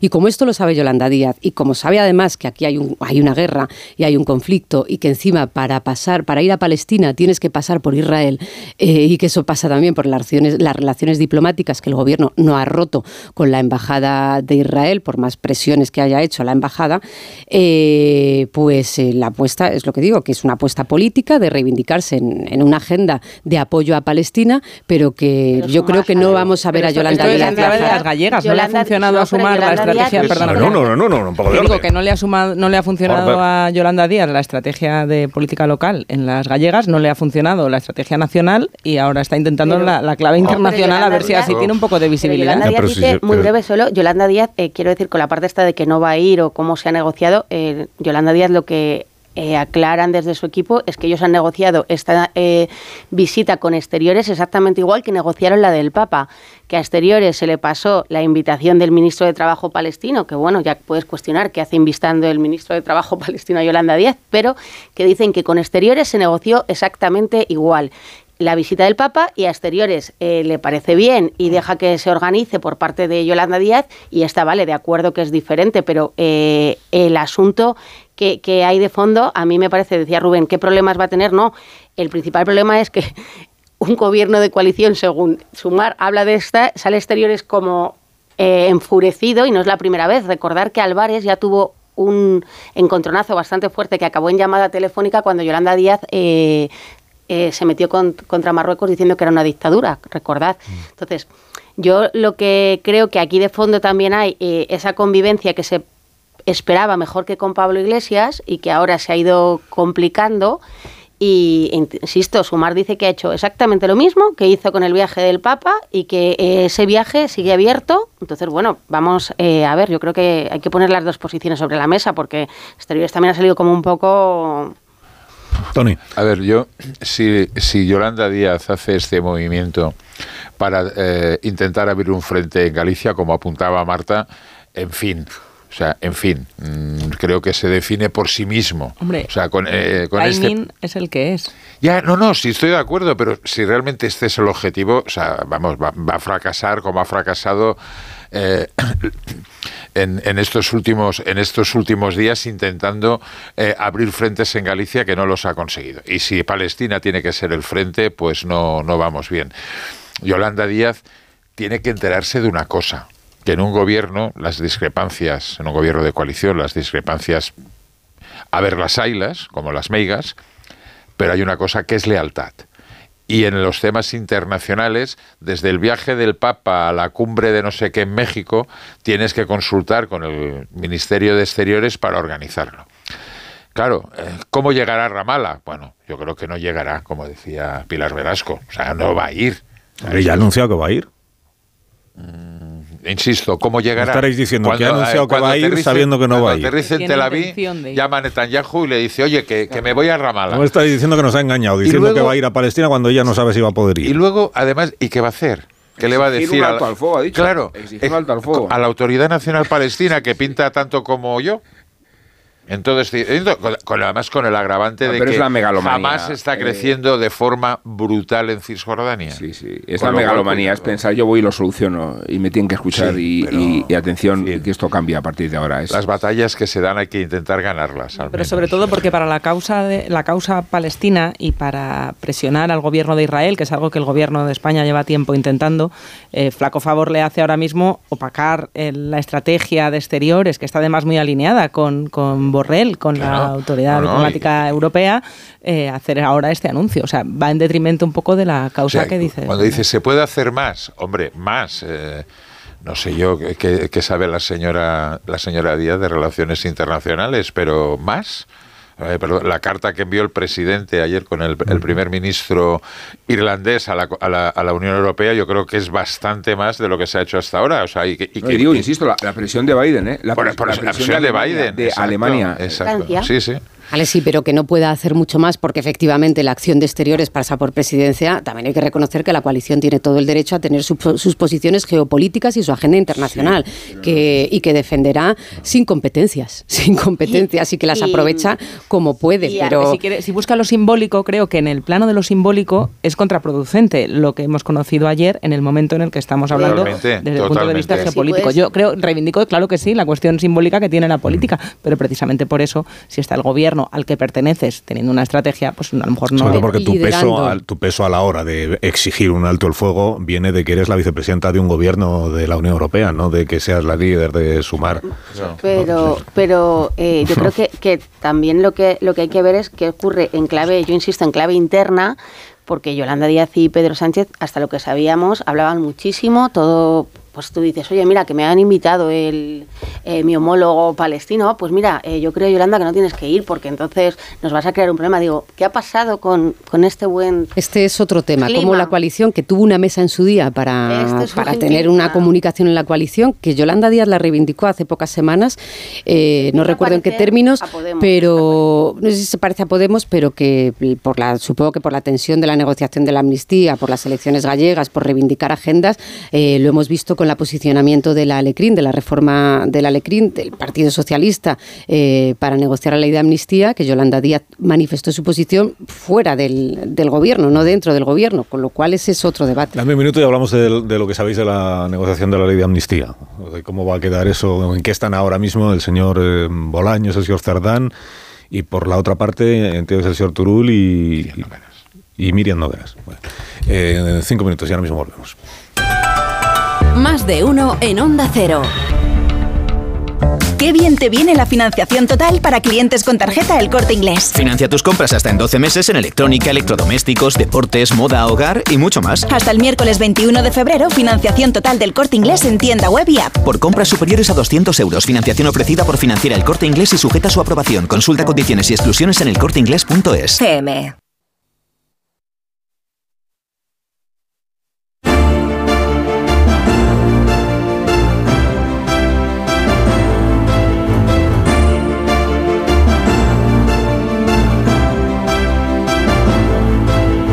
Más de uno en Onda Cero.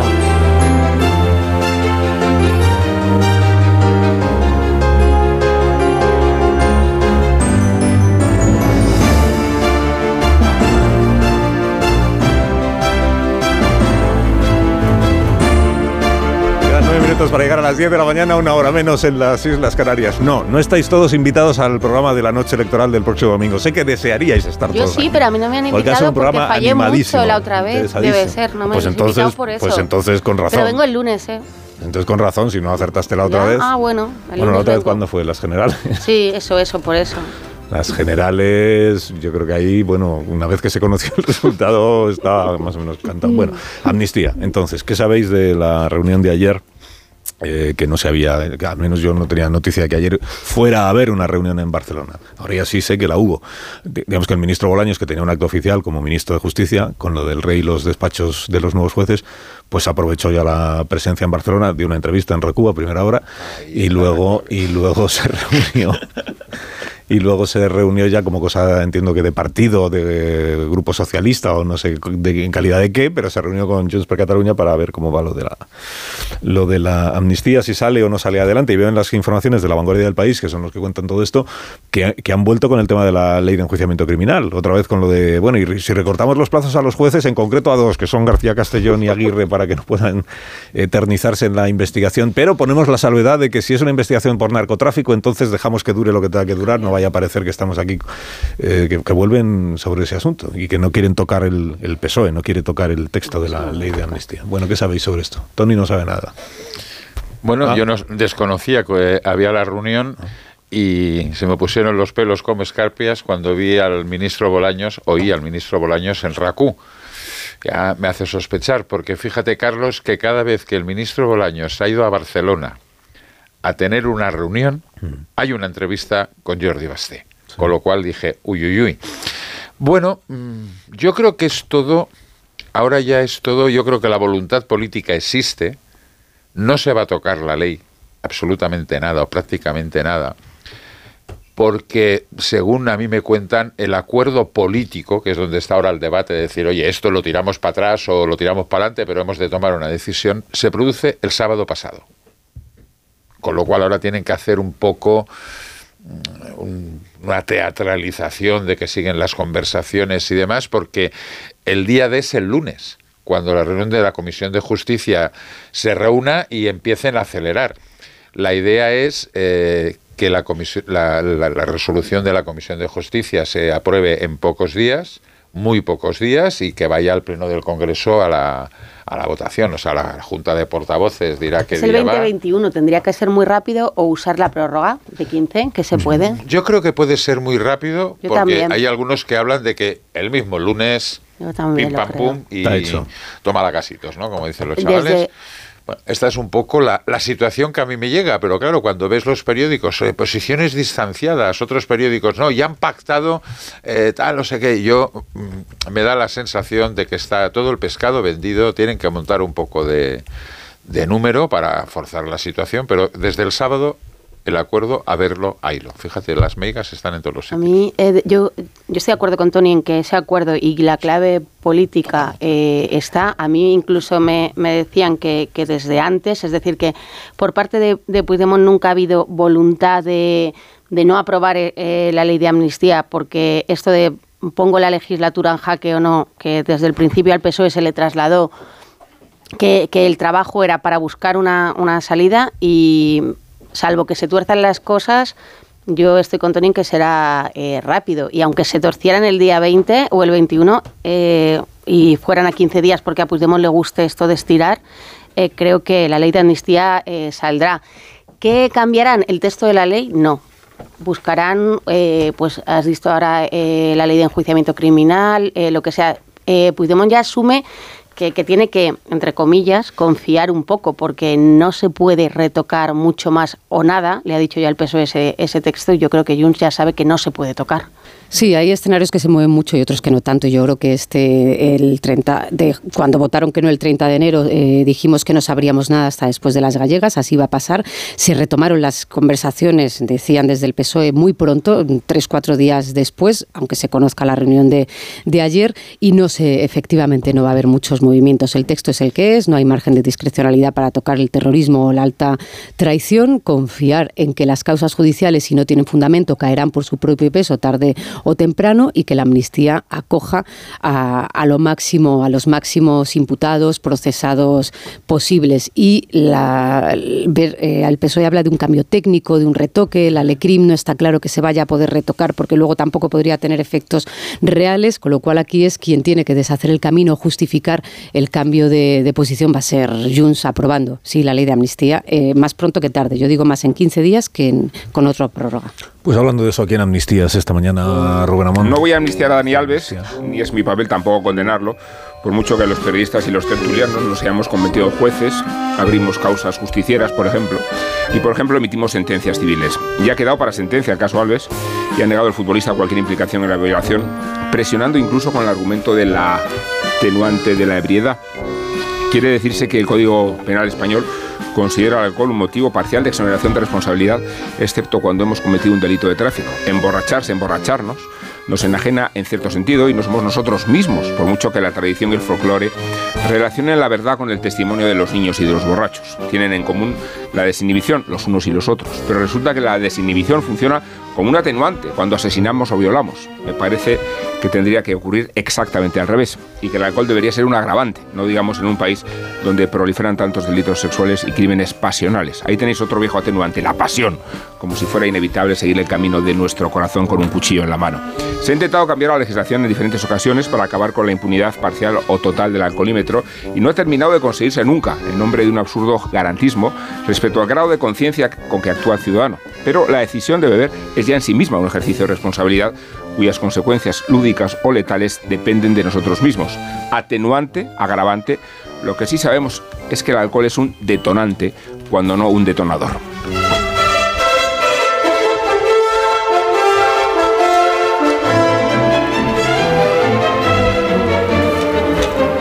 De, de, Alberto Garzón ya hablamos ayer. De Garzón no dicen ustedes nada. Ya lo dijimos todo ayer y, y la consecuencia fue que pues al final se ha quedado frustrado en su aspiración de ser lobista. ¿Por qué? Pues por cosas que decís los comentaristas, los, los tertulianos, criticáis. Porque es un incoherente. Bueno, pues, ah. Habéis arruinado una carrera de prometedora como lobista. De Eso me decían algunos ayer. Vais a elegir los periodistas dónde trabajamos, decían políticos. ¿Dónde trabajamos y en qué empresas, además? Uh -huh. Ahí lo dejo. Bueno, los todo, políticos. Todo lo contrario. ¿eh? Yo ayer le di la bienvenida a la empresa privada a sí. Alberto Garzón. Me parecía una gran noticia. Para una vez que va a entrar en la empresa privada, es que también mira que soy. Me parecía sí. una gran noticia y siento mucho y que algunos, al final no haya aguantado la presión. abres un debate y así. Y, algunos, ah, no, que no vamos a y algunos políticos quieren eh, decir dónde vamos a trabajar los periodistas. Eso también es verdad. No, quieren decir dónde responden, no, vamos a... Eso, bueno, por eso que, que se lo anoten. Marisol Parada, unos Callahan para estas personas que han de abandonar las instalaciones. Y que aprovechen las rebajas de Callahan que todavía siguen en callahan.es, porque los Callahan están diseñados para caminar ofreciéndote siempre la máxima comodidad, adaptación y ligereza. Están equipados con su exclusiva tecnología Adaptation que se adapta al pie y combinando las mejores pieles naturales, forros transpirables y plantillas extraíbles. Pruébalos y vas a notar la diferencia de caminar con el zapato más cómodo del mundo. A la venta en las mejores zapaterías y en callahan.es. Aprovecha sus rebajas. Callahan, tecnología, diseño y confort al mejor precio. Es un día estupendo todos y todas. Eh, adiós Pilar Gómez, hasta el próximo día. Adiós Pilar Velasco. Buen jueves. Hasta el próximo. ¿Te vienes el domingo al programa de elecciones? Sí, por favor, hazme un hueco. electoral, yo te invito. Adiós Tony Bolaño. Hasta a ti luego. A ti no. Eh, adiós Marta García. Adiós, Carlos que mañana es viernes. Mañana es viernes, sí. Eh, qué bien que sea viernes. Adiós Amón, hasta mañana. Estoy convocado, ¿no? El domingo.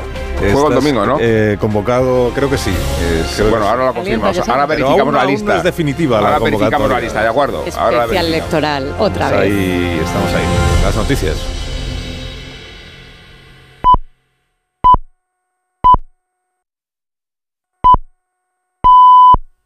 Son las 10, las 9 en Canarias. Escuchamos este consejo de Ibudol de los amigos de Kern Pharma. A ese dolor de espalda que no te deja hacer deporte o a ese dolor de cabeza que te hace difícil trabajar, ni agua. Ibudol, el primer ibuprofeno bebible en stick pack para aliviar el dolor.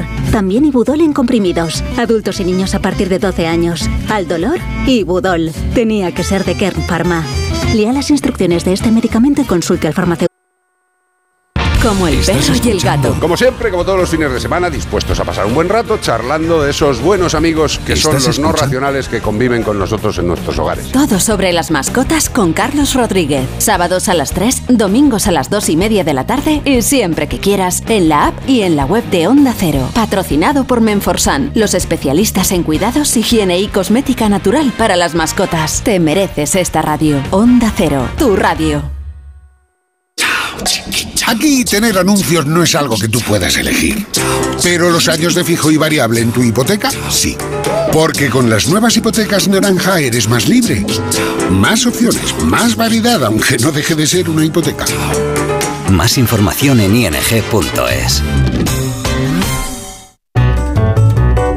Solo los más rápidos disfrutarán de ofertas increíbles en el corte inglés. Y también los fotógrafos más avispados, con un 15% de descuento en la marca Nikon.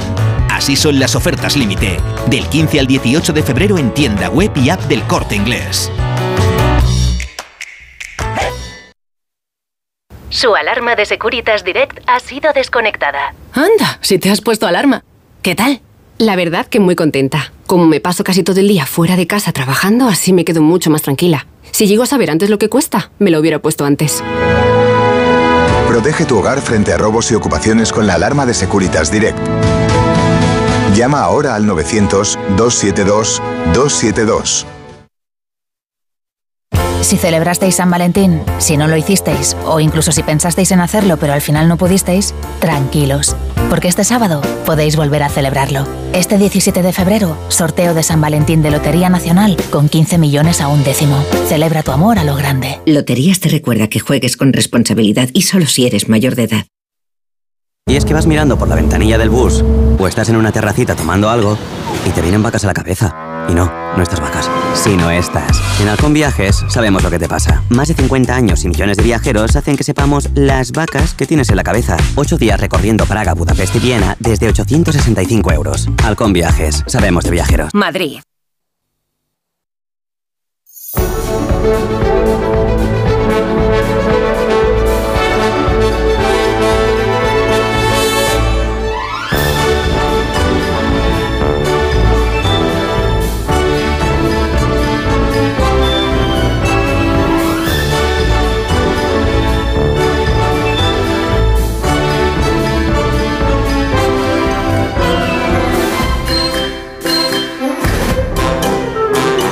Las 10 y 13 minutos de la mañana, son las 9 y 13 minutos de la mañana en las Islas Canarias. Hemos cambiado de estudio, se lo voy a contar a los oyentes para que entiendan mi estado anímico. En este momento estamos en un estudio más pequeño, eh, pero no es por eso por lo que mi estado anímico es distinto, es porque tengo aquí pegados a la pecera a una serie de personas que nos están mirando y nos sentimos ahora mismo pues como efectivamente los peces en, en una, en una pecera. Hola, ¿cómo estáis? Buenos días, Agustín, ¿cómo estás?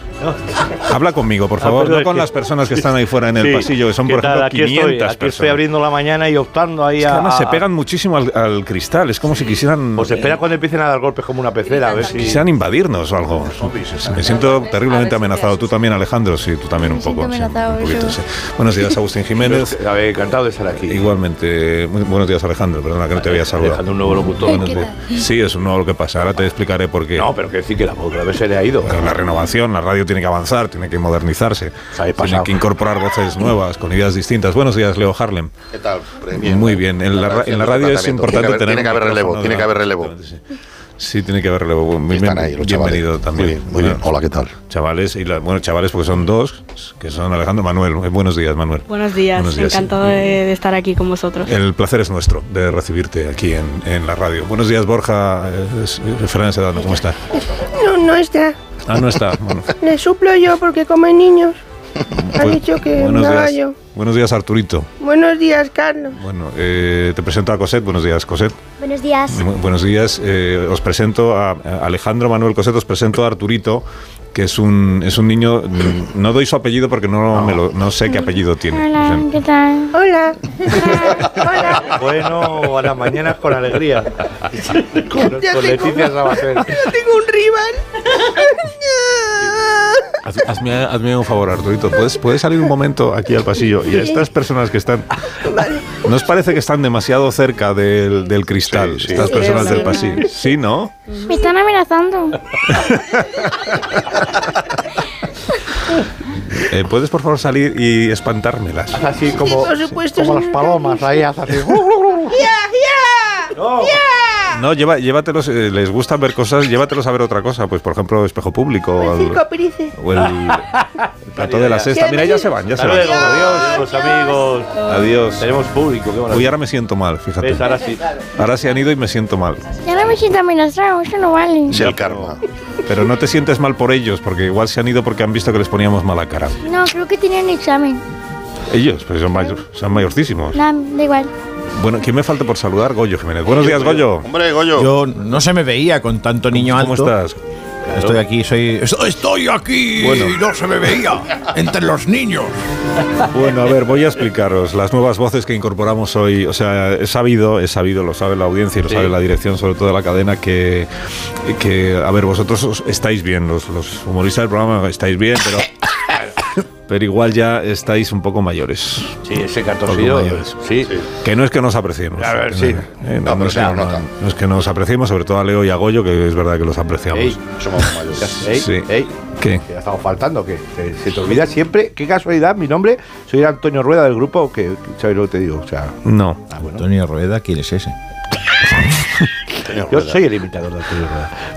No, bueno, es igual. Entonces, eh, a Leo y a Goyo les apreciamos de verdad y valoramos mucho vuestro trabajo. También a ti, Agustino, que estés ya un poco mayor. pero, pero, pero necesitábamos colaboradores más jóvenes. Claro, claro, sí, sí. Con, con- con Para otro ánimo, claro. ¿verdad? Para con, con otra manera de ver las cosas, de ver la vida. Entonces, eh, hay unos señores que son suecos que han hecho un, un estudio sobre la radio y han determinado que la audiencia de este programa pues necesita voces distintas. Y entonces eh, yo he llamado a los amigos de Picolín, que son gente, la verdad, encantadora. Siempre están ahí dispuestos a echar una mano y les he están cumpliendo 75 años ahora. Y, o sea, ellos también son jóvenes. Y les he dicho, eh, ¿no nos podríais ayudar a encontrar, por ejemplo, a, a tres jóvenes que nos eh, permitan renovar un poco el, el programa? ¿no? Tres jóvenes y por eso están aquí Alejandro Coset y Manuel, que son, son jovencísimos porque tienen menos de 20 años, ¿no? Tú, tú, Alejandro, Sí. ¿tienes menos de 20 años? Diez años. Diez. No puede ser. 10 años. Diez años. Que no puede ser, Diez hombre. años. Diez años. No, hombre, no. Echa bien la cuenta. ¿Cuándo naciste? Yo nací. Espérate. Espérate. 2013, 2013. ¿Te acuerdas? 2013. Pues sí tienes. Madre mía, madre mía. Sí tienes 10 años. ¿Sí? ¿Te acuerdas del día que naciste o nunca lo has pensado? Eh, si no me acuerdo ni lo que hice ayer. mm, No sabes qué día naciste. no. Ver, sí, sí. Pero sabes, por ejemplo, el mes de el mes del año en el que cumples años, ¿lo sabes o tampoco? eh, Por ahí. Bueno, es en verano, es en invierno, es en Eh, otoño. primavera. Otoño. Va Bueno, en ya vamos ahí afinando. Ya. La agenda del chaval que no. que no. Otoño. ¿Te sabes lo de cómo es el signo del, del, horóscopo, no? ¿De qué signo eres? ¿Eres Yo soy otoño? Virgo. Virgo. Bueno, ves, ya vamos, ya vamos Ah, acotando, Han cantado línea. Muy bien. ¡No, Virgo! Entonces, eh, Alejandro cumplirá 11 años Este año. este año. eso es. Bueno, Cosette, ¿cuántos años tienes? Por, ejemplo, por, por lo menos 19 o... Yo tengo tres. No, es, es broma, tengo diez. ¿Tres? Ah, digo, ¿de qué estás diciendo? habla. Pues a mí me habías engañado, ¿eh? Yo Sí, pensaba sí. que tenías tres. Pero tú sí, te- tú sí sabes cuándo cumples años, ¿no? El día de tu cumpleaños. Sí, sí, el 16 de julio. 16 de julio. Muy ya. bien. ¿Qué pasa? El 16 de julio hay gente que cumpleaños el 16 de julio. en verano, bien. En verano, pues sí. Nada, Pues lo, cele- pues lo celebrará, puede ir a la playa, puede ir a la piscina. puede- No como otoño, que no. Muy bien. Y, y Manuel, Manuel sí que tiene más de 20 años, ¿no? Exacto. Sí. No, yo, te- yo tengo 11 años. 11 años. 11 años, sí. Es el veterano del grupo. A ver. a ver. 11 años, muy Claro, bien. ¿Y qué? Y, y- o sea, ver, ¿cómo habéis llegado hasta aquí? ¿Os habéis estudiado radio? Mm, ¿Estáis, estáis preparándoos para ser A mí me locutores? llamaron porque. Te llamaron. Encima, Sí, no me hizo ni casting, ¿eh? Le llamaron. Estás sentadito, eres ahí Claro, esperando. claro. ¿eh? No, es que yo hice el Es Luis anuncio. Tosar. Eh, ch, cuidado, Eh, que hizo, cuidado. una- hizo un anuncio. Cuidado. A ver, Hice un anuncio. vamos a, saber más de Alejandro. Un Venga. ¿y qué pasó? Pues que lo hice. Ajá. Y- ¿Pero de qué era el anuncio? Era de, de picolín de los colchones. Ah, tú hiciste el anuncio de Picolín. Claro. Vale. ¿Qué hacías? ¿De colchón o...? Hombre, hacía de. De- Ah, hacía de, No, de Alejandro. De Alejandro, claramente. de Alejandro. Y, pero que salía saltando en el colchón, durmiendo en el colchón. mm, Durmiendo, las dos cosas. Saltando y durmiendo a la vez. No. Ah. O sea, Saltámbulo, se llama saltámbulo. Por favor, Arturito, estoy haciendo una entrevista a Alejandro, que, que es una persona importante porque sale en el anuncio de Picolín. Entonces, ¿y cuántas veces hubo que repetir la grabación? Porque yo que he hecho solo un anuncio. Bueno, pues ya he hecho más que otras No, personas. no, pero que se, renco- se te ve rencoroso. muchos. Es un producto, es verdad. Bueno, en realidad he hecho tres, tres anuncios, de lo mismo siempre, ¿eh? De lo mismo. Pero eh, sobre todo yo el recuerdo que tengo de hacer el anuncio es que hay que repetir muchas veces lo mismo. Sí, yo también estuve en el anuncio de Ah, Picolín. tú también estuviste en la Claro, y es verdad, había que más de 20 tomas cada una. ¿Y, te- y teníais que decir algo? ¿Teníais frase? no, no, es, Era, era mudo. Mudo. imagínate, si ¿Y hubiera- todo el rato era dormir? Bueno, al final nos, nos hicieron como una mini entrevista a cada uno, ¿no? De nuestra pasión, eh, lo que se nos da bien y a lo que estamos dispuestos a, a seguir a, a futuro, ¿no? Y todos dijisteis, pues nuestra pasión es participar en el programa de radio en el que claro, sale Agustín. Jiménez. Exactamente. Sí, sí, vamos, Es, nuestro sueño, claramente. Sí, pero ¿lo estáis diciendo de verdad o...? No, no, lo digo de verdad. Ah, vale, Sí, sí, me estaba pareciendo yo- que... Fíjate tú que nos podemos cambiar porque mi sueño es tener un buen colchón y estar todo el día tirado. O sea que no tengo ningún problema. ¿Y, y Cosette, eh, tú no sales en el anuncio o sí? No, Ah, yo, no. yo no de picolín. Pero tú has salido, que yo lo he visto, tú has salido en alguna serie de, de Antena 3. Sí. Hmm. ¿Haciendo, de, ¿Haciendo de qué? Eh, bueno, he hecho de niña con superpoderes. Ah, sí, yo me acuerdo de eso. He hecho también de niña eh, maltratada. Madre mía. eh, y ahora estoy haciendo de niña eh, de época del, del 1930. De 1930. Tú has vivido ya, Dios Oye, mío. Y las niñas de 1930 eh, se vestían muy diferente de las niñas Sí, de ahora, ¿no? muchísimo. Muy diferente. Sí, o sea, eh, yo tengo como dos o tres conjuntos, ¿no? Que son, además llevo 200 capas. Sí. 200 capas. Eh, llevo un viso, que es como un vestido interior. eh, llevo luego falda, luego una camiseta, luego otro vestido eh, y luego una chaqueta. O sea, llevo un montón de cosas. Tengo dos o tres conjuntos así. eh, y, y bueno, es- y llevo tacones, siempre llevo tacones. ¿Ah, sí? Sí, siempre. Esto es que le han puesto un actor chiquitino, ¿eh? Sí, Eso, eso me valdría a mí para ser un poquito Eso- más eso, alto. Eso, con todo el respeto, lo hace Tom Cruise mucho. ¿eh? ¿Pero a ti te gustaría ser más alto? ¿Por, por qué? Es que me llaman un palumpa en el colegio. ¿Cómo te llaman? ¿Un palumpa? No. Ya crecerás. Yo era el más pequeño de clase en COU. O dile, Winnie Wonka, que tengo Ya galletas. me levanté y digo, estoy harto de estar sentado. Y Estuve en "Claro, una pues". incubadora al lado de una vaca. Oye, Arturito, por favor, no, hagas- no me hagas llorar a los, a los niños Para invitados. coger calor. Que venimos, vienen aquí con ganas a, a transmitir optimismo a los oyentes, Claro, sí, ¿verdad? sí, sí, sí. Bueno, entonces tenéis una experiencia, ya veo, que haciendo anuncios, haciendo series de televisión. Eh, Cosette, ¿tú quieres ser actriz ya para siempre? ¿Te- Siempre. Para siempre, te gusta, ¿eh? Sí, me encanta. Te gusta. Vale, eh, pero yo os he traído, os, os he invitado a venir, o sea, os he invitado a venir para otra cosa, que es, que es hablar de las noticias. Ah. De las noticias, sí, porque eh, me gustaría mucho saber cuáles son las noticias de las que... ¿Quién ha tosido? de las que contamos en- de las que contamos las personas así mayores, y cuáles son las noticias que os interesan y cuáles son las que no, y cuáles las que contaríais vosotros. O sea, si por ejemplo ahora hiciéramos un anuncio, os imaginéis, Pre- presentado por vos, a- quitamos a todos los presentadores que hay ahora en la radio y en la televisión, y vais vosotros tres ahí al, al plató, y entonces tenéis que dar las noticias del día. ¿Y cuáles son las, las noticias que a vosotros os gustaría dar? Las que os interesan. ¿Los- ¿Lo habíais pensado esto alguna vez? No. Bastantes veces. Está poniendo Alejandro cara de pensarlo ahora. Venga, te voy a dar un rato para que lo pienses porque, ya porque además como no, como no eres muy alto, Ya, ya, igual ya, te... ya, porque- No me llega la sangre a la cabeza, perdón. Exactamente, sí. A ver, espérate. eh, Yo sé qué noticia me gustaría a mí. Adelantan la jubilación a los 54. Eso Eso hago me gustaría. La jubilación. Pero ¿vosotros sabéis lo que es la jubilación? No, claro que sí. Trabajas. Ah, y espera. Trabajas y dejas de trabajar. Claro. Eso O sea, Ya has trabajado X años y ya te Claro. mereces un descanso. Exactamente. Eso es, eso es. Exactamente. Eso es el idea. ¿Es, es eso, Alejandro? ¿Tú estás de acuerdo con lo que ha explicado Manuel? Sí, pero le falta un detalle. un detalle. Que le falta. Porque cuando ya, ya llegas a tus años, Sí. ya, ya, ya te estás. perdón, ya, ya estás, ya estás cansado y Estás ya cansado. tienes que jubilarte y ya te Eso quedas es. tirado en la cama. Tirar en la cama, en un colchón. En un En el colchón, colchón picolín. claramente. Que tenías tú, te puedas retirar porque tienes tu colchoncito. Claro, claro. Si, si no tienes colchón picolín, no te puedes retirar. Espera, Cosette está poniendo cara de no lo estamos explicando bien, ¿no? Pero Cosette es actriz y los actrices no se jubilan, de veras. No lo estamos explicando bien. quedaos con esta cifra, os quedan 57 años. No asustes, no asustes. Bueno, pero si el trabajo que, que hacen les gusta, Sí, sí, pues, sí, sí. pueden estar 57 años, 57, 57 Claro, años más en este programa de radio, por ejemplo, 57 más haciendo películas y series de televisión. Hombre, es verdad que Cosette ya no hará de niña dentro de 57 años. Hará cinco horas con Mario. Arturito, por favor, respeta la conversación de los demás. Bueno, entonces, eh, ¿qué noticias os gustaría a vosotros dar? Tú, Cosette, por ejemplo, Bueno, a mí me parece. mm, eh, bueno, yo es que tengo. Yo.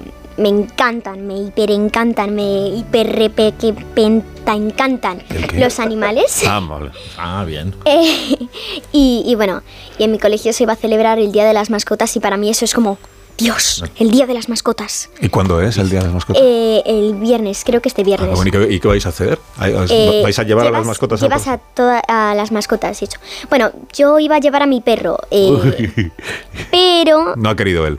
¿Eh? No ha querido ir. no, es que no es nada sociable y me y Por no, eso lo ha dicho. ¿no? y no quería. Ah, por cierto, me ha dicho que le haría mucha ilusión que le mandase un saludo. O sea que, Penique, esto es para ti, te quiero un montón, un saludo. ¿Quién está haciendo de perro en este programa? Nadie, es el perro que Está bien, contesta. ¿verdad? El perro que, que Pen- tiene un intercomunicador. Penique, tengo, tengo una curiosidad. Eh, es, es- es grande Penique de tamaño, digo, es, es- Es como un penique. es- o sea, pequeñajo. Sí, es enano. pequeñajo. ¿Le gustan los, concho- los colchones picolín a, a Penique? Eh, ¿Le gusta subirse a la cama? Esto era. Sí, pero Vale. le gusta subirse a la cama para deshacer las sábanas y para intentar comerse la almohada. Ya. Para intentarlo. Para no, intentarlo, No para lo consigue. No, no, no, Nunca no, lo ha conseguido, seguro. Em, eh, Un poco. Que no hay ni un perro que haga la cama, ¿eh? De poco. verdad, es que no. ¿Sabes? Que ahora deshace. Venga, más, noticias. Ya tenemos una noticia que es el día de las mascotas, que es la semana que viene. Correcto. En el colegio de Cosette. Eh, venga, Alejandro. Pues ya, ya has tenido tiempo para Pues pensar. hermano también. Y bueno, yo bueno, tengo un equipo de fútbol de mi colegio, que no es muy bueno, que digamos. Vaya. Pero, hombre, Él está bueno. pero que pero no hacía falta que lo dijeras si nadie lo sabe eso. Bueno, él es, eh, es entrenador, es entrenador. No, no, no. Ah, Es que, bueno, no es que muy, no es, o sea, no es que lo critico, pero entonces siempre sufrimos en los partidos por no perder. Entonces, eh, el anterior viernes, si perdíamos ese partido, Sí. nos íbamos de la liga. Claro. ¿Y qué, pa- y qué Y pasó? claro, ¿Y qué pasó? estábamos perdiendo 2 a 0. Evasión o victoria. Dime. No, no haga referencias viejunas que no sí, comprende. sí, que luego la busque. Entonces, ibais perdiendo 2-0, os quedabais fuera de la liga. Claro. Y, y aún no había acabado el partido. No. ¿Cuánto quedaba? ¿La segunda parte? 15 minutos. 15, ¿Solo 15 minutos? Sí. ¿Dos No. goles en contra? Sí. ¿Y qué pasó? Metimos dos goles. ¿Quién? Oliver Eh, lo metió mi, el delantero y el mediocentro. Y luego en último minuto eh, Empatados. Cuidado. metieron el gol desde un córner. ¿Quién es? eh, Vosotros, ¿no? No, No, no, el otro nosotros, equipo. nosotros, Ellos. Ah, ellos, No, ellos. no, ellos, ellos. Dos, tres. ¿Dos, tres? y en la última jugada hicieron penalti para el otro equipo. Entonces empate. Y yo era el portero. Y paraste el, el- Espera, espera, espera, espera, espera, espera. Y Atención. todavía no sabemos qué pasó. Estoy Cuidado. ¿cómo? Y me lo paré. ¡Paraste! ¡Wow! Es que lo, lo he pasado mal, ¿eh? No nos hagas esto, por Dios, Alejandro. Que lo lleven a deportes hasta aquí. Oye, ¿cómo mantiene ahí la tensión Lo he, pasado, lo he pasado fatal hasta que al final has parado el. ¿Cómo se lo ha el- guardado? Dice que es bajo ya para un penalti. Uf, que mío, me no lo pasaba tan mal. Ah, No lo pasaba tan mal desde la última entrevista de Bolaños, por Dios. Pero no Qué tensión. Bueno, enhorabuena, Alejandro. Muy bien. Y, muy bien. ¿Y cómo ha quedado? Entonces ha ganado. ¿Cómo, cómo que- Ganamos 3-2. Y seguís en la liga. Claro, Y no, nos si quedamos en la liga. Si iban Ah, ganando tío. 3-2 y paró el penalti, pues quedaron 3-2, claro. Hay que hacer cálculos, esto es pura matemáticas. Sí. Claro, claro. Madre mía. Bueno, muy pues. ¿Y, y el siguiente partido con quién nos toca? Eh, este viernes nos toca contra. Y son buenos. Ah, perdón, que no has dicho con quién nos No. toca. No, nos toca contra los sextos, creo. Los, los que van sextos. Sí. ¿Y, ¿Y este, y vosotros? este partido Vamos es penúltimos. Penúltimos. Bueno, pero. Bueno, ya vais remontando. Bueno, Vale, vale, pero ya nos echan. No. Ah, Vale, vale. No. Bueno, queda mucha Bueno, liga, pero ¿no? que sabemos que el próximo puede estar más relajado. Pues enhorabuena. ¿Y tú siempre eres el portero? Algunas veces soy medio centro. Ah, a veces medio centro. ¿Qué te, da qué te divierte más? El portero no se aburre un poco, pienso yo. Sí, me aburro un poco algunas veces. Sí, sí. Hombre, en un equipo modesto. Llévate la radio y escuchas la radio. Cuando el equipo es muy bueno, el portero se aburre. ¿no? Claro, pero Cuando es malillo. Hay veces que me aburro. Sí. Claro. Hay mucha presión. ¿Y qué haces cuando te aburres siendo portero? Por ejemplo, tienes una silla para poderte Teje, teje la red, teje la red. Y una guitarra. No. Pero que, que- le queréis dejar responder al invitado. Qué gente, es que no se me, calla me nunca. pongo a saltar por intentar tocar el, el palo. El palo, sí. De, de arriba, intento saltar para. Pero Eso- no, pero no, no, llegas, de ¿no? picolín. Eso lo hacía yo la única vez que jugué en un partido. O sea, yo no me gusta nada el fútbol. Nada. Eh, me, me- me pusieron portera porque estábamos en educación física, ¿no? Y, y no, y no y me aburría, ¿no? O sea, Sí. lo mío no es el fútbol. Yo te entiendo. Y, y- y entonces, y entonces, o sea, estaba ahí tres horas, me puse a, me puse a eso eh, y justo me enganché, justo cuando me tiré, o sea, me tiraron un gol y yo ahí enganchada y yo, Vale, bien, bien. genial, genial. Y ya te quedaste enganchada todo el día. porque Mejor no, No. bajar, en ese caso mejor no, No, bajar. pero todo el mundo, José, ¿qué haces? Y yo, engancharme a la barra. Tiene muchísimo sentido, sobre todo cuando te van a meter un gol. Sí, quitarte en medio es lo más... ah, no, que tú eres portero, tú no te puedes quitar de en No, medio. no. De en medio Es te que, echan. no sé, mis- los palos pueden ser o mi salvación o lo que odio. Claro. Porque hay veces que le da el palo y estoy, ay madre mía. Pero hay otras veces, una vez, que intento parármela por abajo y me choqué con la, con la cabeza contra el palo. Uy, uy. Qué palo. Sí, los Y- objetos sólidos es lo que tienen. Y, y que hubo que cambiar el palo. el- No, no. Ah, bueno. El palo se quedó bien. ¿Y la- La- tu cabeza? Mi cabeza se huevó. Bueno, Se ahuevó. ¿Y sigue, ¿Y sigue ahuevada o ya se No, no, recuperó? no, ya, ya está bien. Pues el siguiente anuncio de huevos lo puedes hacer, claro. Es Stewie. Bueno, que falta Manuel. A ver, Sí, que sí, la sí, noticia de, de Manuel. Vamos a ver. Pues la verdad que me hace bastante ilusión y la verdad que según termine esto tengo que irme rápido, ya que pues si no no me da tiempo porque tengo el examen de Cambridge y lo que te voy a contar ahora que es Toma. Que bueno, hicimos unas votaciones en mi clase para ver quién salía de presentador para la fiesta de carnaval que vamos a hacer, ¿no? Sí. En, en mi, de todo el colegio, ¿Has ganado tú? ¿Verdad? claro. ¿Has Si ganado no, no tú? te estuviera contando esto. ¡Ah, qué bueno! ¡Qué bueno! Vas No, son. Eh, Icono, eres un icono. eh, eh, un momento, ¿cuándo es la fiesta de carnaval? ¿Cuándo, ¿cuándo lo hacéis? Eh, según termine esto. Ah, ya, ya está, es. está pintado el niño. Claro, según termine, y que- también tengo que hacer el examen de, de Cambridge de inglés. Pero ¿y ¿no estás nerviosísimo por las dos cosas? If, Yo, yo- if. yo No, a estaría ver, muy nervioso. Yo tengo confianza en mí mismo y creo que lo voy a hacer bien. Ya, Ah, ¿El examen o lo otro? Las dos cosas. Las dos cosas. Las bueno, dos cosas. Tiene, tiene, tiene agenda agitada, eh. Cuidado, está. Una ya, agenda, ya, ya, pero- ya Sí, tiene, sí, sí, sí. tiene Pero, ¿en, ¿eh? qué orden es? Primero el examen y luego la, y luego la fiesta. Primero la fiesta, claramente. Ah, primero la fiesta. Claro. Vale, Y, y como presentador, ¿qué tienes que hacer? O sea, lo, lo primero que tienes que decir, que es... da- un guion, primero van desfilando todos los cursos que vamos, que vamos, que vamos a presentar a todos los cursos que van a estar desfilando. Sí. Hmm. La temática de los disfraces son los Juegos Olímpicos, entonces cada uno va a bailar una canción, cada dos cursos eh, lo presentamos yo y la chica que me gusta. Bueno, es que- Pero es que está todo bien. desvelado. Después del sí, pero, de no, pero un momento, ya que, ya que, ya que te has animado a compartir con nosotros esta... Claro que sí. El nombre, el nombre. No, la- la- bueno, si quieres... Sa- Saludos sí. para Claudia. Me está- Toma. Vale, pero la cosa es, Claudia, con la novia del ella lo sabe, ¿Mm? ella lo sabe, Sí. que es la chica que te gusta. Somos pareja. Ah, bueno, entonces. Ah, bueno. ¿Qué viene? Ha, Pero- claudicado, ha claudicado. ¿Tiene vida- más vida amorosa que yo? ¿Y, y sois pareja desde hace muchos años? Un año y un mes hicimos ayer. Bueno, entonces ya es una relación muy Ah, ayer, muy que fue San. Valentín, ¿eh? Claro, La única claro. relación ha sido yo y mi perro. Bueno, si es amor, es amor. Bueno, con el poste también tuviste contacto. Y claro, y ayer fue San Valentín. Sí. San Valentín. Y, Y hubo Y unos, unos regalitos, le hice una carta y nada. tú le hiciste una carta a Claudia. Y Claudia a ti, Me, me hizo unos regalos, chocolate. ¿no, no te hizo carta? ¿Eh? ¿No te hizo carta ella a ti? A mí la única, que me- la, car- la única carta que me hacen es lava los platos. ¿Quién? Por carta te lo dicen. ¿Pero quién? ¿Tus padres? Claro. Y te escriben una carta para decir que laves Madre los mía, ¿cómo platos. está el correo, eh? Pero es que no habláis entre vosotros. No, hay veces que están fuera.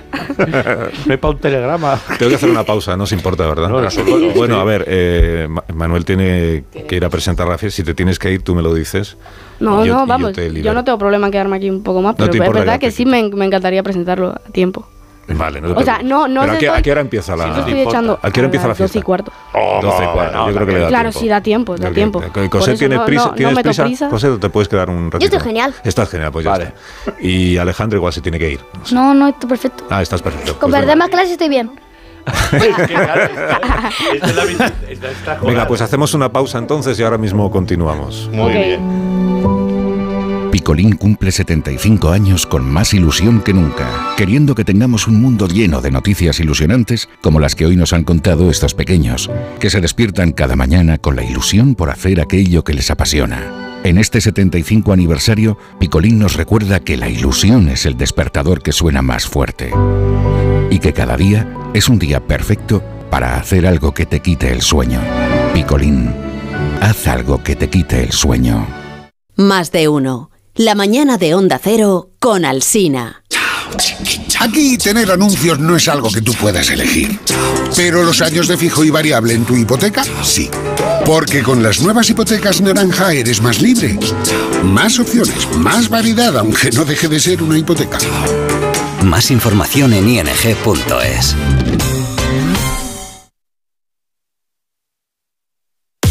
Lola, nada de dolores. Eso lo deja para sus pies. Porque sigue siendo la reina de la fiesta. ¿Que ahora tiene más responsabilidades? Sí.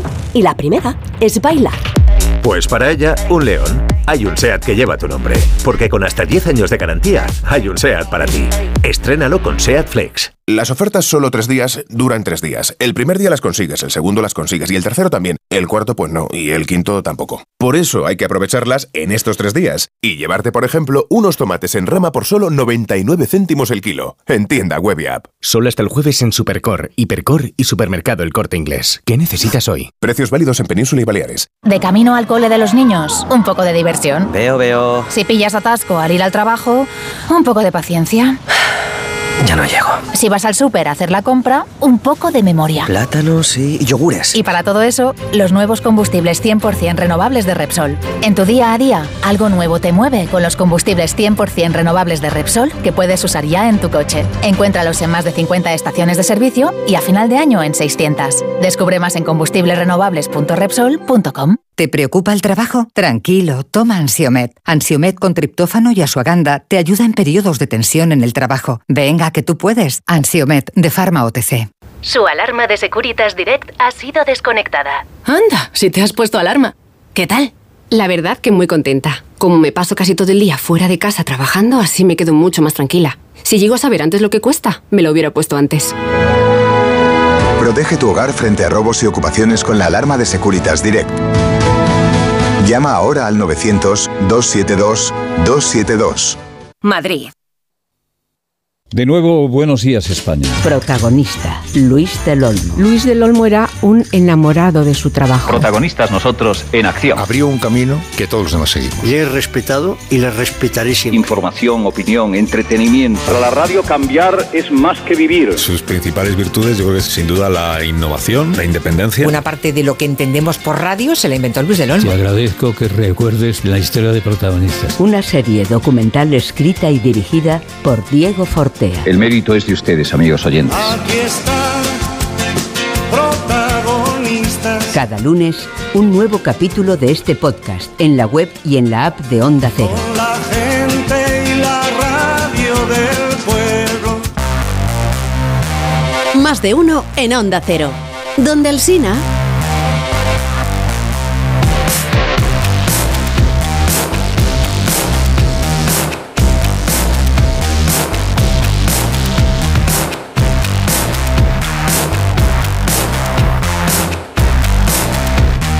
Bueno, aquí estamos hablando del futuro de la radio, bueno, del presente ya de la radio. El presente de la radio de este programa pues son Alejandro, Cosetti y Manuel, como los oyentes pues están comprobando. Así que ahora los eh, que ya estabais, que sois Agustín, eh, Goyo, Leo, pues igual tendréis que hacer méritos para continuar en el, en el Ah, que se programa. queda un huequito, o sea, no, es Sí, que ya no- algún mérito. Ajá. Bueno, esta semana estamos celebrando la Semana de la Radio y hemos hablado de los pioneros, los pioneros, los que empezaron, la- los que empezaron a hacer programas de radio hace muchísimo tiempo. Vamos a saludar a algunos de ellos. En primer lugar a don Ansón Joaquín Bravo, que presentó... ¿Quién ha hecho ruiditos? Agustín, por favor. Se llama así, el invitado se llama así, Ansón Joaquín Bravo. Y presentó un O sea, famosísimo... que es como con su hijo, ¿no? Anson. Anson, Anson. Que te explique el que va a hacer el examen de inglés. Claro, Cambridge, claro. Anson. Anson. Wanson. Anson. Hijo. Anson. Claro. E hijo. Muy, muchas gracias por la, por la aclaración. Bueno, entonces eh, el, el señor Bravo eh, fue conocido por presentar un famosísimo espacio matinal en la radio que se llamaba No me ha sonado la alarma, era un programa madrugador, tempranero, despertador. sí. Y nos está escuchando. Bu- buenos días, don Anson, ¿cómo está? ¿Qué pasa, Legend? Hola. Legend. Legend ha dicho, ¿no? Sí. Esto, también es, esto también es en inglés. ¿no? Legend. Bueno, eh, es un honor compartir estudio con un referente de, como usted de este medio. Eso se lo dices a todos, que el otro día te escuché cuando el Olmo le dijiste lo mismo. Sí, eso es verdad. Sí, voy a saludar también a Herminio José Ballesteros, locutor de la antigua cadena Unión Ibérica Peninsular. Don Herminio, buenos días. Buenos días, pero realmente es arqueros, porque cuando yo nací la ballesta aún no se había inventado. Muy bien. it. Bueno, ¿y por qué se les considera a ustedes dos pioneros de la radio? Cuéntenos. Bueno, pequeños detalles. Yo, por ejemplo, introduje esa famosa expresión que se le suele decir al oyente. ¿Podría usted bajar el volumen de su transistor? Ah, sí, eso. sí, seguimos, Sí, sí, sí. seguimos utilizando, porque a veces los oyentes entran con la radio muy alta y entonces se acopla la señal. Exactamente. Bueno, pues esto me pasó a mí por primera vez en 1956, el 17 de enero. Le he pedido al guionista este tuyo, el flequillo, que me buscase la grabación y la ha conseguido. Eso sí, Ah, muy bien. le ha quedado tanta roña en las uñas que parece Marilyn Manson. Muy bien, pues vamos a escuchar entonces ese momento en el que a don Ansón Joaquín Bravo se le ocurrió la frase ¿Podría usted bajar el volumen de su transistor, por favor? Radio Color presenta No me ha sonado la alarma, un programa de Pierre Valentine presentado por Ansón Joaquín Bravo.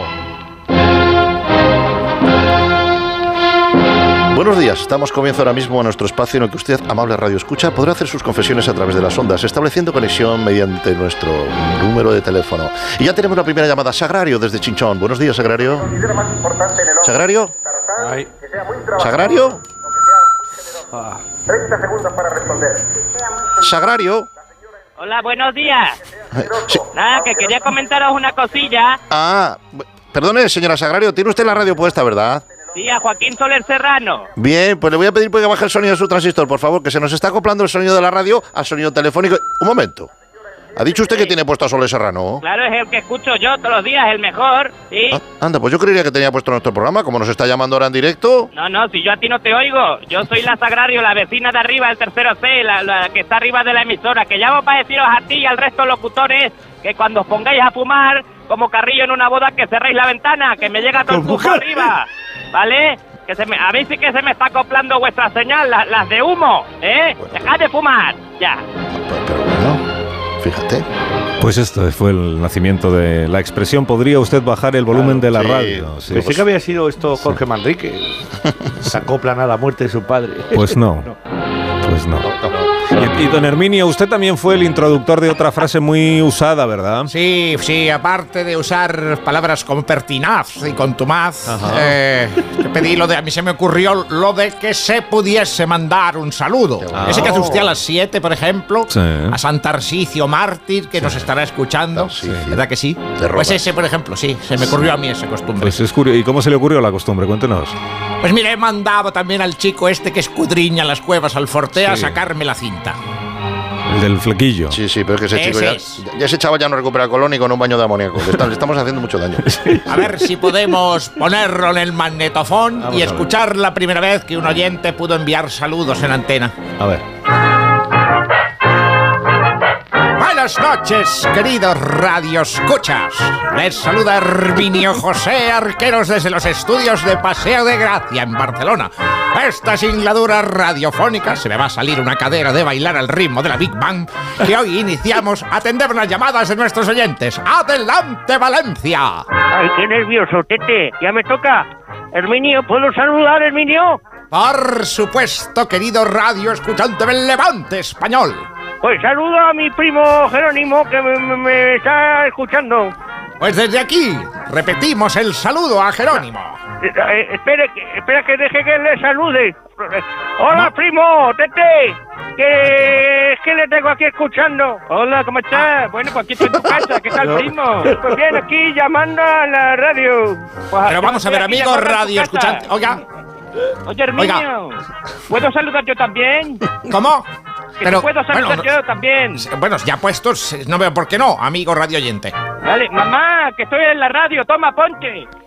Hola, hola. Ay, Pichiñime, hola, ¿qué tal? ¿Qué ilusión me hace? ¿Qué hay de cenar, mamá? Pues, ¿qué va a Estará en hacer? el armario. ¿Qué va a haber? Herminio, Herminio, ¿puedes saludar a la abuela que, que acaba de salir del baño? Por favor, por favor, basta ya. Que yo creo esto que era un saludo en una- con una índole retórica, un saludo en la distancia y no en el salón de su propia casa. Está siendo muy, muy emocionante recuperar estos pasajes de la radio de siempre, ¿no?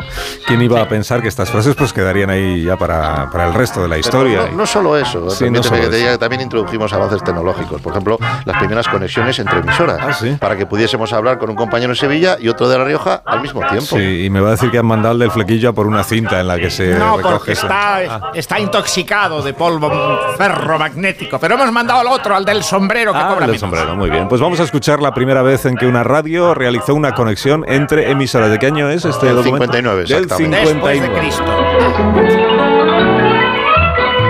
Y a continuación vamos a hablar de un tema apasionante, el morteruelo, ese sabroso plato conquense. Y para ello tenemos a uno de nuestros expertos, Jaime Calvo, que se ha desplazado hasta nuestra emisora en Cuenca. Jaime, buenos días. Jaime. Oh, oh, oh, hola, hola Herminio. Sí, Jaime. Jaime, parece que tenemos algún problema con tu retardo. Jaime. Sí, eh, Vamos a ver si nuestros compañeros ¿me pueden arreglar el enlace con la emisora de Cuenca. Jaime. Jaime. Jaime. Ya, yo, yo, yo a ti te oigo perfectamente.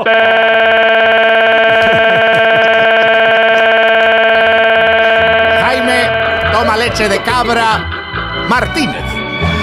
Bueno, voy a dar las gracias a estos dos eh, históricos de nuestro medio, eh, don Ansón, Joaquín Bravo y don Herminio José Ballesteros, por recordarnos estas costumbres, cómo empezó el- estas expresiones que ahora utilizamos todos. Muchísimas gracias por abrir camino a los que hemos venido. No se preocupe, nosotros también inventamos lo de dar las gracias para quitarse de en medio a la gente mayor. ¿Por qué no me dejan que termine?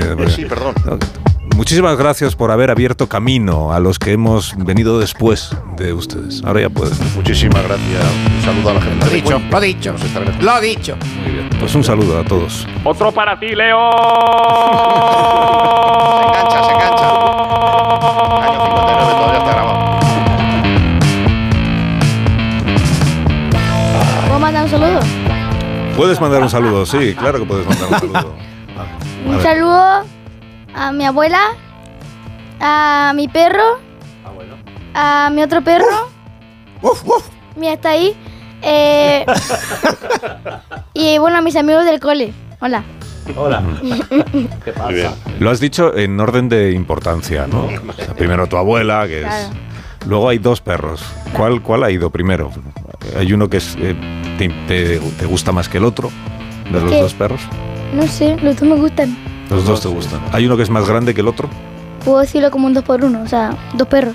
Dos Y perros, sí. Y Ya, así no te complicas Sí. la vida. Y luego ya, al final, tus amigos del colegio. Un poco ya los de...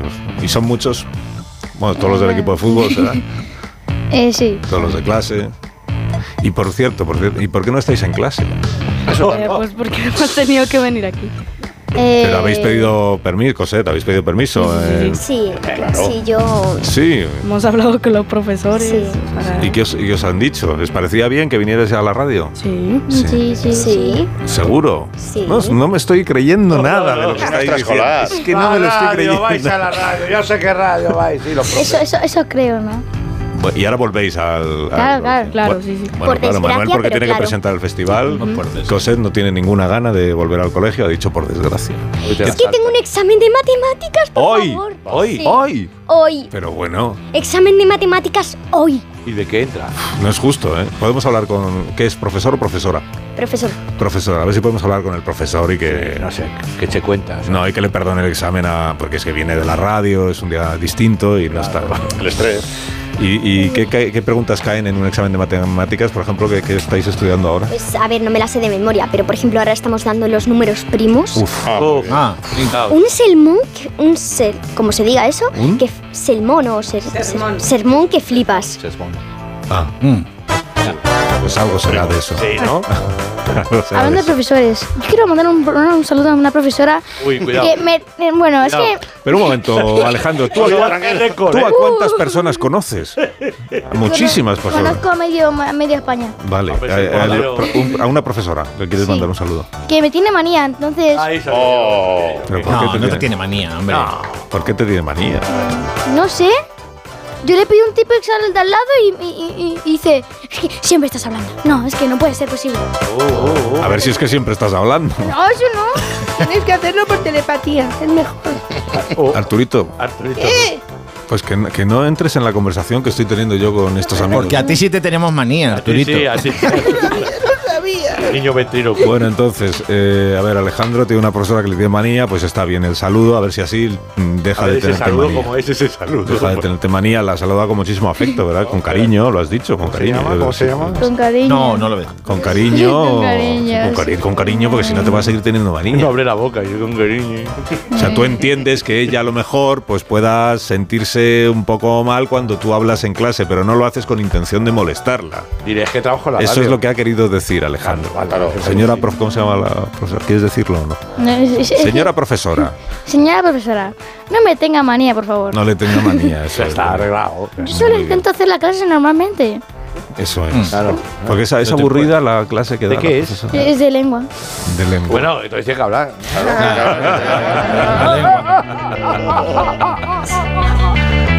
sí, y- y- Pero no, no es por, no es por la asignatura, es por la profe. Es por la profe. Cuidado. Ya. Oye, ¿y a, y a Manuel le gusta el colegio? Porque ya he visto que a Sí, Cosette sí, ya- sí. a ti sí. A ver, no nota. tengo, no tengo, ¿eh? Tú no sacas buenas notas, se te ve ahí. Sí, ¿ves? por eso es lo que iba a decir. No tengo problema en, en la hora de los exámenes y todo eso. Eh, de hecho, el día que estuve en el rodaje del anuncio, Sí. le dije a la profesora que me pusieran los tres exámenes las tres primeras horas del día. ¿Qué dices? Anda. ¿Y qué te dijo? Y lo saqué, y lo saqué todo bien. Ah, te los puso los tres exámenes. Sí. ¿Quieres algo más? Un Sí, 9, hombre. un 9 en los Pero tres no te exámenes. podía haber perdonado alguno Nueve. la profesora. Un 9 en todos los exámenes. Qué bien. Claro, claro. Sí, no sé. Pues a ver si La verdad que soy un Oh, alumno claro. que no, pues que no tengo tanto problema ¿no? a la hora de los exámenes. Claro, porque no te cuesta estudiar. Ya, pero videojuegos te Eh, no cuesta. A ver, no ¿eh? estudio. No estudias porque no te hace falta. ¿no? Que te lo Sí. aprendes sin necesidad de estudiar. ¿Es eso? Sí. Atiendo en clase. Atiende. Pues muy bien. Yo también tuve Sí, una vez tres sí. exámenes, Sí, saqué un Alejandro. 9, sumando los tres treses. y me valió para matemáticas. No, no, lo metiste todo. Los factores no. Yo siempre preguntaba. Pero tú porque no atendías. Yo Eso preguntaba, ¿cuál es evaluación continua? ¿Cuál es el que te presentas al último y ya lo ganas todo? siempre- Eso de evaluación continua que es. Pues que te presentas al último y ganas los anteriores. Ganas. La evaluación continua es como la radio, que te, todo el rato te están No, Ya vale. está. Pero el que vale es el media. último. El que vale es el último. Pero puedes Eso. estar todo el En año, inglés, puedes estar todo el curso sin hacer nada Claro. y si el último hay- lo sacas bien ya Claro. todo ha ido bien. Hay que saber cuál Pues es. es injusto a mí me parece. pero ¿sabes que saber cuáles asignaturas son esas? Se llama EGM. Claro. A No, pero. parece justo. Digo EGM. Y bueno, eh, tengo claro que a coser las matemáticas no le gustan. Mm, Las matemáticas. eh, Las matemáticas me gustan. No me gustan los números primos, no. Es que los números primos, Pero son no. muy importantes para los códigos. Si no, no, si no hubiera habido Claro. números primos, las tarjetas No, pues de crédito no sí. tendrían códigos. Si no, si no le gustan, pues no le gustan. Ya, pero es importante saber. Los eso. demás números sí te gustan. Los reales. Eh, O pares. Un poco más que los primos. Los negativos, los Sí, naturales. un Poco poco más. más. A mí Bueno. me encantan las mates, ya que es, es algo a lo que me quiero dedicar en un futuro. A mí me gustaría ser arquitecto, ya que como fusiona la pintura y las matemáticas, y son dos cosas que a mí me encantan, la verdad. Yo me voy. Bueno, bueno. Yo empecé arquitectura. Oye, yo y- empecé, yo empecé está, la mejor arquitectura. entrevista que. Yo empecé Y cuando arquitectura. seas arquitecto, ¿qué tipo de qué, qué tipo de edificios, por ejemplo, te, te gustaría hacer? ¿Sean edificios de viviendas, edificios industriales, edificios, ¿Edificios para, de emisoras? para hacer museos, por ejemplo, para albergar Sí, sí, museos? de, de hacer museos para poner mis propias obras de arte ahí. Tus propias obras Hala. de arte. Claro. Claro, yo me, Tú quieres ser faraón, quieres ser faraón. A mí me parece un plan de vida, pues muy, bi- pues está bien que lo tengas. Qué bueno, me parece muy bien, lo tengo claro. Sí, Pero sí, sí. bien, ¿no? Diseñar mi propio museo no para meter no mis obras. Para hacer sus, para poner sus obras de arte. Muy bien. Muy Claro. bien. Muy bien. a ver. Muy bien, Manuel. Y para explicárselas a quien vaya a verlas también, Claro. puedes Cobrarle. tú, mismo. Esto lo hice yo en el año. Bueno, pues os voy a tener que despedir ya porque es que fíjate, llegan las noticias de las. Bueno, 11 quiero aprovechar, quiero mandarle un saludo a mi abuela, a mi madre y a mi tía que me están viendo, me estarán viendo por aquí. Porque tu perro no tienes. Ah, vale. Porque vas a saludar al perro, digo, ¿será que no, tiene? No, no, no, no, no. ¿Será No que tengo perro. Ni te gustaría. Uy, ahí tenemos un conflicto. Oh. Vale, eh, he dicho, he preguntado algo que no debía. Eh, bueno, eh, muchas gracias Manuel, muchas gracias Alejandro, muchas Igualmente, gracias Cosette por habernos acompañado. ¿Lo habéis pasado bien? Sí. Ah, pues entonces podéis venir otro día, si queréis. Claro, Sí. yo encantado, vamos. Sí, sí. Encantadamente. De la mano de Picolín, encantadamente puedes venir otro día. Bueno, que lo paséis muy bien todo el día. Adiós Goyo, adiós eh, Agustín Adiós, y adiós, adiós. Leo. Muchas gracias. A vosotros no os digo que podáis venir otro día ¿Eh? porque voy a pensarlo. Vale. Y no me extraña. No, porque visto lo visto, Visto lo Vale. visto. y- igual con Alejandro Manuel y Cosette podemos hacer el programa sin vosotros. Con que aprobemos el último día. Bueno, de momento las, las noticias. Síguenos por internet en ondacero.es. Estás escuchando más de uno en Onda Cero.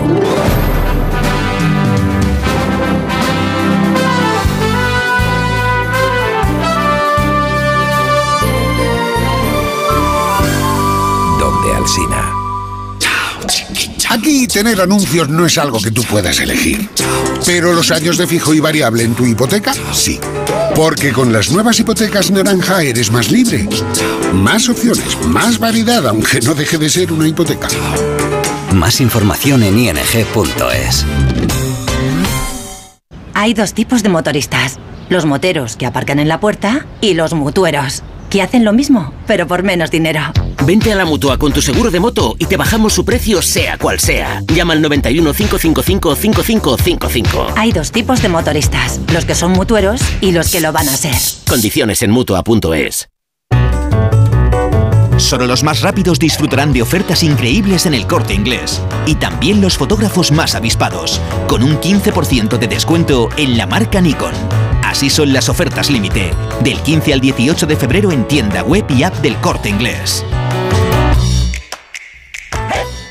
Noche de tos. Respira. Toma Herbetón Respir. Herbetón jarabe con extractos de pino y eucalipto es expectorante natural y antiinflamatorio pulmonar. Herbetón Respir. Consulte a su farmacéutico o dietista. Quiero explorar sin importarme cuando volver el exterior. Quiero formar parte de él. Vale, bichito, nos vamos a Disneyland París. Reserva durante Semana Mágica en Halcón Viajes. Precio de referencia 144 euros por persona y noche en el Disney Hotel Cheyenne con entradas incluidas. Plazas limitadas. Consulta condiciones. Ven a Disneyland París con Halcón Viajes volando con Iberia. Halcón Viajes. Sabemos de viajeros. Tenía siete recibos, pagaba mm, alrededor de 1.100 euros y ahora voy a pagar alrededor de 350. Pues que me ha cambiado la vida, que reconozco que me han ayudado mucho. Pues ha sido un salvavidas. Agencia negociadora les ha cambiado la vida. No lo dudes. Si tienes casa en propiedad y quieres pagar un 80% menos cada mes por tus préstamos, llama gratis al 900-900-880. 900-900-880. Llama ahora. Te cambiará la vida. Tu radio.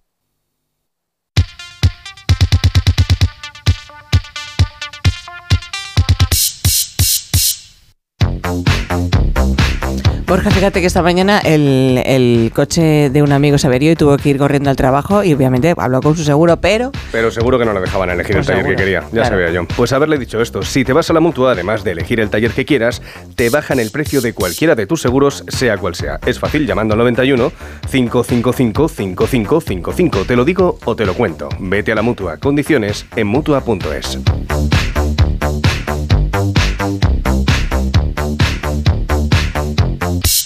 Más de uno. En Onda Cero.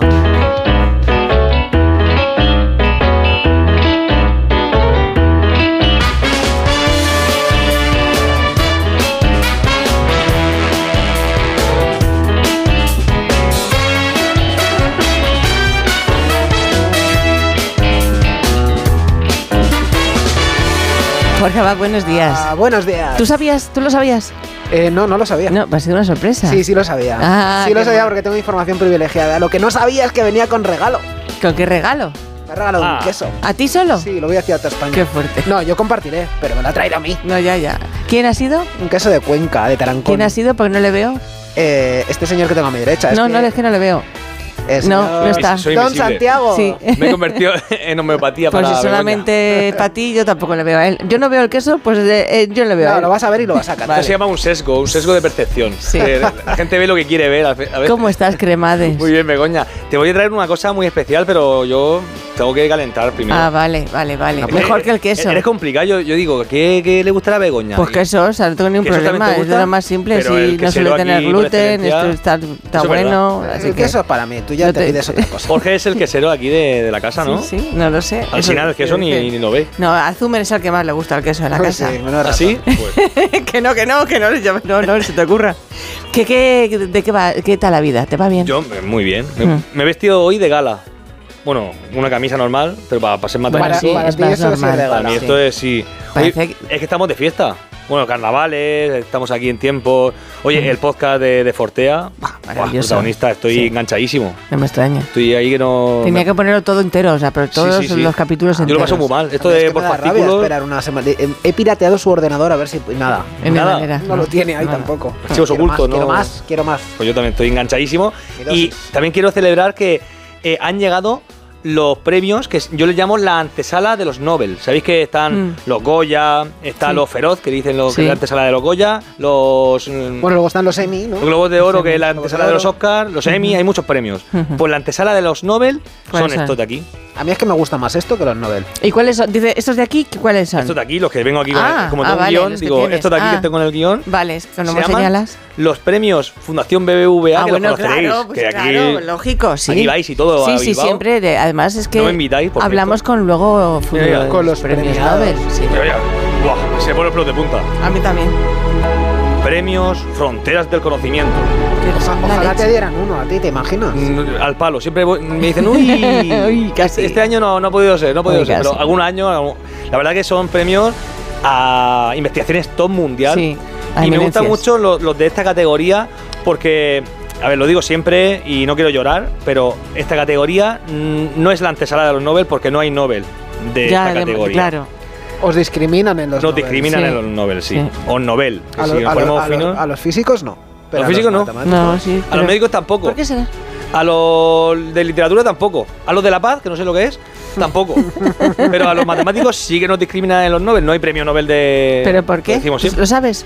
Bueno, hay, Han hay dos razonado el historias. tema. Hay la historia que es la que se mueve y la del bulo, Sí. y otra que es la, la La verdad. ¿Y la real. verdad cuál es? La real es más fea siempre. La, Pero la real- del bulo, ¿cuál es? Mejor. la del bulo, la que es más chula, es que decían que a Alfred Nobel le quitó la novia a un matemático. Y yo ya digo que eso no pasó nunca. No. bueno, Alfred, que- matemáticos. Alfred no Nobel, que era, que era químico, bueno, un poco de física también tenía, pero Sí. era químico, inventó la- el TNT, hizo un montón de descubrimientos, todos muy prácticos, y decían que un tal Von Neumann le quitó la novia. Se dice eso lo que el bulo. ¿Bol o Paul? Von, Von. Von, von, von, Von, von von. Neumann. Von le quitó la novia y decían, bueno, el bulo dice que le quitó la mujer cuando resulta que buscas y no está- nunca estuvo casado, Ya. Alfred Nobel, o sea que eso es mentira ya para empezar. Y después que un matemático le quita la novia. No está documentado, para Vale. ser riguroso, pero tampoco me lo creo yo mucho, no lo he visto Vale. nunca ¿Y eso. cuál es la, la FETEN? La y la real es que a Alfred Nobel no le gustaba las ciencias básicas, él era muy práctico. O sea, cuando él se murió, dejó que todo lo práctico, premio Nobel. Pero con el tiempo ha evolucionado el mundo y ahora se le da premio Nobel a la paz. Que práctica sí que es, pero también es un poco teórica, ¿sabes? Desde aquí un llamamiento a la Academia Sueca. Por favor. Sí, Adaptaros matemáticos al poder, tiempos. por favor. Para que es necesario. la categoría Pasa que luego tienen Nobel que disminuir el premio, ¿sabes? ¿no? Bueno, no quiero más hablar de los Nobel, ¿eh? Que me pongo a llorar. Yo quiero hablar de los premios Fronteras de Conocimiento que tienen Que una aquí sí- categoría. aquí sí hay. Ciencias básicas. Wow. Así, en mayúsculas. Ciencias básicas. Hmm. Y me gusta porque tiene un poco con esta música. Nos ponemos ahí, ya digo, pelos de punta. Y los damos ya. Venga. Venga. Eh, bueno, los A todos candidatos. los matemáticos, todos los matemáticos del mundo Claro, son claro. candidatos, ¿no? Iba a poner aquí las camaritas, ¿sabéis? No, no, lo- todos los matemáticos del mundo ahí con la Ah, cara, a ver, si, sí, a ver si le toca como- a él. a como si- en los Goya o en los Goya. Sí, Pero sí. no tengo eso. No tienes- no tienes foto Todos los todos. matemáticos somos candidatos a ese premio, ¿vale? Vale, vale. Bueno, pues. Millones. Eh, and the winner is, ya no se dice eso, ¿no? Bueno, and sí the que se premios Fronteras del Conocimiento goes to. Ahora se dice eso, ¿no? No sé. ¿A quién? Pues a. Claire Wassan, del Centro Nacional de Investigación Científica de Francia, el CNRS. El CERN. CERN. Y, el Jack, y a Jacob Eliasberg de la Universidad de Stanford, en Estados Unidos. Exaequo. O es que Es- trabajan Por impulsar el avance, ¿no? por Fue impulsar- el avance del pensamiento matemático. Eso ahí el-. Es que lo tengo aquí. el al jurado, ¿no? Claro, es, es por impulsar el avance del pe- pensamiento matemático al derribar barreras, dice el jurado, y tender puentes entre dos áreas clave de la geometría. Vale, un aplauso para ellos. Bravo, bravo. Muy bien, Claire, muy bien. Chaco. Yo voy a recoger el premio, si os parece, como no, no han venido, ¿no? Ah, que vas tú en su, en su Bueno, nombre. No han Su venido, nombre ¿no? lo recoge de Santiago. Pues dale, yo, Santiago. García Cógelo Cremades. tú. Sí. Bueno, voy a decir unas palabras. Por... Sí, venga. Me gustaría dedicar este premio a, a Santi y a su reto matemático. Y por todo el trabajo que ejerce. No te lo crees ni tú. Pues mi sueño, será mi sueño, recoger un ¿Te premio imaginas? y, y a mí mismo. Muy egocéntrico. Es que los científicos estamos muy poco aplaudidos. eh. Sí, eso es Necesitamos verdad. un poco de reconocimiento de vez Eso en es cuando. verdad. Bueno, la verdad que eh, has dicho que trabajan en, en común, pero no trabajan en común. En realidad han unido, de forma independiente, han unido Sí. un área que es la geometría, que la geometría la conocemos por los triángulos, los, los rectángulos, las rectas. Aquí hablamos de geometría. En un, por un lugar, el Claire, Claire Boissin, de Francia, Sí. que es una, una mujer que empezó con geometría algebraica, es decir, le ponía ecuaciones a esta geometría. Se le ponía eh, sus X, sus Y y Sí. trabajaba esa, ese área. Y por otro lado tenemos la geometría simpléctica. Que Uy, mide- qué bonita. Es bonita ¿eh? el nombre, Simpléctica. simpléctica. Chula. como ¿De qué va la modernas. simpléctica? Sí. Resiliencia, ¿Y de qué va eso? proactividad, mm, simpléctico. Soy muy simpléctico. Pues es una geometría que va más de estructuras, que es más la, la esencia de la geometría. Trabajar la estructura, las propiedades de, una, de un cuerpo, Sí. entre dimensiones, o en matemáticas hablamos a veces de infinitas dimensiones. ¿Pero simpléctico qué significa? ¿No Ah, sabes? eso ya, búscalo. vale, pues lo busco. RAE, Espérate que últimamente cada vez que busco una cosa es todo mentira, o sea que tampoco te Que, fíes de que mí. diga- que digan los de letras algo, no sé. bueno, pues eh, Claire Moissan, que es la que yo le quiero dedicar realmente el reto matemático, otro día le dedicamos si queréis a... Pero te cae mejor Claire. Claire, me- sí, eh, por la cercanía, por su sencillez y, y sobre todo por su, por su épica. De hecho, tenemos aquí un audio de Claire Wassan que habla de, de, la, de la espiritualidad, incluso de las matemáticas. cómo se te elevan. Escucha, escucha. We need concentration to work, and that is essential to, to our work. And uh, concentration, it's uh, like meditation. It's a, it's a way of being. It's something that you that you, you, you need to, to learn uh, as a practice. Dice, ¿Qué acentazo me- francés tiene? Me, me encanta, dice, eh, en vez de concentration, dice concentración. Claro, en es- francés. Es en inglés. Pero se entiende mejor. Se entiende mejor concentración. Que se, se dice, es espacio vectorial sin, simpléctico, ¿no? O Simpléctico. sea, en matemáticas se llama espacio vectorial simpléptico a un espacio vectorial junto con una forma bilineal antisimétrica no degenerada. Precioso. Súper bonito. Antisimétrica, No, no precisamente, nada. Precisamente es lo contrario que trabajaba eh, Claire Boissin, que ella trabajaba lo simétrico. De hecho, tiene un libro que se llama eh, La simetría del espejo, que lo publicó en 1996, es lo que más le popularizó a nivel mundial y en parte le han dado el premio también por ese trabajo. Hay una conjetura que se llama la conjetura del espejo, que ella la resolvió. o Eso es, me suena, sí. es una de, la- de las autoras. La verdad es muy teórico todo, pero cuando se aplica a la filosofía, a las ciencias sociales, a la vida real, vamos a decir, es precioso. Es decir, son de estas preguntas que son muy matemáticas a veces. A mí me, me acuerdo Pues mi a ver tía. si lo explicas un día. Pues la en voy a explicar plan. un poquito. Hoy voy a Ah, lanzar bueno, un- vale. una idea. Ah, vale, una Hoy idea. una idea. El reto es una idea. Sí, sí. Y- ah, es una Sí, idea. mira, esto es una idea. Una idea dedicada a Claire Watson. Que nos estará escuchando. Hola, Claire. Concentración, lo primero de todo. Bueno, ella decía en su audio, que no lo he dicho, que eh, hacer matemáticas es una práctica como una meditación y que te eleva a una práctica de aprendizaje y espiritual o humana, vamos a decir, a otro nivel. Es como la música, como la poesía, y en este caso ella ponía el ejemplo de matemáticas, hacer matemáticas es como hacer meditación. O sea, te, Sí, te, sí, te sí. ves como flotando en el, en el suelo. Te, te pone, vamos. en A mí me pone, me pone muchísimo. Entra en el nirvana. Y entonces el reto al 609-83-1034, ¿cuál es la pregunta? La pregunta de hoy es una pregunta así un poco de idea, ¿no? A lanzar a vuela pluma, así lo, lo que se, se os ocurra, es ¿cuál es la figura geométrica que os imagináis? Vamos a decir en el plano, que somos más aquí mundanos, es decir, un triángulo, un rectángulo, lo que sea. Figura geométrica la más simétrica que os podéis imaginar. Vale. La que tiene más simetría de todas. Pues no despistas. En el No despisto. 609-83-1034, asunto reto matemático. ¿Cuál es la figura geométrica con más simetría que puedas Yo imaginar? diría el queso. No despistas, no Ah, mira, yo he dado una pista, el queso. Lo veo pensando, eso me gusta. Sí. Esto, eh, lo primero es pensar, y pensando meditamos. Claro. Y- Pues y luego lo resolvemos. Te quedas aquí con Me quedo. Ven a Parisi ahora. ¿Parisi? ¿Qué pensarás? A Parisi no es simétrico. Está Parisi. No es muy simétrico, ¿eh? Pero tú hablas, hablarás... No, bueno, bueno. Antisimétrico a lo mejor. Te dejo estar. No hablar, pero sí estar. Ser o estar. Más de uno.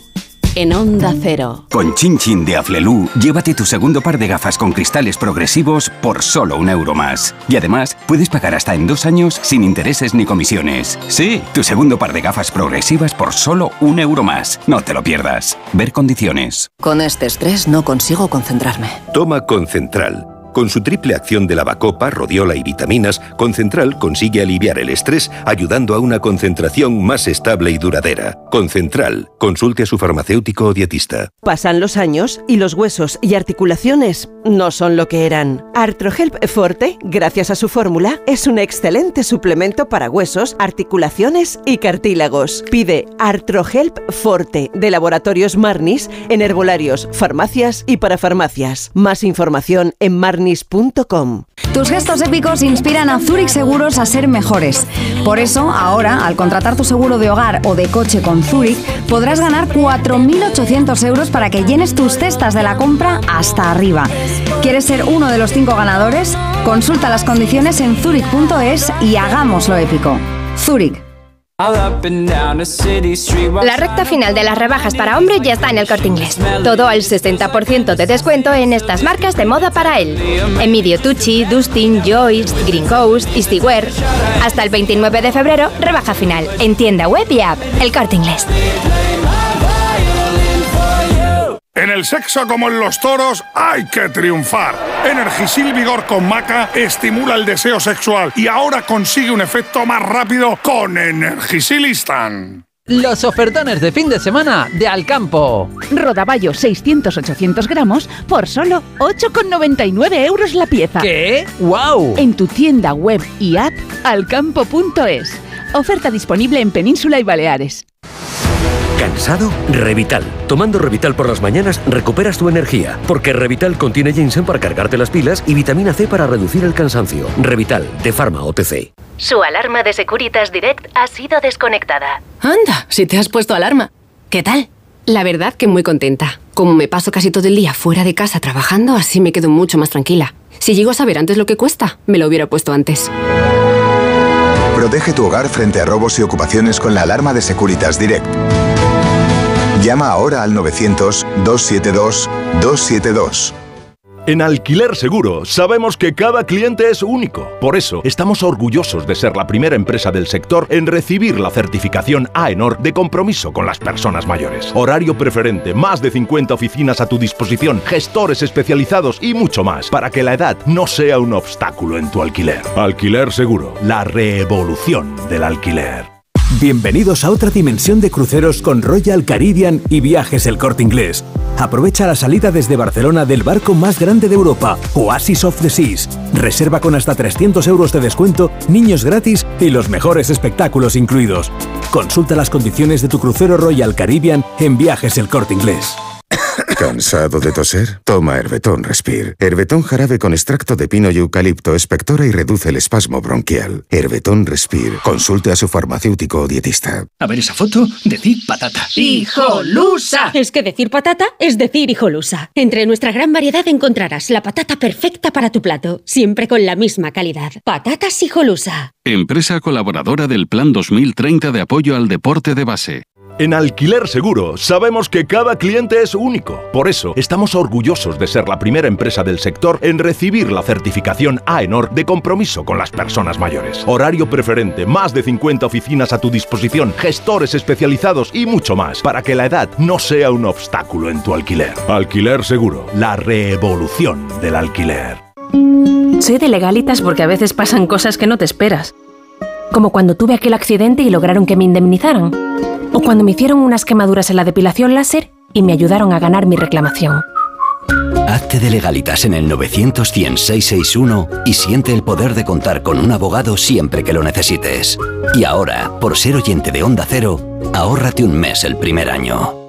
Qué bien te viene la financiación total para clientes con tarjeta El Corte Inglés. Financia tus compras hasta en 12 meses en electrónica, electrodomésticos, deportes, moda, hogar y mucho más. Hasta el miércoles 21 de febrero, financiación total del Corte Inglés en tienda web y app. Por compras superiores a 200 euros, financiación ofrecida por Financiera El Corte Inglés y sujeta a su aprobación. Consulta condiciones y exclusiones en elcorteinglés.es. Tengo la memoria fatal, se me olvida todo. Si te falla la memoria, toma de Memory. De Memory con vitamina B5 contribuye al rendimiento intelectual. Y ahora para los más mayores, de Memory Senior de Pharma OTC. De nuevo, buenos días España. Protagonista, Luis del Olmo. Luis del Olmo era un enamorado de su trabajo. Protagonistas nosotros en acción. Abrió un camino que todos los demás seguimos. Le he respetado y le respetaré siempre. Información, opinión, entretenimiento. Para la radio cambiar es más que vivir. Sus principales virtudes yo creo que es sin duda la innovación, la independencia. Una parte de lo que entendemos por radio se la inventó Luis del Olmo. Te agradezco que recuerdes la historia de protagonistas. Una serie documental escrita y dirigida por Diego El mérito es de ustedes, amigos oyentes. Aquí están, protagonistas. Cada lunes, un nuevo capítulo de este podcast en la web y en la app de Onda Cero.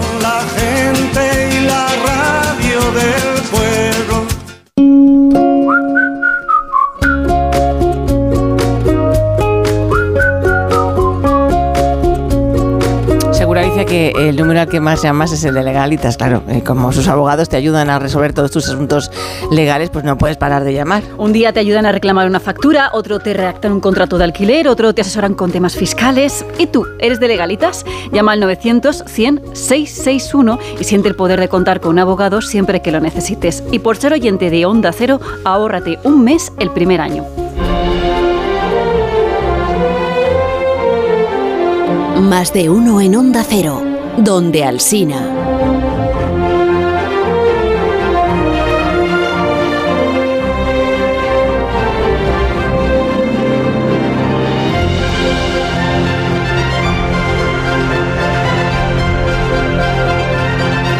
Semana que hemos tenido, Jorge. El lunes, el lunes tuvimos a Luis del Olmo. Sí, claro. Y, se me ha bueno, hecho una semana muy... y el martes, Muy el martes agradable. tuvimos a Phillips y a Bright, Ah, a bueno, es los, a los radiotelegrafistas del Titanic, en riguroso, bueno, en riguroso y simulado directo. Sí, claro. Y, este, y tampoco puede faltar esta semana, eh, en esta semana de la radio, Alberto Aparici, que un conocido oyente de Luis, aficionado además a los accidentes marítimos, al frente de la afamada sección Aparici te lo dice. Alberto, buenos días. Hola, hola, ¿qué tal? ¿Cómo estáis? Está Santi, pero no va a hablar, ¿vale? O sea, está ahí escuchándote. solo. tienen Vale, parece bien. Pero yo, yo preveo que le va a gustar, le va a gustar la sección Bien, de bien, hoy. bien. ¿eh? Sí. Perfecto. Oye, tengo, tengo un comentario que hacer sobre Luis del Olmo que, va- vamos, me, está, me, me ha encantado el primer capítulo de la serie de Fortea, Sí. pero es Sí. que eh, voy a reconocer que mi recuerdo más antiguo de ir a por una radio y decir la voy a poner porque está hablando esta persona es con Luis. Anda. Sí, Qué sí. bonito. O sea, Preciosidad. mi- mi- a ver, mi madre ya escuchaba la radio y yo escucharía la radio desde que era muy pequeñín, pero mi recuerdo más antiguo de ir yo a por una radio y decir, ¡ay, que está hablando esta persona! Voy a, Es con Luis. Vamos Es a usar guay. esto para una promo del podcast de Frontea. El que no conozca a Parisi, la gente se imagina a Parisi, pues yo qué sé, un señor muy, muy, muy, muy mayor. No, no, es jovencísimo. Pero es un señor muy mayor, pero escondido en un cuerpo muy joven. Claro, es bien joven. O al revés, no, al nadie revés. lo tiene del todo claro. Cuando, cuando era joven me decían. en fin. Oye. Alberto, yo tengo una pregunta. Como físico que eres o que dices ser, em, ¿qué te pareció nuestra recreación sonora del nacimiento de la radio y su papel en Titanic como físico, digo? Como, Eh, como físico, o sea, me pides la opinión de un científico en Sí, este caso. Y que nos pongas notas, si puede ser. Ah, bueno, hombre, eso es fácil. Eh, un no presentado. Toma. Pero, perdón, como que no presentado, ¿por qué? A ver, si me preguntas, quiero decir, Claro, la, pero- la nota es no presentado porque no hablasteis nada de física, hablasteis de otras cosas. Pero Alberto, había que priorizar la aventura, ¿no? Los personajes, la tensión, los, datos, los datos interesantes sobre, sobre Marconi. Es que Bueno, es lógico. a No ver, que yo a para la- todo. A la recreación yo os pongo un notable alto, me gustó mucho. Pero en lo que a la ciencia se refiere, hombre, pues tampoco podemos aquí tirarnos al pisto, si no hubo casi nada para llevarse a la boca. El discurso Nobel, quizá, que de Marconi y poquita cosa más. Pues, pues venga, chulito, a ver. Completemos la jugada con tu aportación, a ver qué haces. Pues, pues vengo perfectamente preparado, vengo Vale. armado y preparado para ello, porque la radio, esto sí que lo dijisteis y, además estoy muy de acuerdo, eh, el- la radio mal. tiene muchos padres. Eh, y hoy quiero hablaros de los otros padres de la radio. Son, voy a hablaros de dos personas que no son Marconi y sin las cuales ni siquiera habría existido la idea de construir un aparato de radio. Ya estamos con Tesla otra vez. Uy, no, no, que va, que, ¿no? uy, que va, que cansino Tesla. Yo, no, yo Ah, también, yo, yo, ta- yo tampoco quiero, quiero hablar de Tesla, que además está súper vista su historia. Eh, yo quiero ir más allá, incluso más atrás de Tesla. Voy a ir a la prehistoria, no a la, no a la edad de piedra, ¿vale? No a la edad de piedra, sino a la prehistoria de la propia radio. Ah, muy bien. Pues venga, dale, la prehistoria. Música de prehistoria, ahí está. Corría el año 1861 y las piezas del puzzle estaban ya en el aire. Faltaban 13 años para que naciera Marconi, don Guglielmo, y más de 30 para que este jovencito empezara a experimentar con las ondas de radio. La humanidad tenía ya todo lo necesario para descubrir la radio, pero aún no se había dado cuenta. Hizo falta la mirada de un poeta, de un hombre que trataba las matemáticas como una segunda lengua. Tímido, muy religioso y más amante de las ecuaciones que de las personas, hizo falta la mirada de James Clerk Maxwell. Maxwell había nacido en Escocia en el año 1831. En ese momento ya se sabía una cosa muy importante, que es que una corriente eléctrica podía desviar la aguja de una brújula. Por lo tanto, la electricidad aparentemente afectaba a los imanes. Y ese mismo año, cuando Maxwell tenía apenas unos meses, se descubrió lo contrario, que si movías un imán cerca de un cable de cobre, empezaba a fluir la electricidad de forma espontánea, sin que tú le tuvieras que hacer nada, ¿no? Imanes y corrientes, electricidad y magnetismo eran dos cosas aparentemente muy distintas, pero que formaban un tándem que nadie terminaba de entender. Nadie, claro, hasta que llegó Maxwell, porque en una fulgurante serie de trabajos espectaculares entre el año 61 y el año 65, este escocés tan introvertido descubrió una cosa inaudita, que electricidad y magnetismo son hermanos siameses, que donde está uno aparece siempre el otro y que no pueden existir por separado. Muchos años después, cuando Maxwell ya estaría muerto, Einstein y los padres de la relatividad llevarían esto todavía más allá, lo, expresarían con otras palabras. Se darían cuenta de que lo que yo veo como electricidad, una persona en movimiento lo va a ver como magnetismo. No es que estén ligados una cosa y la otra, es que son la misma cosa y que nosotros les hemos puesto nombres distintos. La única palabra que tiene sentido es hablar de electromagnetismo, todo junto. Las dos piezas del puzzle resulta que no se podían separar porque eran solo una pieza y no nos habíamos dado cuenta. Vale, vale, vale, toma nota, ¿eh? Pero déjame meter cuña, Alberto. Te dejo. Eh, que no es por pincharte el globo, pero ¿qué tiene que ver la radio? La radio nuestra con, con todo esto que has contado de Maxwell.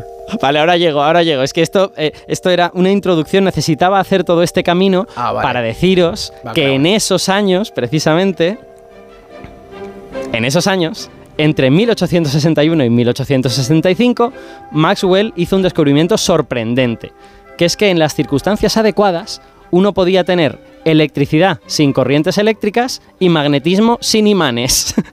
Lo que vio Maxwell es que eh, un campo magnético, un campo eléctrico, perdón, tenía la capacidad de empujar hacia adelante a un campo magnético y que el campo magnético también tenía la capacidad de empujar hacia adelante a un campo eléctrico. Y eso hacía que ambos se movieran por el espacio empujándose el uno al otro, ¿no? Para que, para que este empuje ocurriera, eso no podía ocurrir de cualquier forma, era necesario que ambos estuvieran oscilando. O sea, era necesario que crecieran y luego decrecieran, ¿no? Y después otra vez a crecer y otra vez a decrecer. El resultado era una cosa que se movía hacia adelante mientras crecía y menguaba, crecía y menguaba. Y a esta cosa hoy le llamamos onda electromagnética. Vale, vale. Que es una, una frase que nos suena. Son un campo eléctrico y un campo magnético atrapados en una especie como de baile que les empuja hacia adelante, ¿no? Y es como este vals, vienes, que estamos escuchando y que estaría muy de moda en la, en la época en que Maxwell descubrió esto. Bueno, esta cosa era muy interesante de por sí, pero lo más sorprendente es que las ecuaciones le decían a Maxwell a qué velocidad se tenían que mover estas ondas. Y resulta que todas se movían a la misma y que se- era una velocidad muy muy alta. Coincidía exactamente con lo que entonces se conocía de la velocidad de la luz. Así que Maxwell se dio cuenta de que esto no era casualidad, que la luz tenía que ser una de esas ondas electromagnéticas. Y solo ahora, mediante las matemáticas, esto estaba todo en los papeles, en las ecuaciones, nos estábamos dando cuenta. Así que armado con esa información, Maxwell propuso una hipótesis, una hipótesis que a él le parecía razonable. La luz es una onda electromagnética, pero es una onda tan pequeña que nunca nos hemos dando- dado cuenta de sus efectos magnéticos y eléctricos, digamos.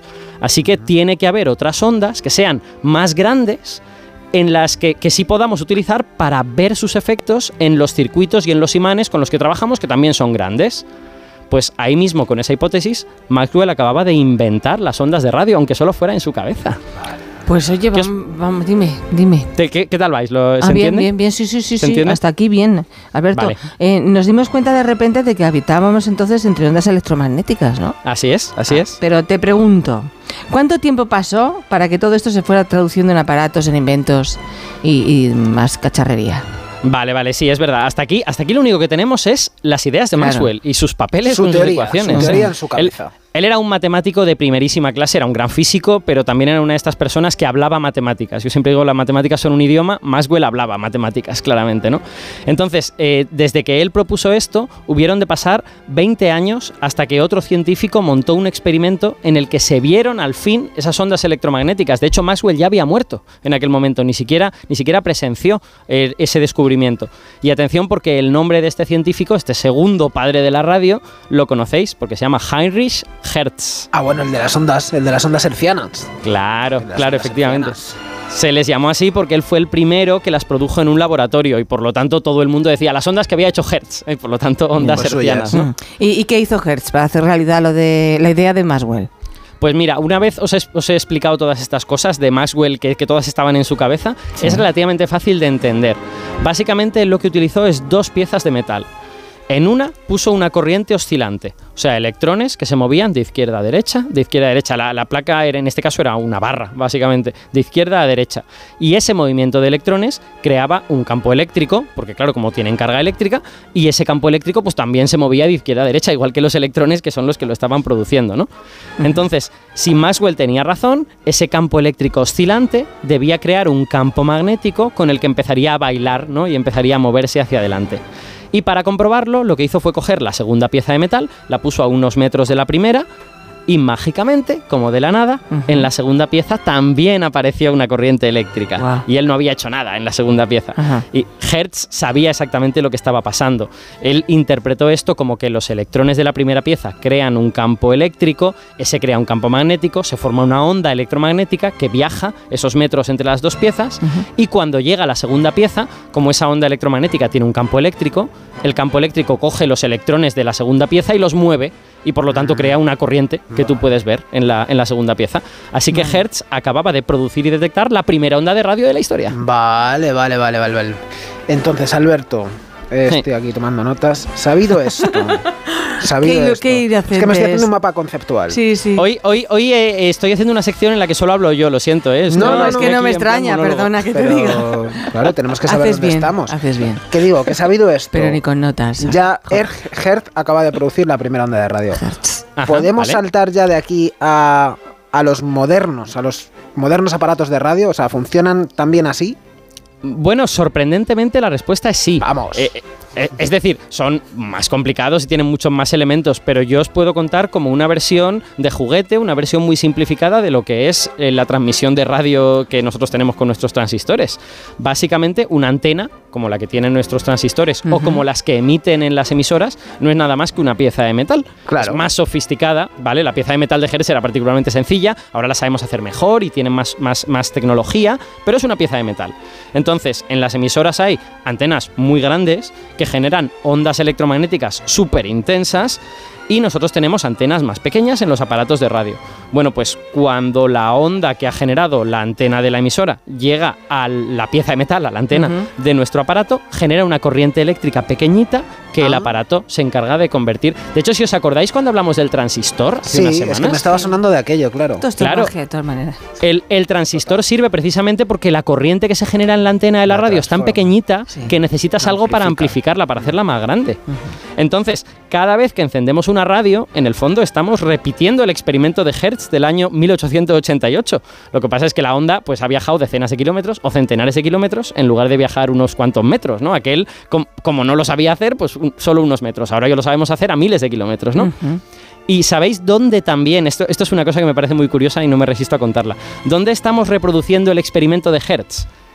En nuestras cocinas. ¿Cómo? En concreto, en las cocinas de inducción estamos reproduciendo este experimento. A ver, explícate.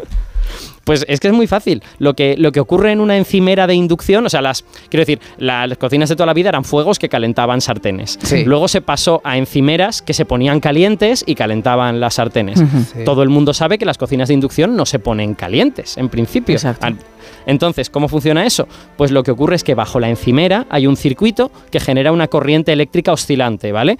Es, e- esa corriente eléctrica oscilante produce una onda electromagnética que se mueve hacia arriba, hacia la sartén o la cacerola o lo que haya. ¿Y qué es una sartén o una cacerola? Sino un trozo de metal, otra vez. ¿Vale? Entonces, el truco de la cocina de inducción es generar una onda muy potente, tan potente que cuando llega a la sartén, genera en la sartén una corriente eléctrica tan intensa que el metal se calienta. Se transforma Y en calor, claro. Claro, y podemos cocinar mediante eso que viene en el fondo de una, de una corriente eléctrica. Todo este procedimiento se llama inducción. Pues yo he- os he ocultado el palabra porque ya, ya había bastantes palabras en lo que os he dicho, pero las cocinas de inducción se llaman así porque el procedimiento de llevar la onda a un sitio y generar esa corriente eléctrica se llama inducción. Así que de nuevo, en estas cocinas de inducción estamos repitiendo el experimento de Hertz. Lo que pasa que de una forma ya más sofisticada, ¿no? Todo es radio en esta vida. Pero fíjate, eh, claro, tú me- nos estás hablando de, de, eh, de cosas de la radio con- con- en plan Sí. aparatos, que son aparatos, que son inventos hechos por el hombre, pero esto, estas ondas de radio no están en la naturaleza. Uy, Así, uy, libres. Me alegro, me alegro muchísimo de que me hagas esta pregunta, porque además tengo un testimonio sonoro que os, que os voy a enseñar y que os va a gustar mucho, y que es un experimento que los oyentes pueden hacer en su coche, en su casa o en lo que quieran. Eh, desde luego que hay ondas de radio en la naturaleza, lo que no hay tanto en la naturaleza es antenas, ¿vale? Vale. Es decir, noso- nosotros tenemos eh, piezas de metal en donde movemos corrientes y tal, y en la naturaleza hay muy pocas piezas de metal donde puede haber corrientes eléctricas, y entonces hay que buscar sitios donde se puedan mover las cargas. Pero hay un fenómeno físico en donde se mueven las cargas muy rápido y que todo el mundo conoce, que son los relámpagos. ¿Vale?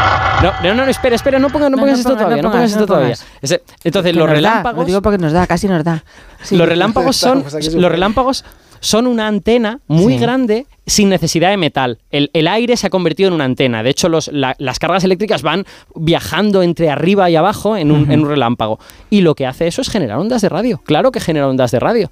La, la gracia de todo esto es que esas ondas de radio están en el orden de los centenares y los miles de kilohercios. Entonces, los oyentes que escuchen la radio por internet, esto no les dice nada, pero los que hemos tenido un aparato de radio viejuno, sabemos que eso es onda media. Claro. Entonces, exacto, AM. Si tú estás en tu coche o en tu casa y hay una tormenta eléctrica, tú pon la onda media, sintoniza una parte en donde no haya una emisora, en donde solo haya ruido de fondo y vas a poder escuchar los relámpagos.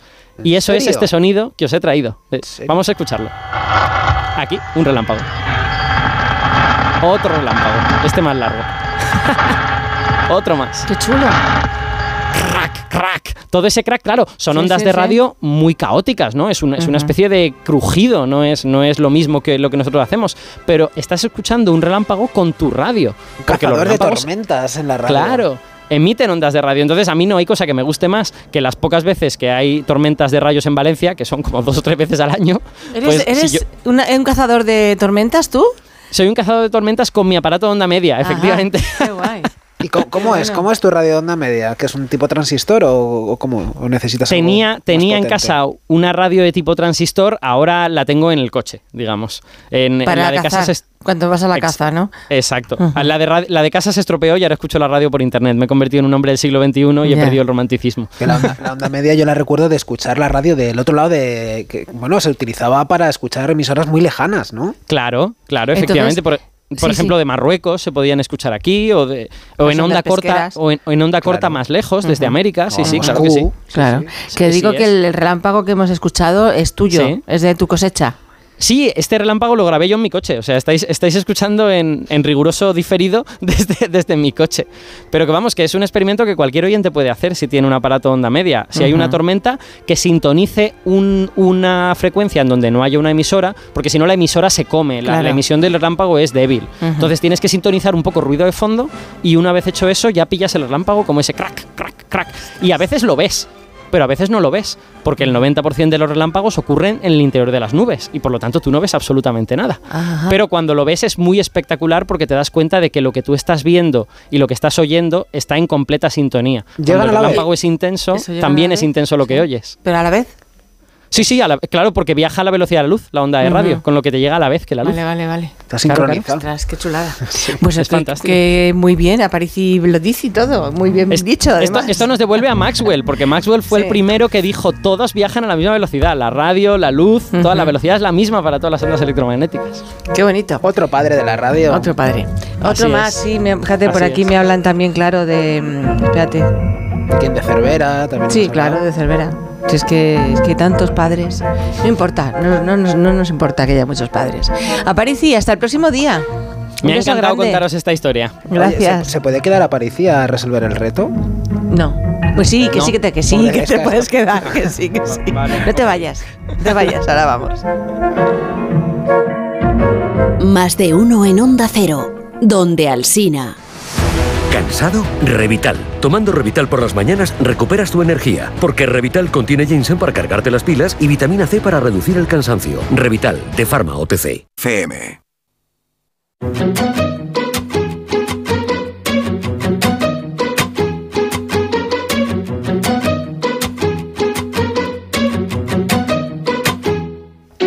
Fíjate que si estás eh, pensando en renovar tu casa, en Conforama te lo pone más fácil que nadie para que encuentres todo lo que necesitas, Marisol. Y además autoestilo y al mejor precio, sofás, muebles, colchones, dormitorios, electrodomésticos, cocinas a medida, lo que quieras.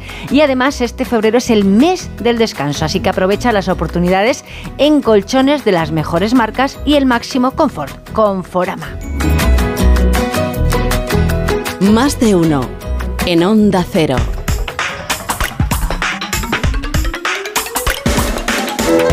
Santi está, está Alberto todavía, pero. ¿Pero está no lo dejo hablar. Sí, está silenciado. Los Pobre, hercios- pero tendrá alguna teoría sobre cuál es la figura geométrica más simétrica posible. Primero que estás ahí, ¿verdad, Alberto? Ahora vas- Estoy, estoy, Ah, efectivamente, pero, pero temo que se me acuse de interrumpir al matemático. No, sí, por eso, no, espera. Tenemos-. ¿Alguien ha acertado esto o ha Hay dicho muchísima cosas? gente, pero me gusta la, el pensamiento. Yo, Vale. yo admiro siempre los pensamientos lógicos y aquí Esteban tiene un pensamiento muy, muy interesante. Escuchemos. Buenos días. Asunto reto matemático. Creo que la figura geométrica más simétrica que existe es el círculo, puesto que su trazado va a estar siempre a la misma distancia del centro, con lo cual mm, la, la pongamos como la pongamos, la miremos como la miremos, va a ser siempre una figura simétrica. Buenos días, gracias y que lo paséis muy bien. Un Chao. placer. Chao. bravo. Muy Viva la bien, muy bien, muy bien, estupendo. Pero, ¿y so- esta es la única respuesta posible? No, hay, hay muchas. De hecho, hay gente que, que lo ha especificado en plan, hay tipos de simetría. Y los tipos de simetría son Ah, muchas. Está la, claro. la especular, la, la del espejo, la que Claro. hacía Claire. Ujú. la, está la traslacional, la que si lo trasladas, o se gira la. O decir, o cambia la figura o se mantiene. El círculo no- se mantiene siempre. O la rotacional, que si Ajá. rotas, también cambia. Y el círculo es Pues ya está. atemporal. El queso. Un Es- placer, un placer. siempre igual. Santi. Igualmente. Adiós, Alberto. Un beso. Hasta luego. Hasta luego, que nos vamos, que nos vamos a La las vida 12, es como un que, queso. que a las 12 viene ya Josemi. Pues me ha visto, me ha visto Si no, antes fuera te y ríes. me ha dicho que estoy muy guapo. Ah, mira, qué raro. Me lo ha dicho, me lo ha dicho. Adiós, Más de uno en Onda Cero. Elena Gijón. Este domingo, Galicia decide. ¿Mantendrá el PP la mayoría absoluta o cambiará de manos el gobierno? ¿Qué repercusión nacional tendrán estas elecciones? Este domingo, especial elecciones gallegas en Onda Cero. A partir de las 9 de la noche, las claves del 18F con Carlos Alsina. Los posibles escenarios, las reacciones políticas, conexión con todos los puntos de interés y un exhaustivo análisis con un amplio equipo de colaboradores que valorarán la nueva etapa política que se abre. Y durante toda la jornada, en la web y la app de Onda Cero, la información actualizada minuto a minuto y el recuento en tiempo real. Este domingo, a las 9 de la noche, especial Elecciones Gallegas con Carlos Alsina. Te mereces esta radio. Onda Cero, tu radio.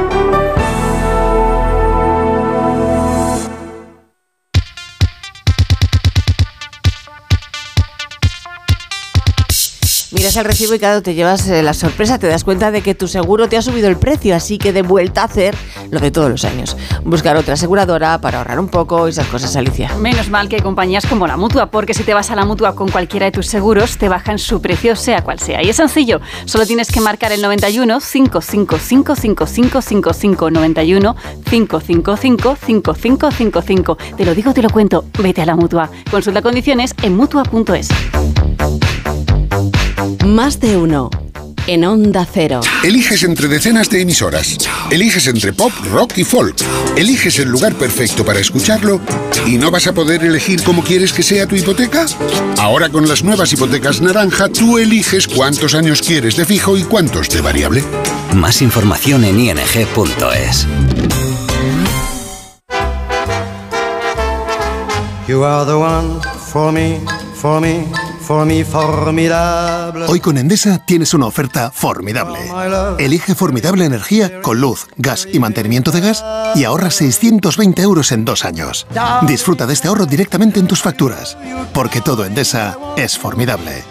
Contrata ya en el 876-0909, en los puntos de venta Endesa o en endesa.com y empieza a ahorrar. Las ofertas solo tres días duran tres días. El primer día las consigues, el segundo las consigues y el tercero también. El cuarto pues no y el quinto tampoco. Por eso hay que aprovecharlas en estos tres días y llevarte, por ejemplo, unos tomates en rama por solo 99 céntimos el kilo. En tienda web y app. Solo hasta el jueves en Supercor, Hipercor y Supermercado El Corte Inglés. ¿Qué necesitas hoy? Precios válidos en Península y Baleares. Con este estrés no consigo concentrarme. Toma Concentral. Con su triple acción de lavacopa, rodiola y vitaminas, Concentral consigue aliviar el estrés ayudando a una concentración más estable y duradera. Concentral, consulte a su farmacéutico o dietista. Y es que estás en el súper. O un domingo descansando en el sofá. Y te vienen vacas a la cabeza. Y no, no estas vacas, sino estas. En Halcón Viajes sabemos lo que te pasa. Más de 50 años y millones de viajeros hacen que sepamos las vacas que tienes en la cabeza. Isla Mauricio, 10 días, 8 noches, desde 1.220 euros. Halcón Viajes, sabemos de viajeros. Pensar a lo grande no es poner el logo gigante para que todo el mundo lo vea. Es que todos te conozcan a través de Internet. En Orange Empresas te ayudamos a crear tu página web profesional y mejorar tu posicionamiento en Internet para aumentar tu visibilidad y conseguir nuevos clientes. Las cosas cambian y con Orange Empresas tu negocio también. Llama al 1414. Con Chin Chin de Aflelu, llévate tu segundo par de gafas con cristales progresivos por solo un euro más. Y además, puedes pagar hasta en dos años sin intereses ni comisiones. Sí, tu segundo par de gafas progresivas por solo un euro más. No te lo pierdas. Ver condiciones. El ser humano ha desarrollado la inteligencia artificial, pero sacar las legumbres cocidas del tarro nos sigue costando. Hasta ahora, con el nuevo tarro ancho de Legumbres Luengo todo es más fácil. Salen intactas muy rápido y con su sabor único. Legumbres Luengo, la nueva pasta. Cada día tengo peor la memoria. Toma de Memory. De Memory con fósforo y vitamina B5 contribuye al rendimiento intelectual normal. Recuerda, de memoria, de Memory. Y ahora también de Memory Senior, de Pharma OTC. Si padeces insomnio, estrés o ansiedad por tener muchos préstamos, podemos ayudarte. Llevamos 15 años mejorando la vida a miles de personas como tú. En Agencia Negociadora encontrarás personas empáticas capaces de solucionar lo que tú no puedes, negociando con los bancos para que ya, el próximo mes, tengas un único préstamo y pagues hasta un 80% menos que ahora. Sin moverte de casa rápido y discreto. Si tienes casa en propiedad, llama gratis al 900-900-880. 900-900-880. Te cambiará la vida. Grupo Reacciona. Llegan las rebajas del hogar del corte inglés. Hasta el 50% de descuento en una selección de colchones de las mejores marcas. Del 12 al 29 de febrero de 2024. Financiación fácil hasta en 12 meses. Financiación ofrecida por financiar al corte inglés y sujeta a su aprobación. Consulta condiciones en elcorteinglés.es. En tienda web y app. El corte inglés. Su alarma de Securitas Direct ha sido desconectada. Anda, si te has puesto alarma. ¿Qué tal? La verdad que muy contenta. Como me paso casi todo el día fuera de casa trabajando, así me quedo mucho más tranquila. Si llego a saber antes lo que cuesta, me lo hubiera puesto antes. Protege tu hogar frente a robos y ocupaciones con la alarma de Securitas Direct. Llama ahora al 900-272-272. Hazte de legalitas en el 900 661 y siente el poder de contar con un abogado siempre que lo necesites. Y ahora, por ser oyente de Onda Cero, ahórrate un mes el primer año. Recuerda, 900 661 En el sexo como en los toros hay que triunfar. Energisil Vigor con Maca estimula el deseo sexual y ahora consigue un efecto más rápido con Energisil Instant. ¿Qué, ¿Qué es lo peor de las redes sociales? Estar enganchada a la pantalla. Que nos bombarden con notificaciones todo el día. Los comentarios de haters. El ciberacoso. Las fake news. Pero ¿sabes qué es lo mejor? Que podemos cambiar las cosas. Demostremos que también somos capaces de usar las redes sociales con cabeza. Si tú también quieres formar parte del cambio, regístrate en Efecto 1000 y sube tu vídeo. Nosotros ya formamos parte de la generación 1000. La generación que usa las redes sociales con cabeza. Entra en efectomil.org. Un proyecto de la Fundación A3 Media con la colaboración de la Fundación Telefónica. Segundas rebajas en Vision Lab. Hasta el 60% de descuento en gafas graduadas de sol, lentillas, audífonos. Hasta el 60%. Solo hasta el 29 de febrero. Más info en visionlab.es. ¿Te preocupa el trabajo? Tranquilo, toma Ansiomet. Ansiomet con triptófano y asuaganda te ayuda en periodos de tensión en el trabajo. Venga, que tú puedes. Ansiomet de Pharma OTC.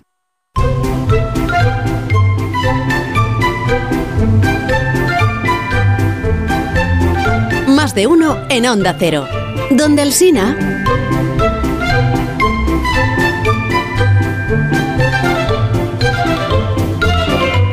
Y donde José Rodríguez Sierra. Buenos días, José, ¿cómo estás? ¿Y dónde Begoña? ¿Y dónde Jorge? ¿Y dónde Jorge? Aquí estamos, Sina, los todos. tres. Sina, donde Hoy me, has dado, hoy me has dado un guion tan, tan, tan sofisticado.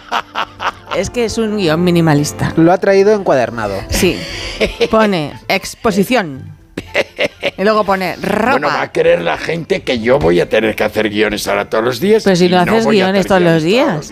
Pues ya lo sé, pero para un día que me pones. Porque de repente Exposición. me da la me da la atura. Bueno, Ropa. Quiero, quiero dejar aclarado que a este sabio que ha hablado hace un momento, ¿Cuál de los dos, Santi? A Santi García Cremades, ni lo encuentro guapo ni nada de nada de nada. Es muy simpático y tiene Sí. un bebé muy mono, beba, muy mono, muy mono, muy mono, muy agradable, muy simpático. Muy mona. Pero de guapo nada, porque no, porque perdona, pero no.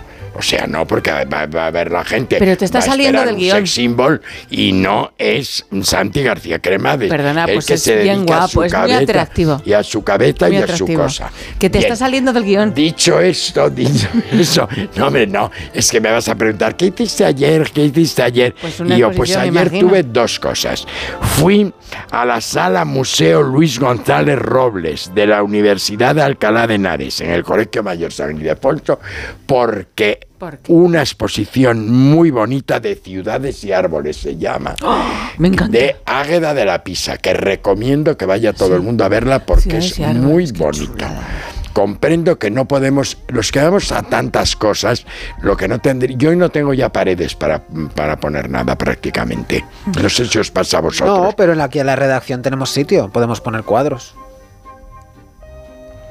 Pero no me los regalan. Se a- hizo a- el silencio. A mí no me dan los regalos o no compro yo cosas No, para. si Solo faltaría que yo os amueblara, os amueblara la redacción ahora. No, pero vamos a no ver. quieres algo, Pues lo con- con muy- reciclamos. con muy pero qué gusto. pretensión es la tuya, Jorge. Pues que si te sobran, por lo te que sea, faltan paredes en tu que, Que te no sobran tires. paredes en tu casa. Te está diciendo que no tires nada. que aquí Yo no tiro nada, no tiro. Pero, por ejemplo, el otro día, pues tenía que colocar dos cuadros preciosos, uno de Andrés Paredes, ideal de bonito. Y yo, ¿y dónde coloco yo esto ahora? ¿Y dónde coloco yo esto Porque ahora? es que en la casa de. Pues ¿sabes lo que ¿Qué pasa? Tuve que llamar a un especialista en colgar cuadros. ¿Hay de eso? Llamé a, a- a Mulero, a- llamé a Mulero a Valladolid Sí. para que Mulero me mandara unos, unos rieles Ah, para, para no hacer... para el techo. Claro, para no hacer agujero en la pared. Porque yo lo que no sabía era colgarlos entre la cornisa, la, la moldura y la pared. Entonces, entre la moldura y la pared había como dos dedos nada más. Ya. Como dos dedos, pero Y Mulero tú me lo querías ahí solucionó. meter el asunto para colgar desde ahí el, cuadro. Para colgarlo, Claro, y no, no se no podía en la pared, no Claro. podía colgarlo en la pared porque la pared es, es espejo entera. Y no podía. Y vas a poner un cuadro de, de encima del espejo de la pared. Hombre, qué tengo chulo. muchas cosas puestas encima de los espejos. Ah, qué chulo. Sí, queda muy Queda bonito. bien, ¿no? Claro. Sí, Ajá.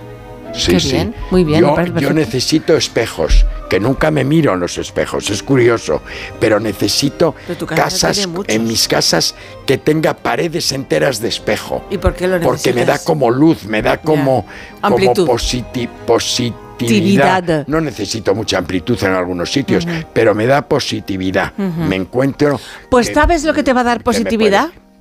¿Qué? Pues que es que ha llegado. Llega Mira, no puedo 3. toser. No, no, pues no tos. No, no, espera un segundo, porque es que llega Antena 3 la nueva superproducción es Sueños de Libertad y esta noche a las 10 menos cuarto. ¿Qué me dices? Ahí puedes ver a sus, sus protas, que son Natalia Sánchez y Alen Hernández, mm, que visitan el hormiguero y lo van a contar absolutamente todo. Así que no te lo pierdas. Por cierto, la canción de la cabecera que estamos escuchando en estos momentos es de Marwan. Es Marwan, sí. Marwan. El corazón no espera esta Y ahora ya puedes toser. No, si la que toses he eres querido tú. toser Pero si ibas a toser.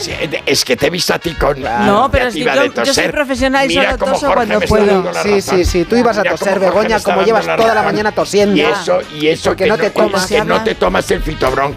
Y en estos momentos en el que hay tantos cambios de temperatura, que te levantas riendo, por la sí. mañana, estamos a 6 grados, te vuelves por la tarde, estamos a a mí me rindo. 18, Claro. etcétera, etcétera. La gente coge frío, coge calor, coge todo este tipo de cosas que le afectan a la garganta. Para eso está Fitobronc.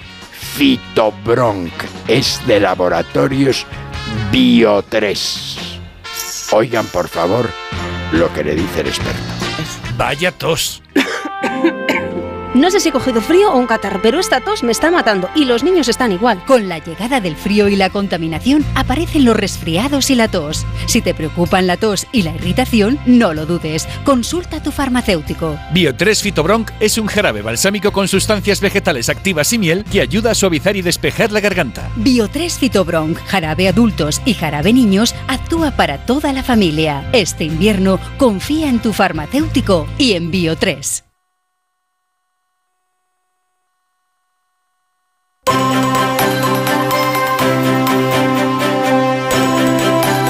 Con este minuto te vas a hacer famoso. Josemi. Ya lo sé. Ponía. Ay, he, he roto el guion. Ropa, Ponía. ropa, ah, gracias, ropa, ropa. Ponía ropa. Tienes menos de un estado minuto. en Miguel Marinero, que Mm. Miguel Marinero ha presentado una colección cápsula que se llama. ¿Y qué es eso? Pues ¿Qué es una colección sobre la que luego se desarrolla una gran colección. O sea, tú vas y ves las cosas que te proponen. Unas telas, unos, unos trajes, unas, eh, unos modelos, etcétera, etcétera. Eso se llama colección cápsula en Miguel Marinero. Vale, pues muy bonito, ¿no? ¿Te gustó? Tiene buena pinta. Sí, muy pues mañana más, que es jueves. Eh, es que lo digo para decirme a mí misma. Que mañana volvemos. ¿Qué Adiós, has dicho? ¿Que mañana es? ¿Jueves, no? No. No, No, mañana es viernes. Bien, bien. Hasta mañana. La gente Adiós. fibrilando, claro.